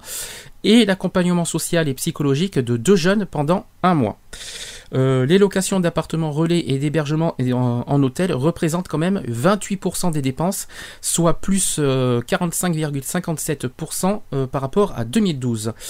Euh, et enfin, dernier point, le refuge compte 1700 adhérents. Ce sont des chiffres euh, qui ont été mis à jour le 20 juin dernier, euh, 20 juin 2013. 1700 adhérents quand même, hein, euh, rendez-vous compte, 1700 c'est énorme. hein. C'est pour vous dire comment le refuge, est quand même euh, euh, important euh, aux yeux des Français quand même. C'est pas, c'est pas, c'est pas rien 1700.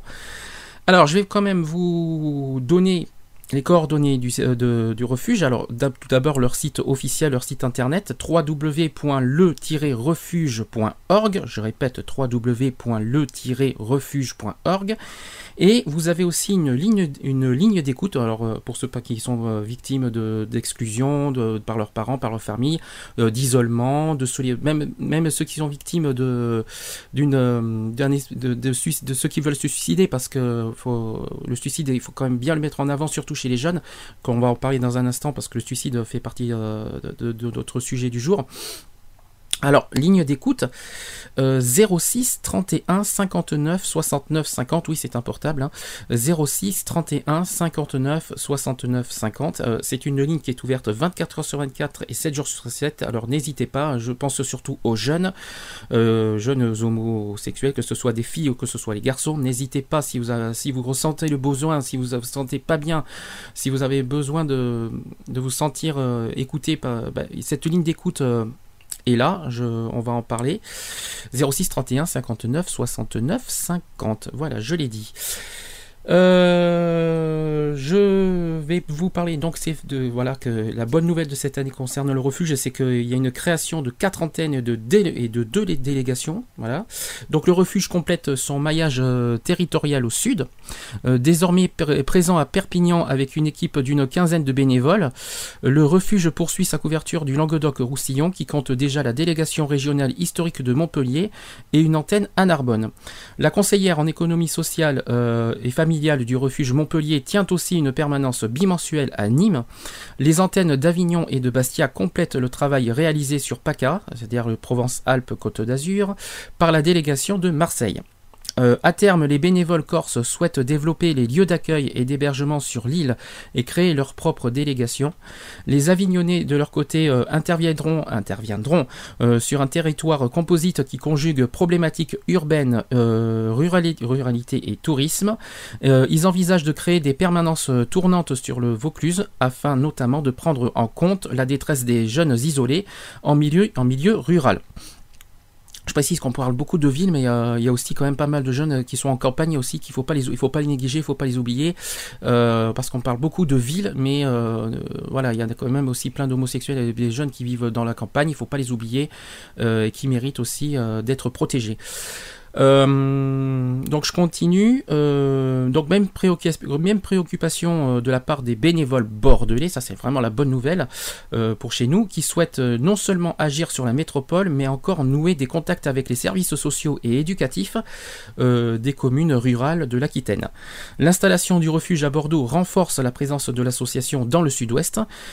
Toulouse qui abrite aussi en ce moment une délégation régionale depuis un an. C'est quand même énorme. Euh, ensuite à Lille. euh, les jeunes en quête d'un toit, donc euh, l'équipe de lilloise du refuge accueille actuellement trois jeunes en hébergement d'urgence à l'homme, qui est LO2ME, E, dans une structure hôtelière. Alors l'objectif de Lille pour euh, 2014, c'est disposer d'un appartement relais sur Lens, car être logé est, la priorité des jeunes demandeurs, même si la délégation leur apporte écoute et aide à la recherche d'un emploi dans les locaux de l'égide. Euh, L'association reçoit en moyenne euh, 8 demandes de, de logement par mois depuis début 2013. Alors euh, voilà ce qu'on nous dit, c'est que pour l'instant, euh, euh, à Lille, nous accueillons presque autant de filles. Ils sont, euh, elles sont 45%, 45% de filles à Lille, hein. c'est énorme, hein, que de garçons. Ce qui ne reflète pas les, statistiques nationales, témoigne euh, donc euh, Jérôme Lacroix, qui est délégué régional du refuge. Et euh, la plupart de ces jeunes sont issus de zones défavorisées comme euh, le bassin minier et de, Valenciennes. Voilà. Ensuite, euh, à la Réunion, oui, parce qu'il y a aussi un- une délégation à l'île de la Réunion. Ça, je trouve ça énorme. Je trouve ça très important qu'au Dom Tom, voilà, qu'on les oublie pas. hein. Euh, c'est- une très bonne idée, une très bonne nouvelle, ça aussi. Et euh, donc à la Réunion, le refuge lutte contre l'exclu- l'exclusion et la stigmatisation. Euh, Stéphane, Ducamp, qui est délégué euh, du refuge à Saint-Denis de la Réunion, témoigne du rejet dont souffrent les jeunes gays et transsexuels sur l'île. Alors voilà ce que Stéphane nous dit. Euh, la société réunionnaise est figée dans des valeurs religieuses et familiales. Elle rejette toute réflexion sur l'orientation sexuelle ou l'identité du genre et stigmatise celles et ceux qui transgressent ces valeurs. Le contexte insulaire n'arrange rien. Euh, on parle de 60% des 18-25 ans qui sont sans emploi et le suicide est la deuxième cause de mortalité de la population masculine dans l'île de la Réunion. C'est quand même énorme. On va en parler de toute façon du suicide après. Euh, la délégation réunionnaise du refuge gère une ligne d'écoute et accompagne les jeunes en détresse. Elle dispose de deux places d'hébergement et espère en proposer cinq d'ici fin 2013. Euh, elle mène des actions de prévention euh, dans les lycées et les collèges, euh, ainsi qu'auprès des missions locales de Saint-Louis et de Saint-Pierre. Donc ça c'est voilà là, au niveau des antennes. Donc ça je- j'espère que ça va se répandre encore plus dans la France parce qu'on pour l'instant le refuge se répand beaucoup dans le sud je trouve. Il y en a pas beaucoup dans le nord. Je pense qu'on m'a fait un petit commentaire d'ailleurs. On me dit à quand à Nantes. Eh ben, bonne question. hein. Il y en a qui, il souhaiteraient que dans d'autres villes au nord, bah, que le refuge, que le refuge se répand. On m'a pas- fait une proposition. On m'a dit à quand à Nantes? Eh ben, c'est une bonne question. Mais il faut faire la proposition. Je pense qu'il faut écrire euh, directement au refuge euh, sur le, le- leur mail euh, directement. Ben, ça serait bien que ça se passe à Nantes. Mais faites votre proposition. N'hésitez pas à en parler au refuge. Si vous sentez bénévole, si vous avez besoin que dans votre ville, par exemple, surtout dans le Nord, il y a quand même Paris et Lille. Hein, il faut pas, faut pas les oublier. Il y a quand même deux villes du Nord qui sont, euh, qui, existent. Mais si dans d'autres villes vous souhaitez que le refuge s'ouvre et que vous êtes bénévole, que vous êtes actif, que vous êtes à, euh, à fond, un militant à fond et que vous, avez besoin de, que, ça, s'ouvre, vous en parlez au refuge, vous, leur écrivez directement, ben voilà, euh, dans cette ville-là, je, je souhaite, euh, je suis euh, partant pour que ça, ça s'ouvre, et bien allez-y.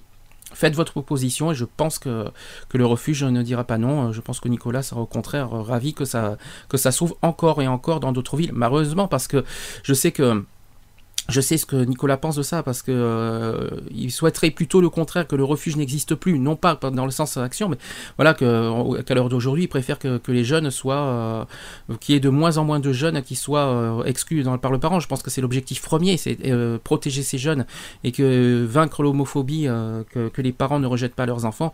Malheureusement, euh, la, la réalité en est autrement et je pense que de toute façon, on aura toujours besoin de cette association, quoi qu'il en soit, tout le temps, parce qu'il y aura toujours, quoi qu'il en soit, des parents euh, qui, sont réfractaires à l'homosexualité et qui rejetteront, quoi qu'il en soit, par euh, euh, leurs enfants. Je trouve ça vraiment triste, hein. c'est vraiment dégueulasse de, rejeter ses enfants pour ça. Euh, c'est pas une honte d'être homosexuel, je vois pas, je vois pas, c'est pas non plus, faut pas oublier, là je m'adresse cette fois aux parents. Vos enfants sont pas ratés, hein, je vous rassure. C'est pas parce qu'ils sont homosexuels que ça y est, vous avez raté votre euh, que vous avez raté votre enfant. Euh, non, l'enfant est normal, je vous rassure. hein. Euh, ça y est, tout de suite, euh, tout de suite, le, le- ah c'est homosexuel, ah ben tiens, on rejette. Non, mais dites-vous que votre enfant est normal. Il est pas, il est pas désorienté, il est pas, il est pas, euh, il est pas du tout euh, dépourvu de ses sens men- mentaux. Non, tout va bien. Votre enfant est normal, il sera un grand, un beau jeune homme. Tout dépend de, de de, de l'éducation que l'on porte, parce que de toute façon, c'est pas pas l'orientation sexuelle qui, qui, qui est important, c'est euh, l'éducation de l'enfant, qui, qui soit en sécurité et qui se sente bien euh, jusqu'à sa majorité, jusqu'à ce qu'il soit indépendant. Voilà, c'est tout. Mais c'est vraiment triste et malheureux de, de rejeter euh, son enfant, parce que, ou même que la famille rejette un enfant parce qu'il est homosexuel. Moi, je vois vraiment pas où est le problème par rapport à ça. Euh, après, euh, si, c'est une histoire euh, de religion, ben, mettez votre religion de côté et, pensez à votre enfant. C'est votre enfant, c'est votre chair, c'est votre sang. Même si vous êtes réticent sur l'homosexualité, ça reste quand même votre enfant à vie, quoi qu'il en soit. Alors protégez-le, c'est très important. Je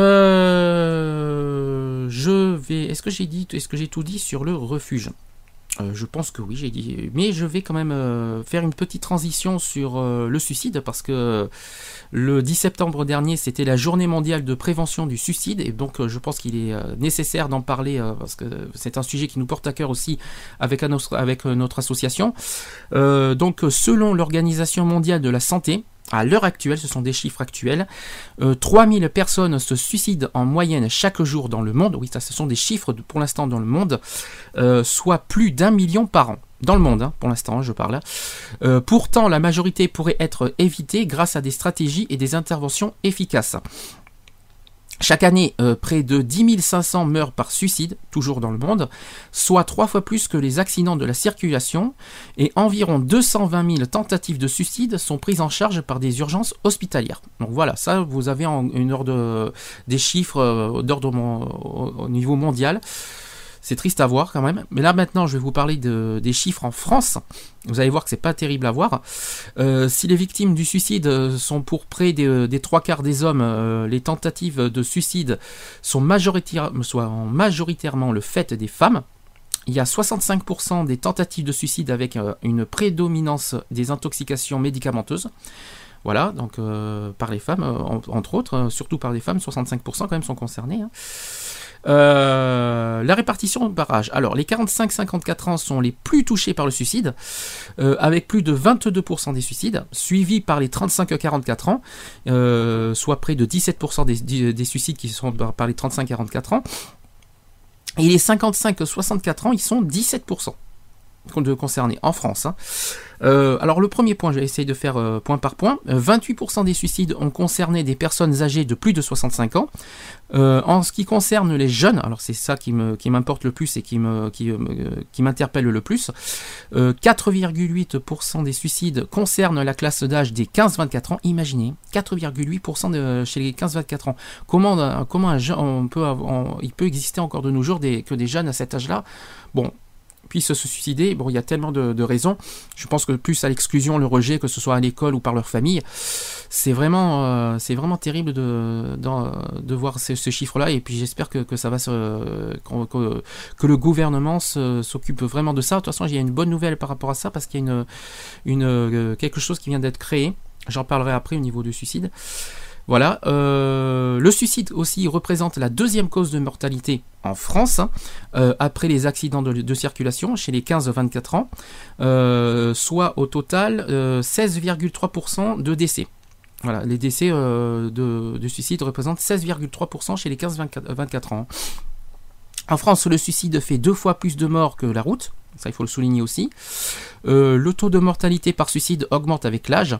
Euh, son incidence pour 100 000 100 000 habitants est de 6,5 chez les 15-24 ans, 29,4 pour les 75-84 ans et 39,5 pour les 85-94 ans. Oui, parce qu'on parle beaucoup des jeunes, mais il ne faut pas négliger et oublier les seniors euh, qui sont tout autant concernés par l'isolement, par la solitude et qui ne faut pas les, mettre à l'écart et les oublier. Il faut aussi protéger les seniors du suicide. Alors les modes du suicide. Euh, en 2010, euh, la pendaison est le principal mode de suicide en France. Euh, ça représente 52,5% quand même de- des cas de suicide, suivi des prises de médicaments qui sont 15,3%, mais plus chez les femmes par contre, qui sont 20 il y a 29,9% de femmes qui se suicident par médicaments. Euh, il y a aussi l'utilisation d'armes à feu. Euh, qui sont 13,3%, mais aussi, euh, ils sont 17,3% chez les hommes. Et il y a aussi les sauts d'un lieu élevé, donc par les ponts malheureusement, hein, euh, qui sont 5,9% des cas. Alors le taux de décès par suicide en France en 2010 est de 16,5. Voilà, c'est un taux de décès pour 100 000 habitants, c'est énorme. hein. Toutefois, des écarts régionaux importants sont observés. Les régions de l'Ouest et du Nord sont nettement au-dessus de la moyenne nationale. Donc voilà, ce sont des régions qu'il faut, faut faire attention. Euh, les taux les plus élevés sont observés en Bretagne, ils sont 28,1%. Euh, la basse Normandie sont 25,6%. Il y a le Nord-Pas-de-Calais qui sont touchés. Euh, alors les autres, les autres qui sont, les autres régions les plus touchées, il y a le Limousin, la Bourgogne, le Centre, la Champagne, le Poitou-Charentes, donc nos voisins, et le Pays de la Loire. Donc ça, ce sont les, les régions les plus touchées par le suicide en France. Malgré une diminution générale. Il y a 10 333 suicides en 2010 en France métropolitaine contre 11 403 en 1990. C'est stable, hein, euh, mais c'est en diminution. Voilà, c'est quand même ce qu'il faut souligner. C'est déjà la bonne nouvelle, c'est que euh, ça, a diminué au fur et à mesure des, années, mais ça reste quand même euh, un chiffre important qu'il faut quand même prendre en compte. On est en 2010, euh, c'est quand même énorme. Le taux de décès par suicide pour 100 000 habitants est passé de 20,3 en 1990 à 16,2 en 2010, euh, donc de 32,3 à 24,7 chez les hommes et de 10,7 à 8,3 chez les femmes. Alors là aussi, on peut notifier la bonne nouvelle que ça, que ça se baisse, mais voilà, cette diminution concerne quand même davantage les jeunes âgés euh, et les jeunes euh, que les personnes d'âge moyen, pour lesquelles ces taux sont quand même stagnés. Euh, on peut faire une comparaison aussi parce que la France euh, se situe dans le groupe des pays européens à taux élevé de suicide, après la Finlande, la Belgique et le pays de l'Est, oui, parce que la Belgique est au-dessus de nous alors que c'est un petit pays quand même, hein, avec un niveau nettement supérieur à la moyenne européenne, c'est-à-dire 10,2 suicides pour 100 000 habitants. Euh, néanmoins, les comparaisons internationales doivent être interprétées avec prudence du fait de différences éventuelles dans la qualité et l'exhaustivité des déclarations et des différentes pratiques et procédures en matière euh, d'investigation, d'enregistrement et de codage des décès. Euh, alors, qu'est-ce qu'on peut penser euh, des tentatives de suicide? Quelles sont les causes des tentatives de, suicide? Ben, En premier lieu, il y a tout, sim- tout simplement les pensées suicidaires. Euh, selon les données euh, du baromètre santé 2010, il y a 3,9% de la population qui a eu des pensées de suicide durant l'année écoulée, avec un maximum dans la tranche d'âge des 45-54 ans pour les deux sexes. Ils sont 5,1% chez, les- hommes et 5,2% chez les femmes, donc c'est mixte, hein, c'est pareil, hein. c'est les mêmes chiffres à peu près. Le genre euh, est une variable importante. Euh, les femmes sont en proportion plus nombreuses que les hommes à avoir pensé au suicide au cours de l'année. Il y a 4,4% chez les femmes et 3,4% chez les hommes. Euh, oui, je sais, hein, je, fais beaucoup de chiffres, mais je ne ferai pas de finances non plus, hein, vous inquiétez pas. J'irai pas dans les finances. Alors, pour les tentatives de suicide, on évalue à près de 220 000 le nombre de tentatives de suicide ayant donné lieu à un contact euh, avec le système de soins. Euh, si les victimes du suicide sont pour près de, des trois quarts des hommes, les tentatives de suicide sont majoritairement le, fait des femmes. Euh, 65% des tentatives de suicide euh, ayant conduit à une hospitalisation euh, concernent les femmes en priorité, avec une prédominance des intoxications médicamenteuses, c'est ce qu'on a dit un peu tout à l'heure. Euh, le taux de réhospitalisation pour le même motif était de 14% à un an euh, et de 23% à 4 ans. Euh, un grand chiffre qu'il faut souligner, c'est que 60% des personnes ayant fait une tentative de suicide répètent leur geste. C'est énorme. Il faut quand même le souligner. Euh, mais moi, ce que je voudrais, ce que je voudrais souligner moi personnellement, voilà, c'est que c'est quelque chose qui me qui me porte à cœur que je souhaite souligner. Hein, vous voyez sur le chat, euh, c'est triste, comme vous voyez les chiffres, voilà, c'est malheureux. Oui, mais mais, euh, ce que je voudrais moi souligner, c'est surtout quand vous avez quelqu'un qui est en détresse, qu'il quelqu'un qui vous qui vous crie au secours, euh, que ce soit même sur Facebook, sur sur sur leur mur, parce qu'il y en a certains qui font qui sont pas bien et qui ont besoin de de, de, se sentir pas protégés, mais comment vous dire aidés. Euh, et ben quand je vois, quand, quand je pense qu'il y a des personnes qui rejettent ces, ces personnes en, détresse, moi ça me dégoûte. Je le dis franchement, euh, des gens qui rejettent des personnes qui ont besoin d'être euh, aidées moralement, je trouve ça ignoble. Quand je pense qu'il faut pas oublier que du jour au lendemain, il faut pas oublier que rien n'est acquis. Du jour au lendemain, on peut tout perdre.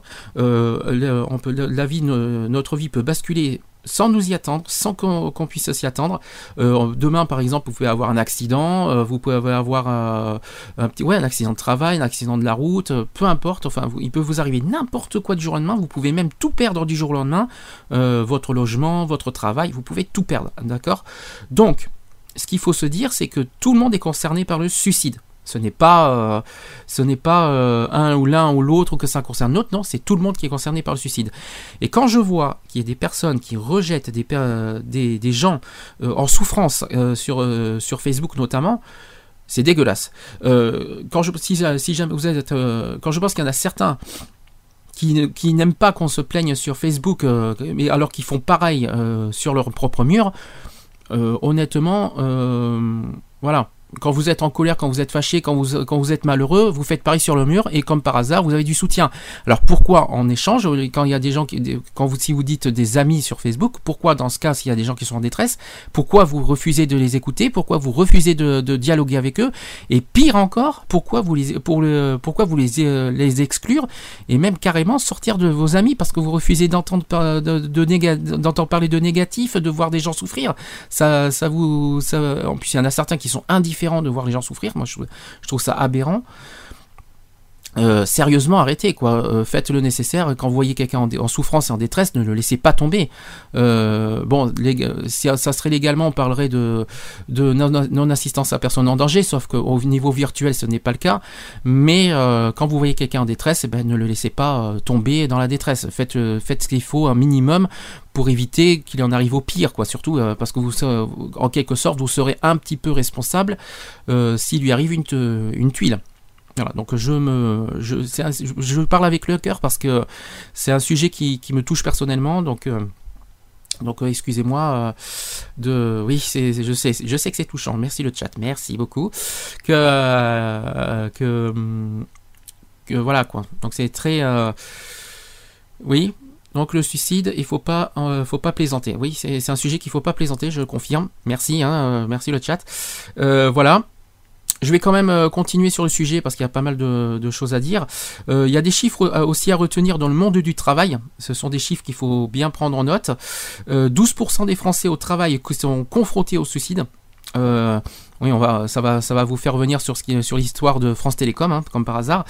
Alors, cette proportion atteint 28% chez les personnes travaillant dans l'agriculture. Oui, dans l'agriculture, 28%. Et oui, c'est les plus touchés. Euh, ensuite, près d'un actif sur trois a déjà songé au suicide dans le monde du travail.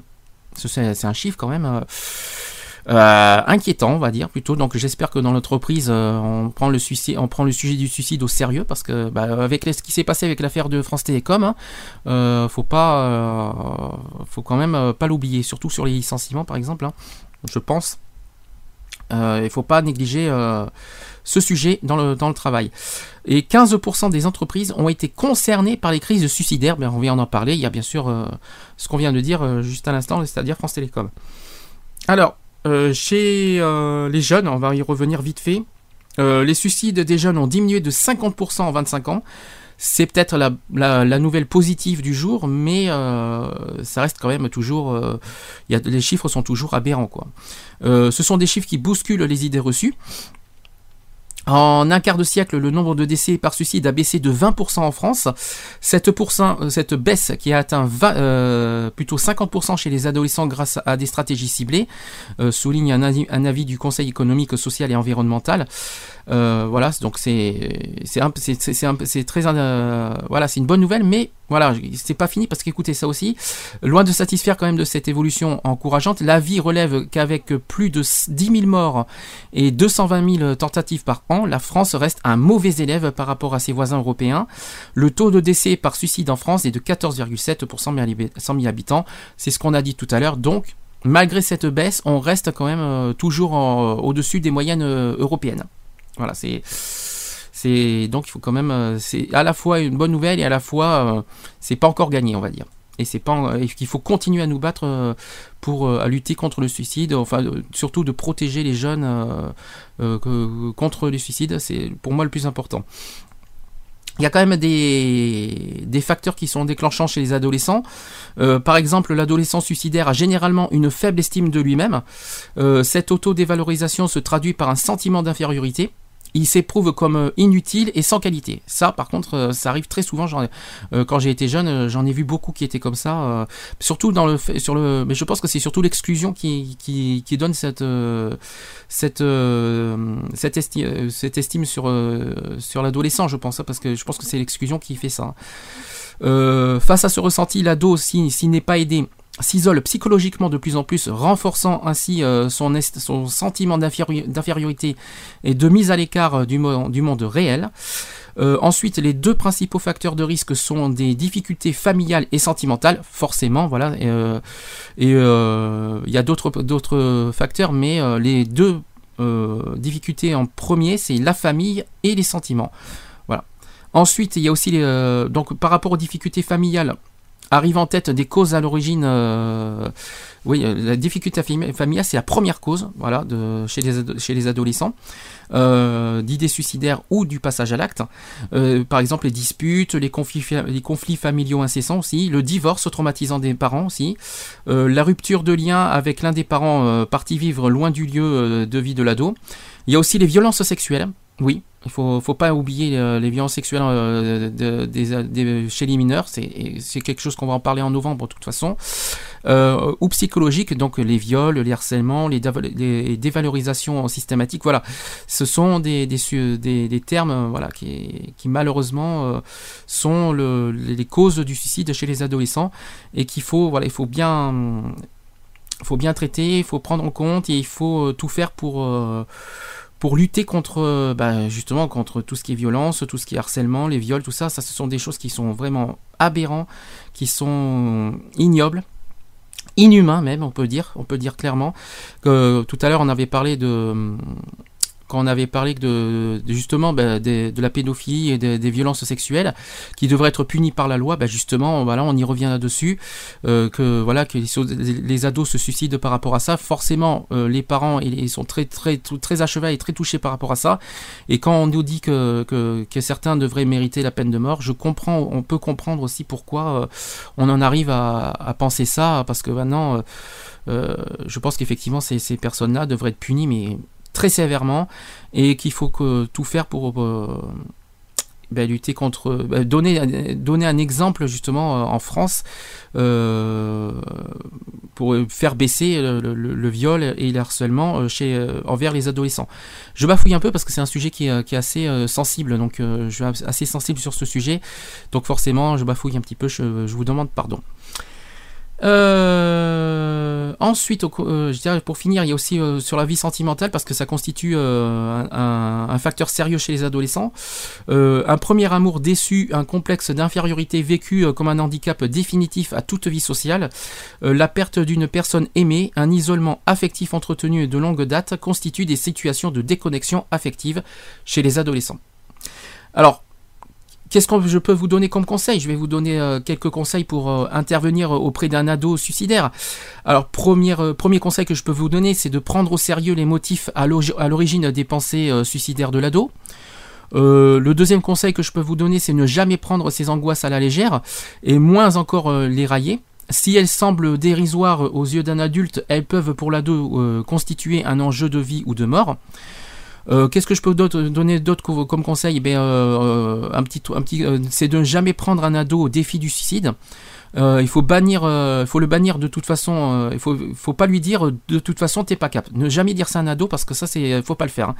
Hein, D'accord, c'est très très très mauvaise idée. Ne, dites jamais ça à un ado. hein. Donc euh, évitez ça et parce que euh, ça peut très mal finir euh, et vous pouvez le regretter. Euh, autre conseil que je peux vous donner, c'est ne pas le laisser seul en situation de crise suicidaire. Euh, attention quand même en particulier aux améliorations soudaines de son état psychologique.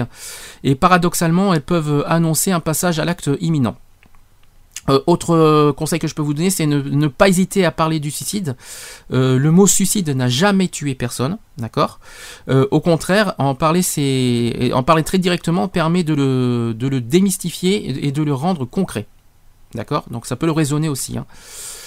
Euh, autre conseil, c'est intensifier le dialogue en essayant de faire parler l'ado le plus possible. Voilà, ça c'est le, dialogue, la communication, c'est très très très important.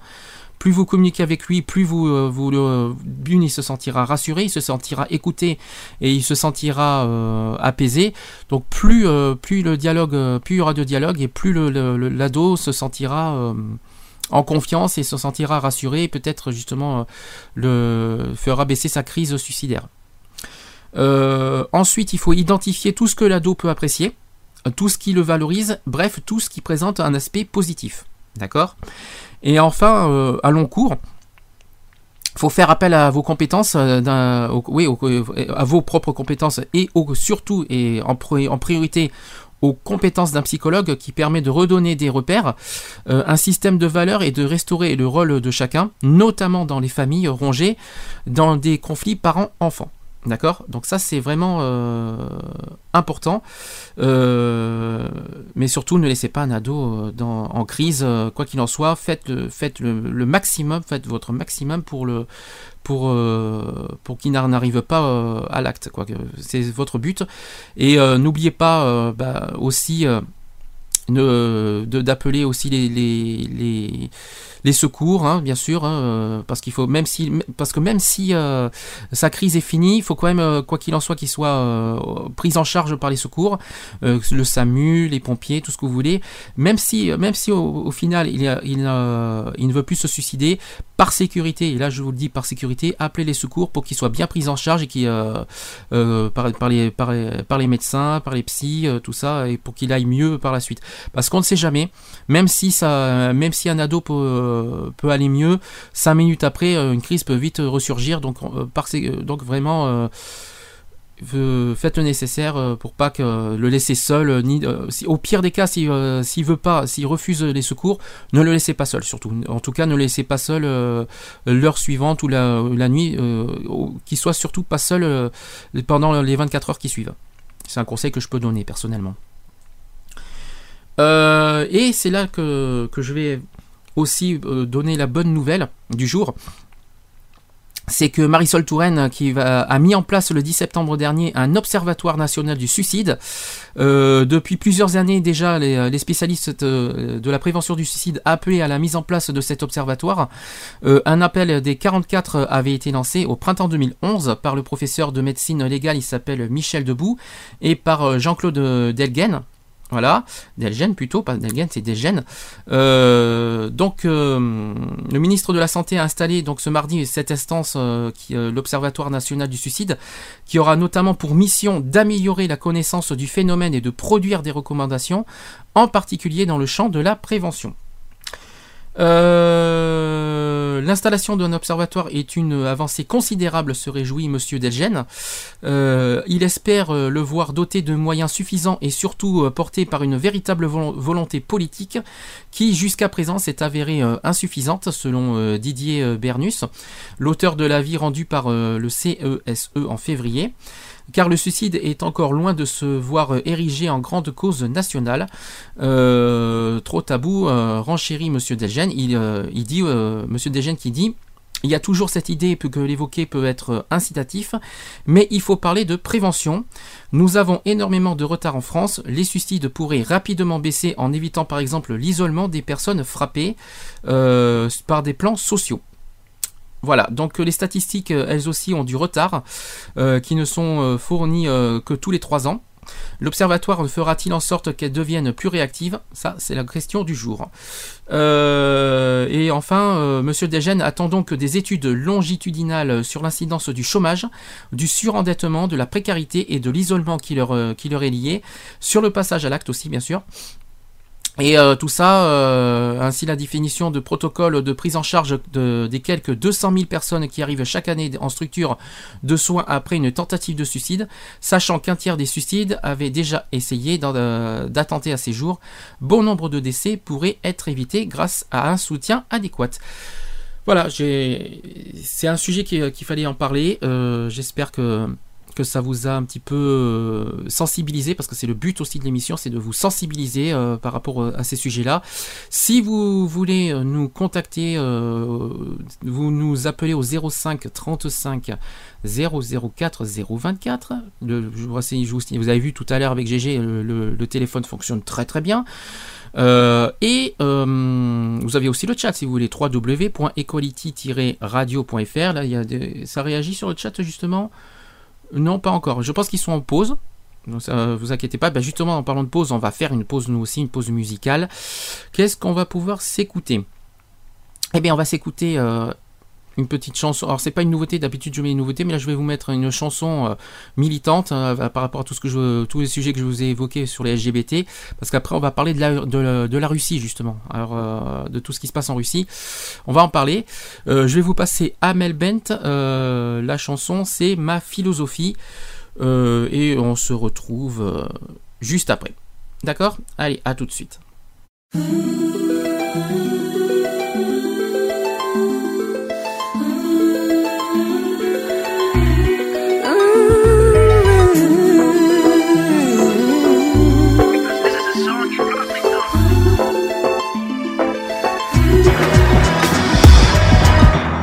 Je n'ai qu'une philosophie, Être accepté comme je suis, malgré tout ce qu'on me dit. Je reste le point levé, pour le meilleur comme le pire. Je suis métisse mais pas martyr. J'avance le cœur léger, mais toujours point levé. Lever la tête, bomber le torse, sans cesse redoubler d'efforts. M'en laisse pas le choix. Je suis là qui bat le roi, malgré nos peines, nos différences, toutes ces injures incessantes. Moi je lèverai le poing, encore plus haut, encore plus loin. Viser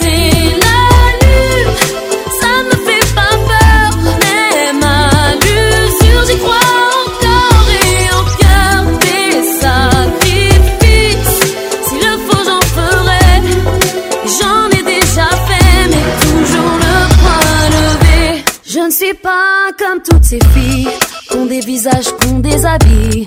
Moi j'ai des formes et des rondeurs. Ça sert à réchauffer les cœurs. Fille d'un quartier populaire, j'ai appris à être fière. Bien plus d'amour que de misère. Bien plus de cœur que de pierre. Je n'ai qu'une philosophie. Être accepté comme je suis. Avec la force et le sourire. Le point levé vers l'avenir. Lever la tête, lever le torse. Sans cesse redoubler d'efforts. La vie ne m'en laisse pas le choix. Je suis là qui bat le roi.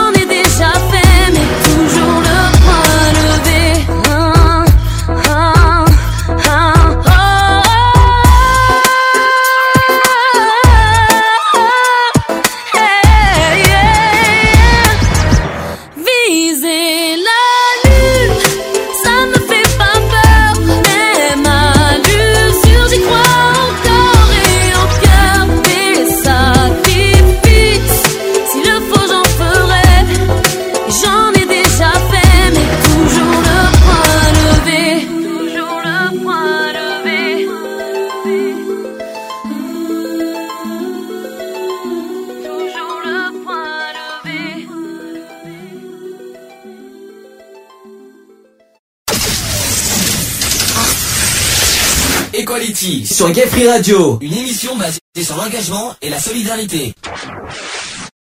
De retour dans l'émission Equality, c'était donc Amel Bent avec ma, euh, ma philosophie. Évidemment, je pouvais pas passer à côté de cette chanson que, j'aime personnellement et qui me, parle beaucoup. Allez, on continue sur les actus LGBT du jeu de la semaine. Euh, vous avez sûrement entendu parler de ce qui se passe en Russie concernant toutes les violences homophobes qui se passent en Russie depuis quelque temps. Alors je vais en parler. Euh, parce que cette semaine, je ne sais pas si euh, vous étiez au courant, il y a eu euh, une manifestation euh, à Paris en pour- soutenir les, les LGBT russes. Il y a eu 150 militants qui ont manifesté au, comment dire, à Paris avec des bannières clamant vivre son orientation sexuelle est une liberté fondamentale. C'est très bien. C'est un kissing qui a eu lieu à Paris le 10 septembre dernier. Euh, le 8 septembre, pardon, c'était dimanche dernier, le 8 septembre dernier.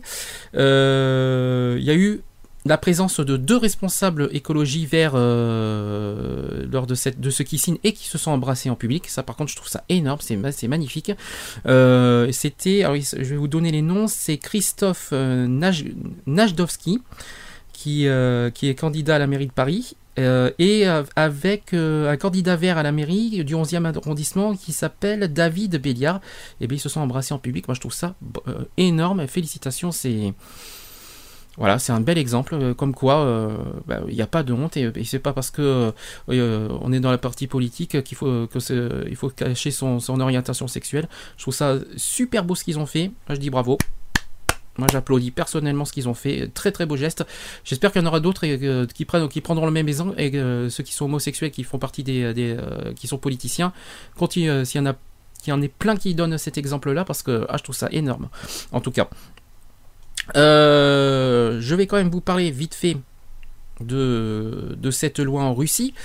Oui, ouais, même sur le même sur le chat, ils disent qu'ils sont ils, ont, ils sont surpris. oui, oui, euh, je suis. euh, félicitations. Oui, ça c'est euh, c'est une c'est un très très beau geste qu'il faut euh, qu'il faut refaire. D'accord. Ok. Bon. Euh, je vais vous expliquer à quoi consiste cette loi. Donc le 11 juin 2013, la Russie réprime la propagande homosexuelle et l'offense aux croyants. Les ultra-orthodoxes russes applaudissent les deux nouvelles lois adoptées par la Douma ce jour-là. Euh, ça a été voté à une très large majorité. Elle vise à punir la propagande homosexuelle devant euh, mineurs et les offenses euh, aux sentiments religieux. Deux lois qui sont critiquées par les militants des droits de l'homme, forcément, hein, il y a de quoi dire. La loi contre la propagande homosexuelle a été adoptée à la Douma en deuxième lecture et dans la foulée en troisième et dernière lecture par 436 députés. Seul un député s'est abstenu et aucun n'a voté contre. C'est ignoble. Là, on est loin de, de- du score euh, de, la France auquel ça a été plutôt partagé. Là, c'était euh, radical et euh, unanime euh, en Russie concernant la loi. C'est pour vous dire à, à- quel point les Russes sont très très réfractaires sur l'homosexualité. Moi, je trouve ça ignoble, je trouve ça, euh, ça, ça- c'est dégueulasse, c'est dégoûtant. Un pays comme la Russie euh, qui, euh, qui, ne, qui donne un exemple comme ça au niveau mondial, quand je pense qu'ils font partie du G20 et quand je pense qu'ils font pas, quand je pense qu'ils font partie du G20, tout ça, euh, avec tout ce qui se passe en Syrie, ça fait quand même beaucoup de choses, je trouve, entre la Syrie et, et l'histoire d'homosexualité. Je trouve que la Russie commence à, à faire trop. Faut pas s'étonner pourquoi on, on commence à être fâcher de plus en plus avec la Russie euh, qui font tout d'ailleurs pour qu'on les déteste. D'ailleurs, de toute façon, faut être honnête, ils font tout pour qu'on les, déteste en ce moment. Ils veulent, ils veulent sortir du lot, mais euh, ils veulent, euh, ils font leur loi, ils font leur, euh, leur politique, et euh, nous, on doit en quelque sorte tait. euh, c'est pas parce que la Russie c'est la plus grande, oui, parce que c'est quand même le plus grand pays du monde. c'est pas le plus peuplé, mais c'est le plus grand pays du monde. Que ça y est, ça doit faire d'eux les plus, les plus importants et les plus, comment dire, les, qui, doivent se sentir les plus importants du monde. Non, pas, ça marche pas comme ça. Moi, ce que je comprends pas, c'est que bah, j'aimerais bien que, la Russie soit punie par euh, les, euh, parce qu'il y a une loi et pas une loi, il y, a une- il y a un texte qui existe dans le monde, c'est euh, la Déclaration universelle des droits de l'homme. C'est quand on veut pour que la Russie soit punie pour, euh, pour leurs gestes euh, à ce niveau-là. Vous allez me dire pourquoi on fait pas la même chose pour, euh, aux pays euh, africains. Bah, c'est pas la même chose parce que mais y a ça va trop loin, moi je trouve la Russie. Je vais vous dire pourquoi parce qu'il y a des en plus ça, a été trop loin au niveau des crimes, au niveau des, de certains crimes en Russie et qui devraient vraiment être punis alors que la, la Russie laisse faire ça. Moi je trouve ça ignoble et en plus on publie ça sur internet. Je vais en parler tout à l'heure, vous allez voir, vous allez comprendre. Alors, euh, qu'est-ce que je peux dire d'autre sur cette loi? Euh, Les sanctions euh, sont très sévères. Voilà, si cette propagande est effectuée sur Internet euh, et prévoit euh, que les entités juridiques pourront être fermées jusqu'à 90, 90 jours, euh, les étrangers risquent aussi euh, une amende pouvant aller jusqu'à 100 000 roubles et, euh, qui, et pourront en outre être détenus 15 jours et expulsés. C'est- vraiment ignoble. Euh, de nombreux militants homosexuels étrangers comme le britannique Peter Tatchell se rendent régulièrement en Russie pour apporter leur soutien aux manifestations gays, souvent interdites par les autorités et dispersées sans ménagement par la police. Plusieurs assemblées locales ont déjà adopté des textes similaires, dont celle de Saint-Pétersbourg, qui est la deuxième ville du pays euh, de Russie quand même. hein. Euh, le délégué du Kremlin euh, pour les droits de l'homme, Vladimir Loukine, a dit mardi craindre la façon dont sera appliquée la loi. Si elle est appliquée avec sévérité et sans discernement, cela peut faire des victimes et aboutir à des tragédies humaines, a-t-il déclaré, cité par l'agence Interfax. En parlant de- d'amende, j'ai oublié de vous dire les, risques d'amende euh, sur la propagande homosexuelle. Alors, selon la loi, une personne physique risque euh, de 4 000 à 5 000 roubles d'amende euh, s'il fait de la propagande homosexuelle, soit en euros, ça fait 100 à 125 euros. D'accord vous, voyez euh, la proportion. Euh, ensuite, une personne dépositaire de l'autorité publique euh, peut être punie de 40 000 à 50 000 roubles, ça représente 1000 à 1250 euros. Et enfin, une entité juridique de une donc une risque une entité juridique de 800 000 à 1 million de roubles, soit 19 000 à 23 500 euros d'amende. Voilà, c'est honteux, il faut le dire clairement, net et précis. Euh, et maintenant, ça fait partie, euh, bah, par rapport au, la Gay Pride, maintenant, les Gay Pride en Russie, bah, maintenant, malheureusement, seront punis euh, par la loi. C'est vraiment ignoble, alors que, alors que la Gay Pride, il n'y a rien de grave, il n'y a rien de mal, il n'y a rien de dangereux, il n'y a rien de, de scandaleux de faire une Gay Pride dans une ville. Je vois pas ce qu'il y a de grave à faire une Gay Pride. Bref. Euh, autre chiffre important à souligner, c'est que 88% des Russes soutiennent la loi. Oui, vous avez bien entendu, 88% des Russes soutiennent la loi. C'est à dire euh, pratiquement que euh, beaucoup, tous les Russes pratiquement sont très réfractaires à, l'homosexualité. Donc il ne faut pas s'étonner pourquoi en Russie la loi est passée aussi facilement. Euh, une vingtaine de personnes avaient été interpellées dans la matinée du 11 juin 2013 lors euh, euh, d'échauffourées entre militants homosexuels et partisans de la loi devant le bâtiment de la Douma. La Russie est un terrain propice au discours homophobe. L'homosexualité euh, a été considérée comme un crime depuis l'époque soviétique et jusqu'en 1993. Faut pas oublier qu'en France, euh, si vous voulez qu'on fasse de- en, termes de comparaison, euh, je vais d'abord vous dire pour la Russie. Avant, c'est que l'homosexualité en Russie, hein, là pour l'instant, je commence par la Russie. L'homosexualité a été considérée comme un crime depuis l'époque soviétique et jusqu'en 1993, comme une maladie mentale jusqu'en 1999. Ça, c'était en Russie. Si on doit faire un titre comparatif avec la France, la France, l'homosexualité n'est plus reconnue comme une maladie mentale en France et même dans le monde depuis 1993. D'accord? Donc, euh, voilà, donc euh, c'est un petit, c'était euh, même ce que je comprends pas, c'est je comprends pas, c'est que si c'est pas reconnu euh, comme une maladie mentale, pourquoi autant de, autant de haine? Parce qu'on peut parler de haine en Russie, hein, je pense sur l'homosexualité. Pourquoi autant de haine et de réticence sur l'homosexualité? Je pense que c'est la grande question qu'on se pose. Moi-même, je ne le comprends pas. Euh, pourquoi euh, 20 ans après, parce que c'est quand même euh, depuis 1993 que ce n'est plus un crime. euh, 20 ans après, ils remettent ça au goût du jour alors qu'il n'y a pas eu de problème. Euh, euh, c'est pas été si grave que ça. Alors je pense que c'est euh, au sujet des- du groupe de, des filles, le groupe de musique de filles qui, qui- qu'ils en sont arrivés là. Mais bon, franchement, il faut arrêter. Est-ce que c'est une raison de punir tout le monde, euh, tous les homosexuels de ça parce que un a fait ça? Bon, je trouve ça honteux. Bref. Je vais en parler de toute façon de l'histoire de groupe euh, des filles euh, qui, ont, euh, qui, ont, qui ont attaqué Poutine. Je vous en parlerai tout à l'heure. Alors, les députés russes ont aussi euh, adopté une loi réprimant les offenses aux sentiments religieux des croyants, par une peine pouvant aller jusqu'à 3 ans de prison par 308 voix pour et 2 contre. Le texte a été élaboré à la suite euh, de l'affaire de Pussy Riot. Voilà, c'est le groupe de filles que je viens de vous parler, c'est Pussy, euh, elle s'appelle Pussy Riot. C'est un groupe contestataire dont deux membres purgent actuellement une peine de 2 ans de camp pour avoir chanté un happening anti-Poutine dans la cathédrale de Moscou. Euh, le groupe est devenu depuis un symbole de la protestation contre le régime de Vladimir Poutine qui multiplie les atteintes aux libertés euh, depuis son retour au Kremlin en mai 2012 par un troisième mandat euh, de président. Pour l'ex-dissidente soviétique qui s'appelle Lyudmila Alexieva, on dit que toutes ces lois draconiennes adoptées par la Douma sont adoptées pour être appliquées de façon ciblée à l'encontre de tous ceux que le pouvoir juge indésirables. Euh, ensuite, Galina Arapova, euh, spécialiste en droit des médias au Centre de défense des médias de masse, explique que non seulement cet amendement du Code de la défense administrative va à l'encontre des engagements internationaux de la Russie en matière de liberté d'expression et en droit de l'homme, mais qui ne remplissent pas les exigences euh, essentielles de précision et de prévisibilité. Une petite citation qui dit que la loi ne précise pas dans, quelles conditions euh, on peut être considéré coupable de faire de la propagande. Elle ne définit pas ce qu'est la propagande. En droit russe, une telle notion n'existe d'ailleurs pas en droit. Ça, c'est très très important. Ça veut tout dire cette phrase. Euh, c'est très très important à le souligner.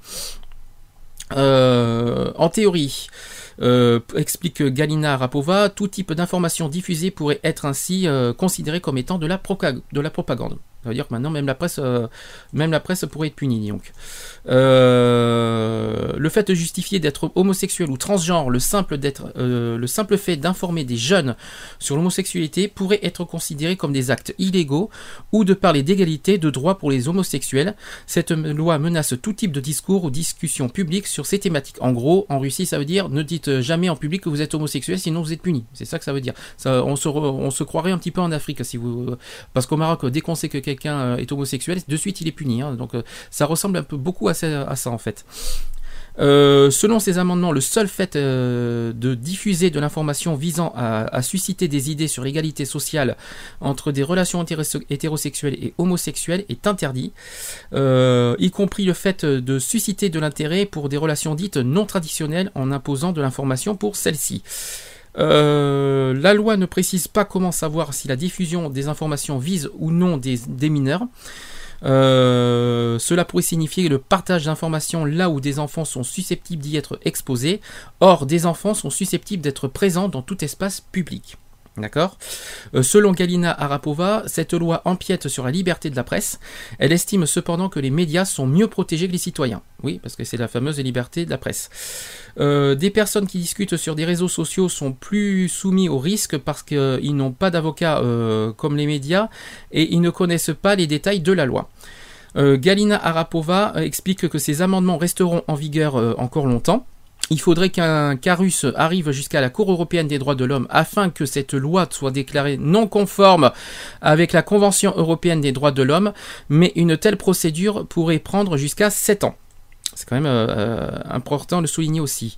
Euh, pour Olga Lenkova, qui est du centre LGBT Coming Out de Saint-Pétersbourg, la loi sur la propagande homosexuelle ne sera sans doute pas appliquée de manière systématique. Euh, pendant un an, nous avons eu une loi similaire à Saint-Pétersbourg, mais nous avons pourtant organisé différentes activités, comme un festival de cinéma et publié un livre sur les familles atypiques. Donc ça, c'était sur, euh, sur euh, la loi. Euh, imaginez, est-ce que j'ai des réactions sur le chat? Faudrait arrêter la vodka. Super Sam qui me dit ça euh, sur, le chat. Il faudrait, il faudrait qu'ils arrêtent de boire la vodka. Alors je sais pas si c'est l'alcool qui, euh, euh, les rend comme ça, mais, euh, en tout cas, euh, euh, un bel, euh, oui pourquoi pas.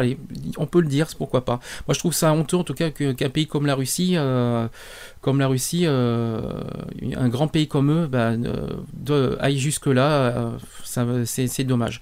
Jusqu'où ça va aller en Russie, je ne sais pas, parce que justement, on va en parler de ce qui s'est passé. C'est qu'il il y a eu des crimes homophobes, purement homophobes et gravement homophobes en Russie. Et le pire, c'est qu'on les laisse se faire en Russie. C'est-à-dire qu'ils sont pas punis. Ils, peuvent, ils, vont en Russie et on va jusqu'à les autoriser à publier sur Internet ce qu'ils font. C'est ignoble. Je, vais vous expliquer tout ça. Euh, donc, euh, ce sont des crimes par intimidation, par violence et par meurtre, hein, une homophobie de plus en plus répandue, mais aussi plus agressive. Euh, on s'en souvient, donc ce sont des groupes extrémistes qui flirtent sur le net, qui piègent les jeunes homos qui pensent s'investir discrètement dans les des liaisons amoureuses avec d'autres jeunes hommes. Ils sont ensuite torturés, raillés avec des jouets sexuels phalliques, menacés avec des haches et souvent abattus. C'est ignoble. Euh, le tout euh, est enregistré sur une bande vidéo histoire de- d'intimider davantage les survivants et laisser la terreur s'installer. Euh, ce ne sont que quelques-unes des images contenues dans une série de vidéos choquantes qui auront été diffusées par le gang nationaliste, c'est-à-dire euh, Occupy Pédophilia. Alors, il faut le, je vais le répéter à nouveau. Je répète que homosexuel ne veut pas dire pédophile, que pédophile ne veut pas dire non plus homosexuel, que la pédophilie ce ne sont pas les homosexuels. Il faut arrêter un petit peu de sur les bannières. Là, je parle aussi en France. Euh, homosexuel égale pédophile. Point. Arrêtez. Il faut arrêter un petit peu le- les bêtises. Euh, stop quoi. Hein, c'est bon. Euh, il faut un petit peu arrêter les, euh, de de nous comparer à ça. Euh, euh, on est homosexuel, on n'est pas pédophile. Pédophile, c'est euh, dra- draguer des enfants. On ne couche pas avec des enfants, à ce que je sache. Euh, ou alors ou alors vous avez rien compris ce que c'est que l'homosexualité. C'est comme le mot PD. J'en ai parlé en début d'émission. PD, c'est pas homosexuel. Si, si c'est sûr que quand il y en a qui disent je suis je suis PD, je l'assume, c'est clair qu'il y en a plein qui qui prennent qui prennent ça euh, au premier degré et l'utilisent contre nous. Mais donc euh, soyez euh, là je parle cette fois aux homos, soyez très très, très vigilants sur ce que vous dites euh, sur votre orientation sexuelle quand, vous dites haut et fort je suis PD, non. Faites attention à ça. Je vais continuer sur l'histoire de, des crimes euh, en Russie. Euh, par exemple, L'objectif euh, déclaré euh, de ces vidéos était de guérir ces jeunes homos de leur homosexualité. Alors ça c'est quelque chose qui n'est pas nouveau parce que dans le monde vous en avez entendu sûrement parler. euh, qui a- a- je crois que ça s'est passé aussi en, Amérique- du Sud si je m'en souviens bien. Euh, qu'il y en a qui, euh, qui font des, il y a, des gourous qui cherchent même des sectes qui cherchent à guérir l'homosexualité. Alors comme si qu'on est des diables maintenant, comme si qu'on avait le diable dans notre corps, que, ça y est on est possédé. Je, je me demande d'où est-ce qu'ils sortent ça. Je savais pas que l'homosexualité était euh, était euh, était à ce niveau-là. Que non, c'est une orientation sexuelle. C'est pas, on n'est pas possédé par le diable. Je vois pas. euh, ou alors, c'est bien parce que ce qui me ce qui me rassure de- là-dedans, on nous dit que les que les homosexuels sont les malades sont des malades mentaux. Ce qui me rassure, je pense que c'est plus eux avec leurs gestes et leurs leurs attitudes qui sont qui devraient se faire soigner. Donc, c'est ça qui me rassure personnellement. Oui, dans le chat aussi. D'ailleurs, le chat dit la même chose. Je suis en train de voir en même temps. Et c'est ça, quoi. Je suis en train de me dire, mais euh, qui sont les plus malades? Les homos ou, euh, ou les, les homophobes? La question est là. Euh, pour en arriver jusqu'à euh, ce point, à, ce geste-là, c'est qu'il faut vraiment avoir un, pet sur le sur le euh, à la tête, quoi. Je suis un peu cru parce que je suis tellement en colère par rapport à ça que, que je dis comme je le pense et comme euh, et cash et trash.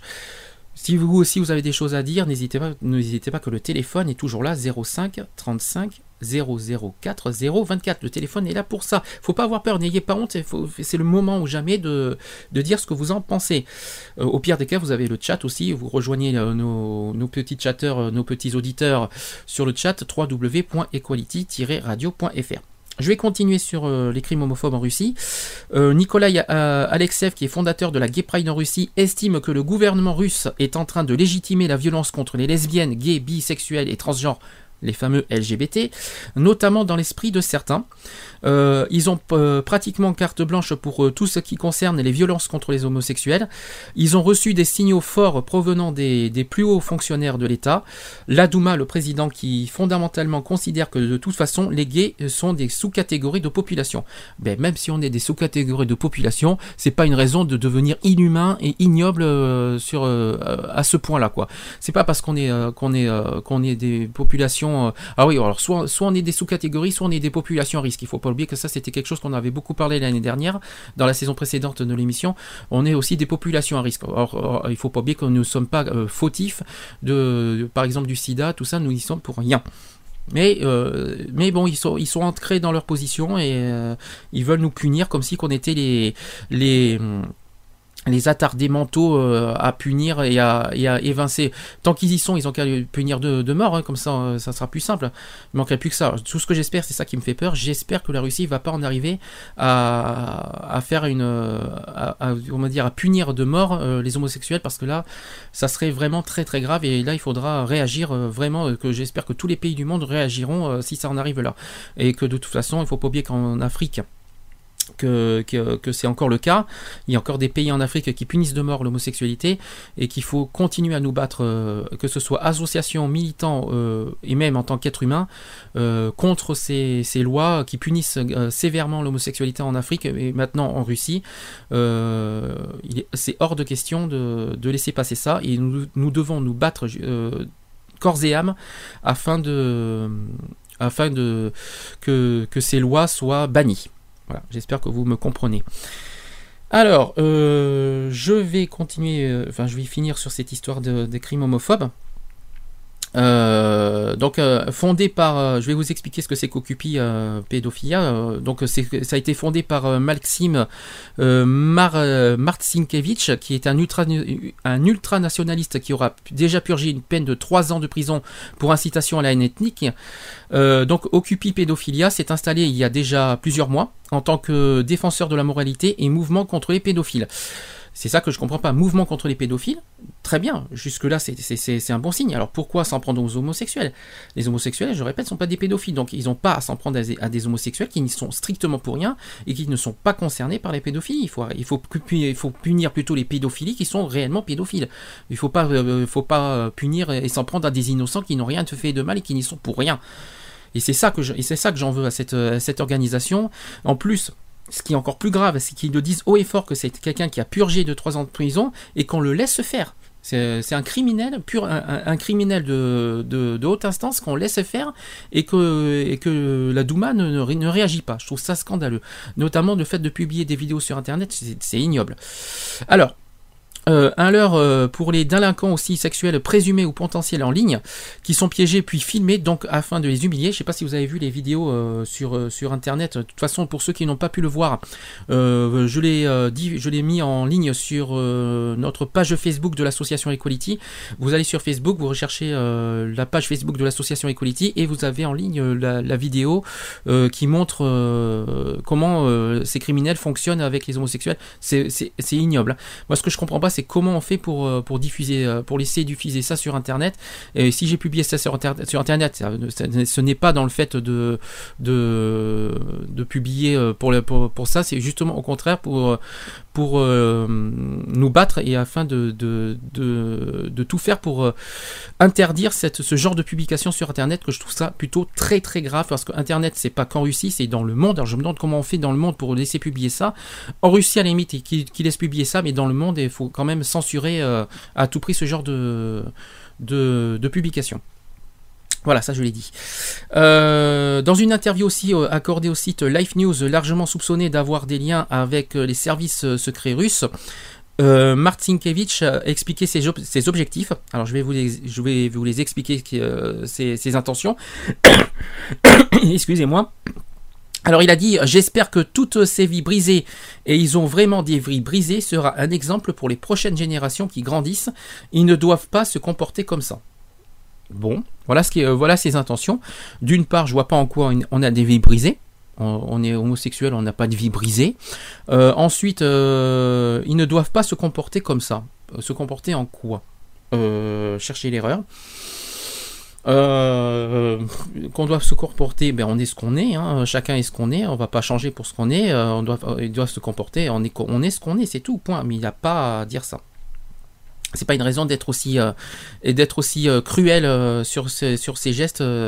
il peut, il a, il peut avoir son opinion sur l'ho- l'homosexualité, mais il n'a pas à être, à être aussi cruel comme ça et on n'a pas à le laisser faire surtout. Je trouve ça, moi je me demande si en Russie on devrait pas les punir co- pour crimes contre l'humanité parce que je trouve que ça va vraiment trop loin et et j'espère que bah, d'une que la que l'Union européenne réagira et j'espère aussi que l'ONU réagira euh, contre ça parce que ça va trop trop loin et euh, ça serait bien que que qu'ils réagissent euh, une fois pour toutes pour- contre euh, ce genre d'attitude. Euh, ensuite, Valentin, euh, un, au- un autre exemple, Valentin Dekter-Yoff, qui est un enseignant de 43 ans et ancien infirmier de l'armée, euh, après avoir euh, vu l'une des vidéos à la télévision, s'est intéressé aux activités du groupe et a fini par réagir en déclarant publiquement à la RFE qu'il avait été horrifié, c'est normal, pour toute cette horreur. Il a dit clairement euh, que ce sont les criminels le plus odieux euh, que nous abritons sur le territoire de notre fédération russe. Ce sont les plus cruels, les plus vicieux. On ne peut même pas les considérer comme euh, des bandits, ils sont pires. Ben justement, il, eh ben, il faut les stopper, net, clair, net et précis, il faut faire quelque chose. Euh, de même, l'écrivain américain euh, Dan Savage, qui est fondateur de la campagne euh, It Gets Better, il, lutte contre l'intimidation des adolescents homosexuels, qui est le premier à avoir appelé au boycott de la vodka russe. Revenons sur la vodka. Et, d'inciter au boycott des Jeux Olympiques d'hiver de 2014 à Sochi. D'accord? Et puis, réaction aussi des LGBT russes, des associations LGBT en Russie.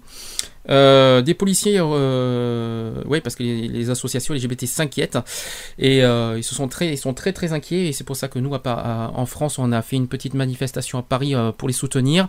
Et justement, je sais pas si vous avez vu les photos, j'ai vu les petites photos des, des, Russes qui nous remercient par pancarte en disant, ben merci de votre soutien. En gros, qui sont très très touchés par notre par notre soutien. On, pense à eux, de toute façon, quoi qu'il en soit. On est de tout cœur avec vous. Je le dis haut et fort avec avec mon micro. Très très fort à vous. Euh, on continuera à nous battre pour euh, pour vous protéger, pour euh, vous sortir de là. On va on va faire ce qu'on peut, on faire ce qu'on peut. On fera le nécessaire et il est hors de question de toute façon. même si la loi, on aura du mal à, à- casser cette loi, on fera quand même le nécessaire pour que ces ces genres de crimes soient punis et soient bannis. Voilà, ça c'est surtout notre priorité. Euh, et ça va même jusqu'à la police, euh, la police russe aussi qui, s'en prenne aux homos parce que euh, lors de la Gay Pride de, de, de Mos- de Moscou euh, la dernière, le 25 mai dernier, il y a eu des premiers, il y a eu des étrangers qui ont été interpellés. c'était quatre Néerlandais qui se trouvaient à, Nourmansk dans le nord de la Russie pour tourner un documentaire sur les droits des, LGBT. Et en début de cette semaine-là, du, du 25 mai 2013, ils ont été accusés de violer la récente loi interdisant la propagande homosexuelle. Ils ont été relâchés quelques jours plus tard. Ça, c'est au moins, une bonne nouvelle. Heureusement, merci. Euh, et au cours des deux derniers mois, les responsables politiques russes ont radicalisé la campagne menée contre les droits des LGBT en adoptant plusieurs nouvelles mesures euh, législatives, les visant à commencer par l'interdiction de l'adoption d'enfants russes par des célibataires ou des couples homosexuels étrangers par une loi votée en juin. Euh, pour, euh, il y en a d'autres encore, c'est pas fini. Il y a eu deux gays qui ont été brutalement assassinés aussi. Euh, c'est un virage politique qui semble avoir déclenché des tensions sociales accrues ainsi euh, que des actes de violence et d'actes d'agression homophobes. Euh, en fin juin 2013, euh, la marche des fiertiers de Saint- de Saint-Pétersbourg a fait l'objet d'attaques de, mili- de militants qui ont lancé des bouteilles, des pierres et des boîtes de conserve sur les manifestants. Tandis qu'à Moscou, les autorités refusent chaque année l'organisation de la Gay Pride. On, en a beaucoup entendu parler cette année. Alexandra Lopa, Lopatak, journaliste à gay.ru, le plus grand site gay russe, explique qu'il a toujours euh, été très difficile pour les homosexuels de vivre en Russie. Voilà. Euh, ensuite, euh, ben, justement, j'ai une petite citation de, de cette personne qui dit c'est très difficile de faire son coming out. Euh, beaucoup de ces personnes risquent de, de perdre leur famille et leurs amis ou de se faire licencier parce qu'il n'existe pas de loi antidiscriminatoire. Et ça, c'est ce qu'il faut souligner. Euh, ils n'ont pas de loi antidiscrimination en Russie, alors que la, la- la discrimination est une est justement euh, une la, la forte. euh, c'est ce que l'ONU ils sont très à cheval l'ONU sur la discrimination. Euh, là, je fais j'ai une petite pensée sur Amnesty International. Euh, c'est une association qui lutte fortement contre les discriminations et j'aimerais bien que Amnesty Inter- International, euh, qui sont très très à cheval sur ça, réagissent contre cette, cette méthode en, Russie. Ça va trop trop loin et ils ont été jusqu'à jusqu'à s'en prendre à des étrangers. Ça fait un petit peu racisme, donc faut être honnête. hein. Donc euh, ça va trop trop loin et je pense qu'il va falloir réagir euh, ensemble et en groupe et en, collectif euh, pour euh, aider les Russes à, à- ben, face à parce qu'on parle d'homophobie, mais je pense qu'on peut parler de, de discrimination pure et large en Russie, euh, pas uniquement euh, de l'homophobie, mais vraiment la discrimination au, sens large du, terme en Russie et qu'il faut qu'il faut nous battre. Euh, et pour finir, il y a eu deux jeunes, LGBT qui ont été piégés par les réseaux sociaux. Euh, dans le pays où l'homosexualité était considérée comme un crime jusqu'en 1993, il faut le rappeler, il y a eu 54% des Russes qui, pensent toujours qu'il faudrait euh, punir l'homosexualité, selon un sondage de l'Institut Vetesium daté de, juin dernier, et Alexandra euh, Lopata qui évoque une société très homophobe, mais ajoute que la situation s'est considérablement détériorée ces derniers temps. Euh, je vais faire une citation de euh, d'Alexandra Lopatava qui dit Alexandra Lopata qui dit beaucoup de gays pensent sérieusement à quitter la Russie à cause des attaques contre des militants LGBT, des raids de police et des bars gays. Voilà. Euh, plusieurs ONG rapportent l'organisation euh, via les réseaux sociaux d'attaques de jeunes personnes euh, LGBT par des groupuscules néo-nazis. On en a dit tout à l'heure, donc les pièges, on en a parlé tout à l'heure avec Occupy Pédophilia. Euh, Mikhail Toumasov, euh, qui est du réseau associatif euh, Russian, euh, LGBT Network, évoque trois cas de jeunes ayant été poussés au suicide cette année. Deux adolescents à Novosibirsk et, un- jeune homme de 18 ans de Novi Urengoy, voilà, qui ont, été, voilà ce qui a été dit. Et puis cette loi sur les agents de l'étranger. Je, vite fait, bien fait sur ce sujet. Euh, L'association et la présidente se sont vues euh, infliger euh, euh, deux amendes pour un total de plus de 18 000 euros Et Olga Lenkova explique que, le procureur a laissé deux options au centre, soit de nous enregistrer en tant qu'association étrangère, ce que nous ne sommes pas, ou bien de cesser nos activités publiques. Le centre assure donc aujourd'hui seulement des activités de soutien et aide psychologique et légale. Voilà, donc euh, c'est, euh, on par- je parle de la présidente euh, de l'association du centre LGBT de Saint-Pétersbourg qui a été punie. hein. C'est, euh, de, cette personne-là que je parle. Euh, ben voilà, j'ai tout dit sur le sujet russe. Euh, C'est vraiment triste. Je sais que je sais pas ce que vous en pensez. Euh, je pense que voilà, je vais vais pas vous je vous épargne un petit peu les critiques euh, graves sur euh, le chat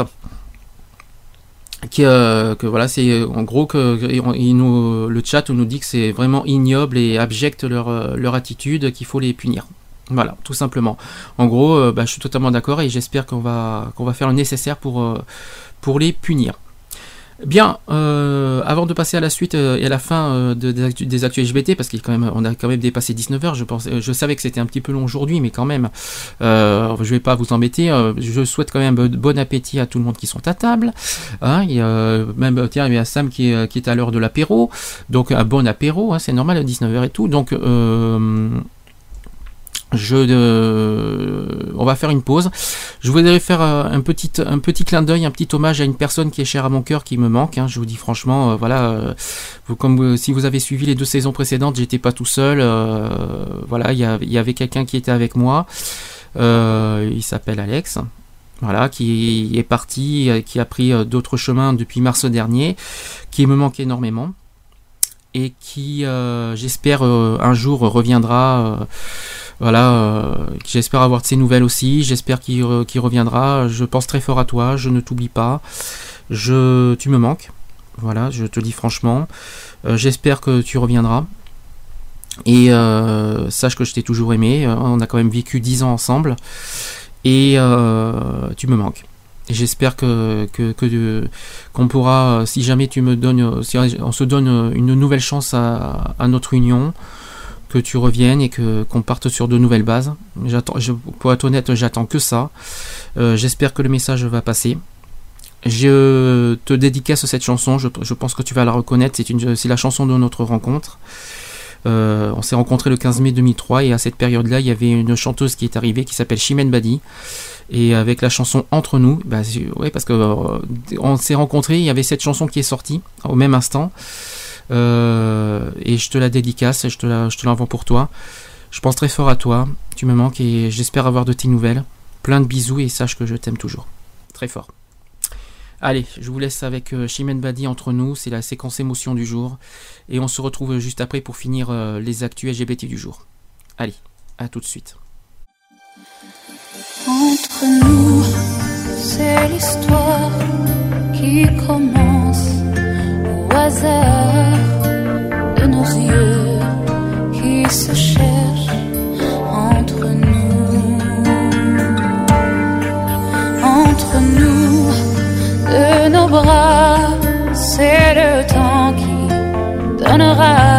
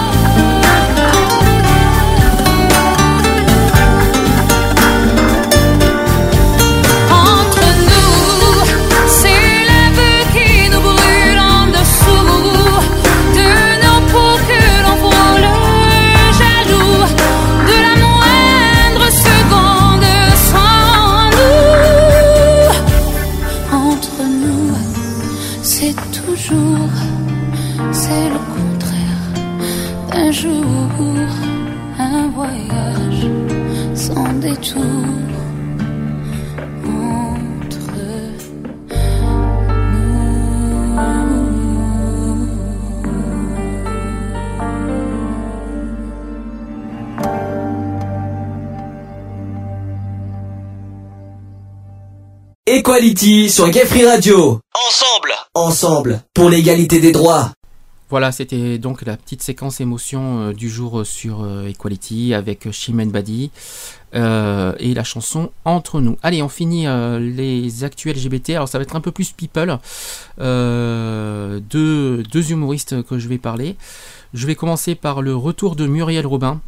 Comme euh, elle dit dans son, dans son affiche, Muriel Robin, Muriel Robin revient, soin de soin, tagadette, soin de soin. Ça fait penser, je sais pas si vous vous souvenez, c'était, euh, c'était dans, c'était dans le répondeur. Voilà, c'est ça. Je cherchais le, le, le, sketch de Muriel Robin quand elle dit soin de soin, c'était le répondeur. Eh oui, c'est Muriel Robin, soin de soin. Euh, euh, après, euh, c'est le sketch du, répondeur. Donc ça m'a fait penser à ça. Alors, je vous parle de Muriel Robin. Même, euh, même Sam, euh, notre ami Sam sur le chat est content. Vive Mumu. Qu'elle a l'air très ravie aussi qu'elle soit de retour. Ben, moi aussi, je suis hyper content qu'elle revienne avec nous. Euh, elle sera le 17 septembre prochain au Théâtre de la Porte Saint-Martin à Paris. Euh, Muriel Robin qui, qui fait depuis quelques jours la promo de son spectacle euh, Robin revient de soin de soin, qui célèbre un retour sur les planches très attendu après 8 ans d'absence, consacré au théâtre et à la télé et au cinéma. Euh, voilà, c'est consacré à ça pendant les 8 ans d'absence au, théâtre, euh, avec plus ou moins de bonheur. Euh, si la télé a su lui offrir de nombreux rôles taillés à, sa démesure ou sa mesure, l'un ou l'autre, dont celui de Marie, Bénard, qui lui a valu un Emmy Award en 2007, le cinéma peine à lui utiliser, à utiliser correctement cette grande comédienne. Il faut pas oublier qu'au niveau cinéma, elle va nous revenir euh, avec le, les, Visiteurs 3, parce que ça a été officialisé qu'il y aura une suite du film des Visiteurs, euh, et que Muriel Robin sera de la partie dedans, euh, pour nous jouer Frénégonde. Euh, et euh, bien sûr Béatrice de Montmirail. Euh, et puis donc elle a dit ça, Muriel Robin qui a réagi, elle a dit j'y vais sur scène quand j'ai envie. Pendant huit ans j'ai eu moins envie, mais j'ai j'en ai mais j'ai envie, j'ai envie. Donc elle a vraiment envie de revenir sur scène. Elle a été absente du one man show pendant huit ans. L'humoriste a eu une façon élégante de justifier son retrait. Au micro de Cyril Hanouna sur Europe 1, elle a- euh, voilà ce qu'elle a dit. Je n'avais rien à dire, à vous Muriel Robin. Euh, je n'avais rien à dire et je l'ai souvent dit, mais je ne suis jamais montré, euh, monté sur scène pour moi. Je ne connais pas ce truc de dire j'ai besoin d'y aller, il me manque, etc. Parce que je vois que les autres quand même fonctionnent comme ça. J'y vais quand j'ai envie de leur donner un truc. J'y vais pour eux. Euh, donc on se donne pas. euh, euh, comme ça tous les tous les euh, comme ça en claquant des doigts euh, et à un moment je ne vais plus envie j'avais moins envie pendant 8 ans mais quand j'ai envie j'ai envie alors je vous rassure c'est pas moi qui bégaye c'est c'est elle qui parlait comme ça sa façon de parler sur Europe 1, elle parlait comme ça donc je cite comme elle comme elle a dit hein. Donc je vais vous donner les dates de, de son spectacle. Donc c'est du 17 septembre au 19 octobre, tiens, jour de mon anniversaire, à 20h au théâtre de la Porte Saint-Martin. C'est au 18 boulevard Saint-Martin à 75 euh, à Paris. hein. Euh, le téléphone pour réserver c'est le 01 42 08 0032. Il y aura une tournée de prévue à partir du 25 mars. euh, non, il y a une tournée, tournée qui aura lieu jusqu'au 25 mars et non à partir jusqu'au 25 mars 2014. Euh, Muriel Robin sera aussi le 8 novembre à Rennes. Le 12 novembre au Mans, le 13 novembre à Orléans, le 14 novembre à Caen, euh, le 19 novembre à Saint-Étienne, le, di- le 22 à Nice, le 23 à Marseille, le 26 novembre à Metz, le 27 novembre à Nancy et le 28 novembre à Strasbourg. Il y aura les autres dates. euh, si vous voulez voir les autres dates euh, de sa tournée, vous allez sur son site murielrobin.com. Voilà, ça c'était pour son spectacle. Alors pourquoi j'ai insisté pour parler de, Muriel Robin aujourd'hui? Parce que en fait, si vous préférez, il y a une rumeur qui a, été tournée ces jours-ci. C'est sur une rumeur du mariage avec sa compagne. Sa compagne qui s'appelle Anne Le Naine. Alors Anne, euh, euh, son nom c'est Le Naine, le plus loin Naine, N-E-N. Euh, Muriel Robin qui a, fait une mise au point sur ce sujet-là le 6 septembre dernier sur la radio Europe 1 avec Cyril Hanouna dans l'émission Les pieds dans, dans le plat. Euh, voilà ce que Muriel Robin a dit sur ce sujet. Elle a dit franchement, je trouve ça formidable que le mariage pour tous soit passé, mais ce n'est pas parce que c'est illégal que l'on est obligé de le faire. Bon, j'avoue, hier j'ai eu une vision de la tenue que l'on que l'on mettrait si l'on se mariait. Euh, avec Anne, on s'est tapé euh, dans les mains en se disant putain, ça serait trop bien. Donc on sait déjà comment ça, on sera habillé. Le reste on le garde pour nous. euh, c'est de l'ordre de l'intime. Oui, alors pour ceux que, oui, parce que je, je, euh, pour ceux qui que ça paraît surprenant et qui ne le savaient pas, oui, Muriel Robin est lesbienne. Alors ça paraît, euh, nous, pour nous c'est pas une nouvelle, on le savait depuis longtemps. Mais pour ceux qui, qui l'apprennent, oui, Muriel Robin est, bien lesbienne. Je fais peut-être une, euh, une annonce à certaines personnes, ça va peut-être surprendre certaines personnes, mais maintenant au moins vous le savez. Euh, moi ce que j'espère aussi pour euh, le retour du Marie Robin, j'espère franchement qu'elle va revenir aux Enfoirés 2014. On n'a pas encore de, confirmation sur ce sujet. Ça fait quand même des années qu'elle a arrêté aussi les Enfoirés et j'aimerais bien que, pour janvier 2014, qu'elle revienne nous faire une surprise en, en revenant sur la scène des Enfoirés qui aura lieu en 2014, si je ne me trompe pas, Paris, normalement. Si je ne me trompe pas, ça sera à Paris. Euh, bah écoutez, euh, il y a un deuxième maintenant. euh, euh, un deuxième, comment dire, humoriste à qui il faut que j'en parle. Alors là, c'est beaucoup plus bizarre. C'est Pierre Palmade. Alors qu'il a fait, il a fait, il a été au micro aussi de Europe 1. Décidément, Europe 1, ils ont eu de la chance sur ce sujet. Cette fois, c'était auprès de Nikos Aliagas et il a réagi sur son homosexualité. Et je dois avouer que ça m'a surpris. J'ai été, peu- voire même limite choqué de ce qu'il a dit. Et euh, je vais vous euh, faire tout simplement vous faire écouter euh, le, reportage audio de l'interview de Pierre Palmade au micro de Nikos Aliagas. Écoutez plutôt et vous, vous me dites ce que vous en pensez. Je vous dis à tout de suite. Pierre Palmade, vous êtes apprêté Pierre Mazard. hein. Pierre Mazard, c'est un peu votre votre alter ego, votre double. C'est un personnage de fiction, mais cette fois-ci, votre personnage veut un fils. Alors là, c'est une autre névrose que Ouais. j'ai dans cette pièce-là. Il y a quatre ans, pour ceux qui avaient vu le comique, euh, Pierre Mazard avait des problèmes d'alcool, des problèmes de bringue, des problèmes de drague. Euh, c'est fini. Là, cette fois-ci, je traite une autre névrose. Euh, il est casé, il a un mec, Pierre Mazard, c'est un, un auteur de théâtre. Et il veut un fils. Il a 40 ans et il veut un fils, absolument. Même pas un enfant, il veut un fils. Et il décide de mettre en compétition deux femmes. Sa meilleure amie et son actrice fétiche. Il, il les met en compétition pour avoir un enfant. Il y a un second thème qui est que bah faire un enfant avec sa meilleure copine, ça fait un peu plus pédé que de le faire avec une très jolie femme euh, de passage. Et il y a aussi euh, la question de c'est pas parce qu'on s'assume qu'on est content d'être homo. Oui. Ça dit aussi que c'est pas parce que on s'assume comme homosexuel qu'on est heureux de l'être. Mhm. Et que des fois on essaye euh, malgré tout de se sentir le plus hétéro possible. Dans votre pièce, vous voulez dire, Pierre Palmade, euh, que on peut être homosexuel sans pour autant être folle et qu'on peut avoir des aspirations et un comportement d'hétérosexuel, c'est ça? Bien sûr, il y a, il y a, il y a plusieurs genres d'homos et c'est vrai qu'il y a des, il y a des homos qu'on oublie trop souvent parce qu'ils ont été masqués par les, les, les folles qui ont pris beaucoup de place dans le théâtre notamment. Il y a les homos machos que je revendique. Moi, Oui, mais c'est quoi concrètement un homo macho? Un homo macho, c'est un homo euh, très cliché dans sa masculinité. C'est un homo qui veut, comme un chef, de- un chef de famille, euh, protéger, diriger. Qui peut être patriarche, voilà. Se battre quand il faut. euh, c'est lui qui gagne l'argent. C'est lui qui a quelque chose de très conventionnel, même de très rétrograde dans sa façon d'être. Euh, Quelqu'un qui n'aime pas forcément euh, d'autres homos. Euh, D'ailleurs, mon petit copain dans la pièce, lui, est plutôt un homo efféminé. Et moi, je suis plutôt un homo macho. Alors Pierre Palmade, vous parlez librement de votre homosexualité, notamment dans votre pièce. Est-ce que vous sentez un petit peu le porte-parole de la cause gay?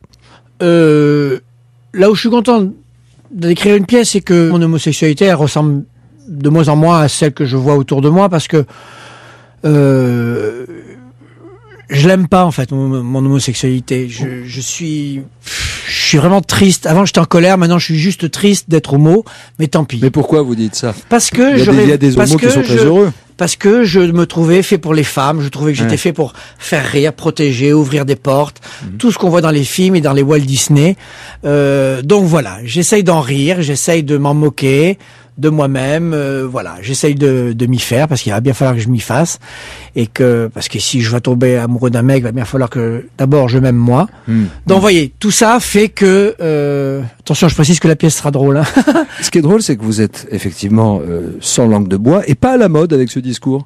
C'est vrai, vous n'êtes- pas dans le politiquement correct Non, du, parce que- euh, euh, du gay friendly. Là, vous dites les choses clairement. Non, parce que je ne revendique absolument. Euh, je ne suis pas ni pro-homo ni anti-homo. Je je revendique pas rien pour la cause. Ouais. Euh, qui se démerde. Euh, non, non, non, non, mais c'est vrai.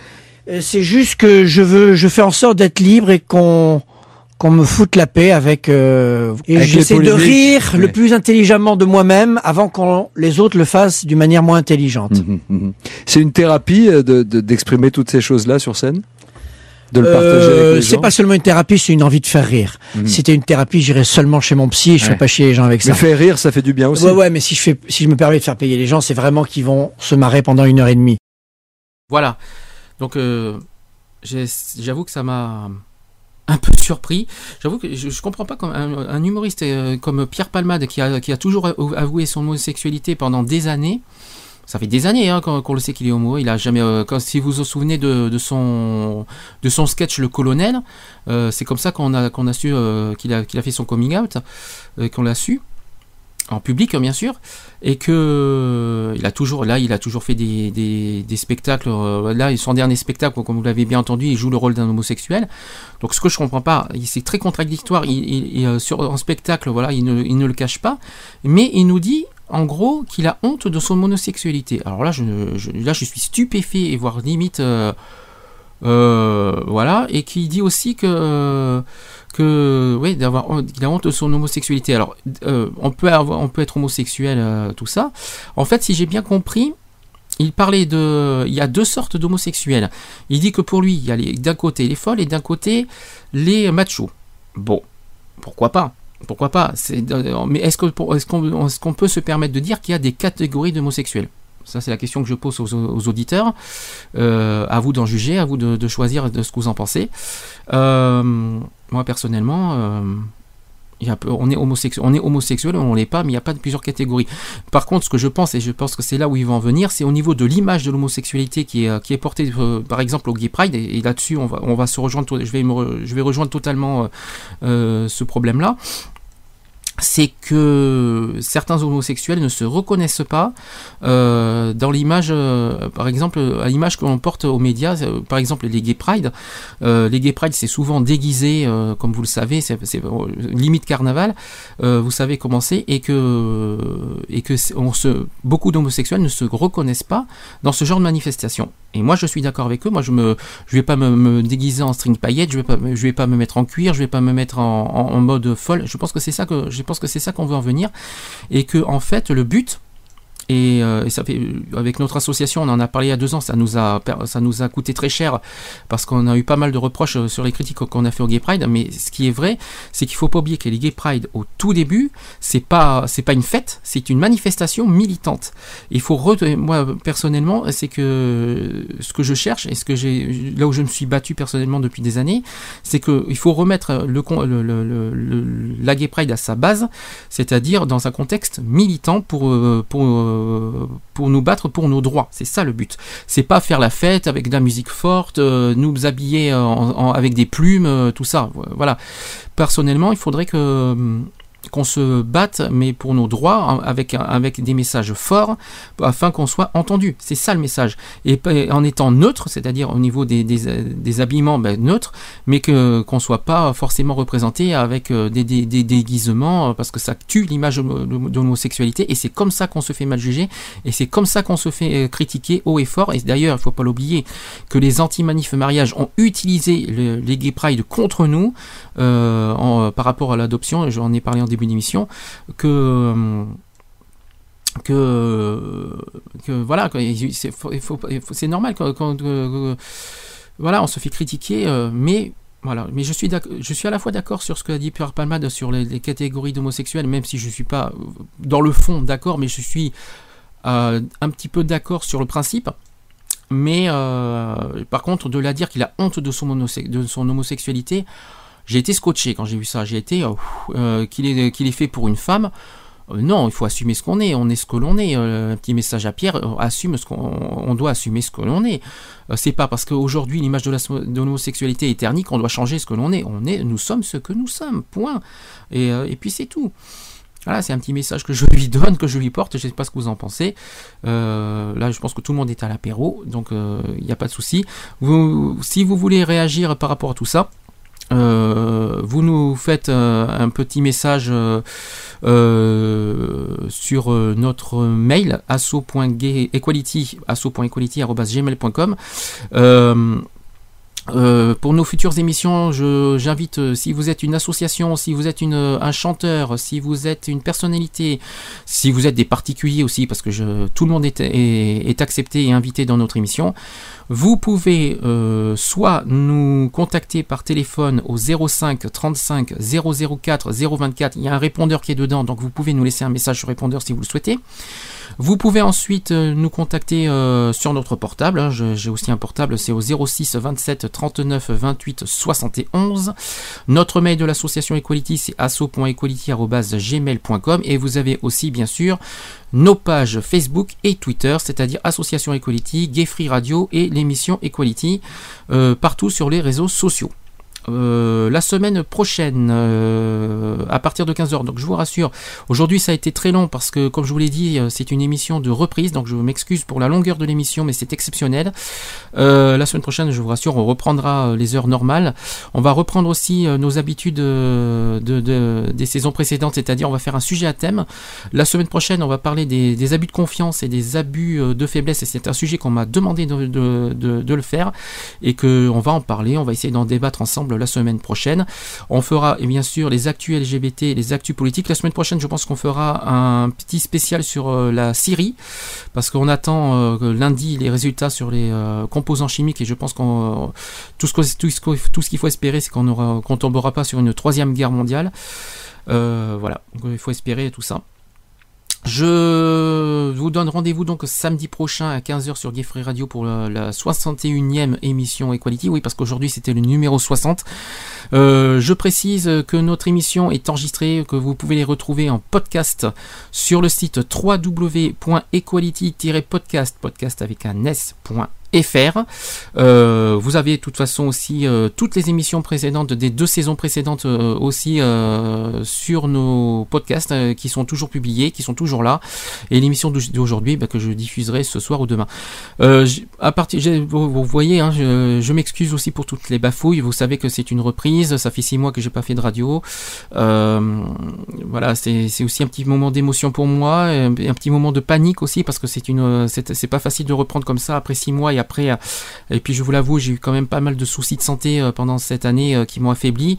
Donc c'est pour ça que vous entendez une petite voix par rapport à par rapport à d'habitude. Mais voilà, je suis de retour, je suis là, je suis prêt, je, je suis partant pour, pour d'autres aventures, j'espère avec vous. Je rappelle que la particularité de cette saison, les animateurs, c'est vous, mes co-animateurs, c'est vous, les auditeurs. Vous pouvez m'appeler pendant les directs de l'émission au numéro de téléphone que je vous ai donné tout à l'heure, 05 35 004 024. Appelez-moi quand vous le voulez. Faut pas avoir peur. Faut pas avoir honte, il faut pas avoir peur, euh, la peur du ridicule. C'est pas le but. On n'est pas, on n'est pas dans une radio professionnelle, une radio FM. Là, on est dans une radio euh, cool. vous, pouvez être détendu, vous pouvez dire ce que, ce que vous voulez, sans langue de bois, euh, sur les sujets que nous évoquons. Si vous avez des, des, des sujets, en, des, sujets en tête que vous voulez qu'on en parle, vous me, vous me donnez, vous me faites vos propositions aussi sur notre téléphone euh, 05 35 004 024. Voilà, donc notre émission Equality s'achève. Euh, il est plus de 19h30 quand même, c'est quand même énorme. Euh, je vous donne rendez-vous la semaine prochaine. Passez un bon week-end. Bon appétit à ceux qui sont à table. Euh, je vous fais plein de bisous. À la semaine prochaine. Je vous laisse avec le générique de fin et ainsi que les programmes de, l'émission des Gay Free Radio. Je vous laisse avec l'émission Gay Free.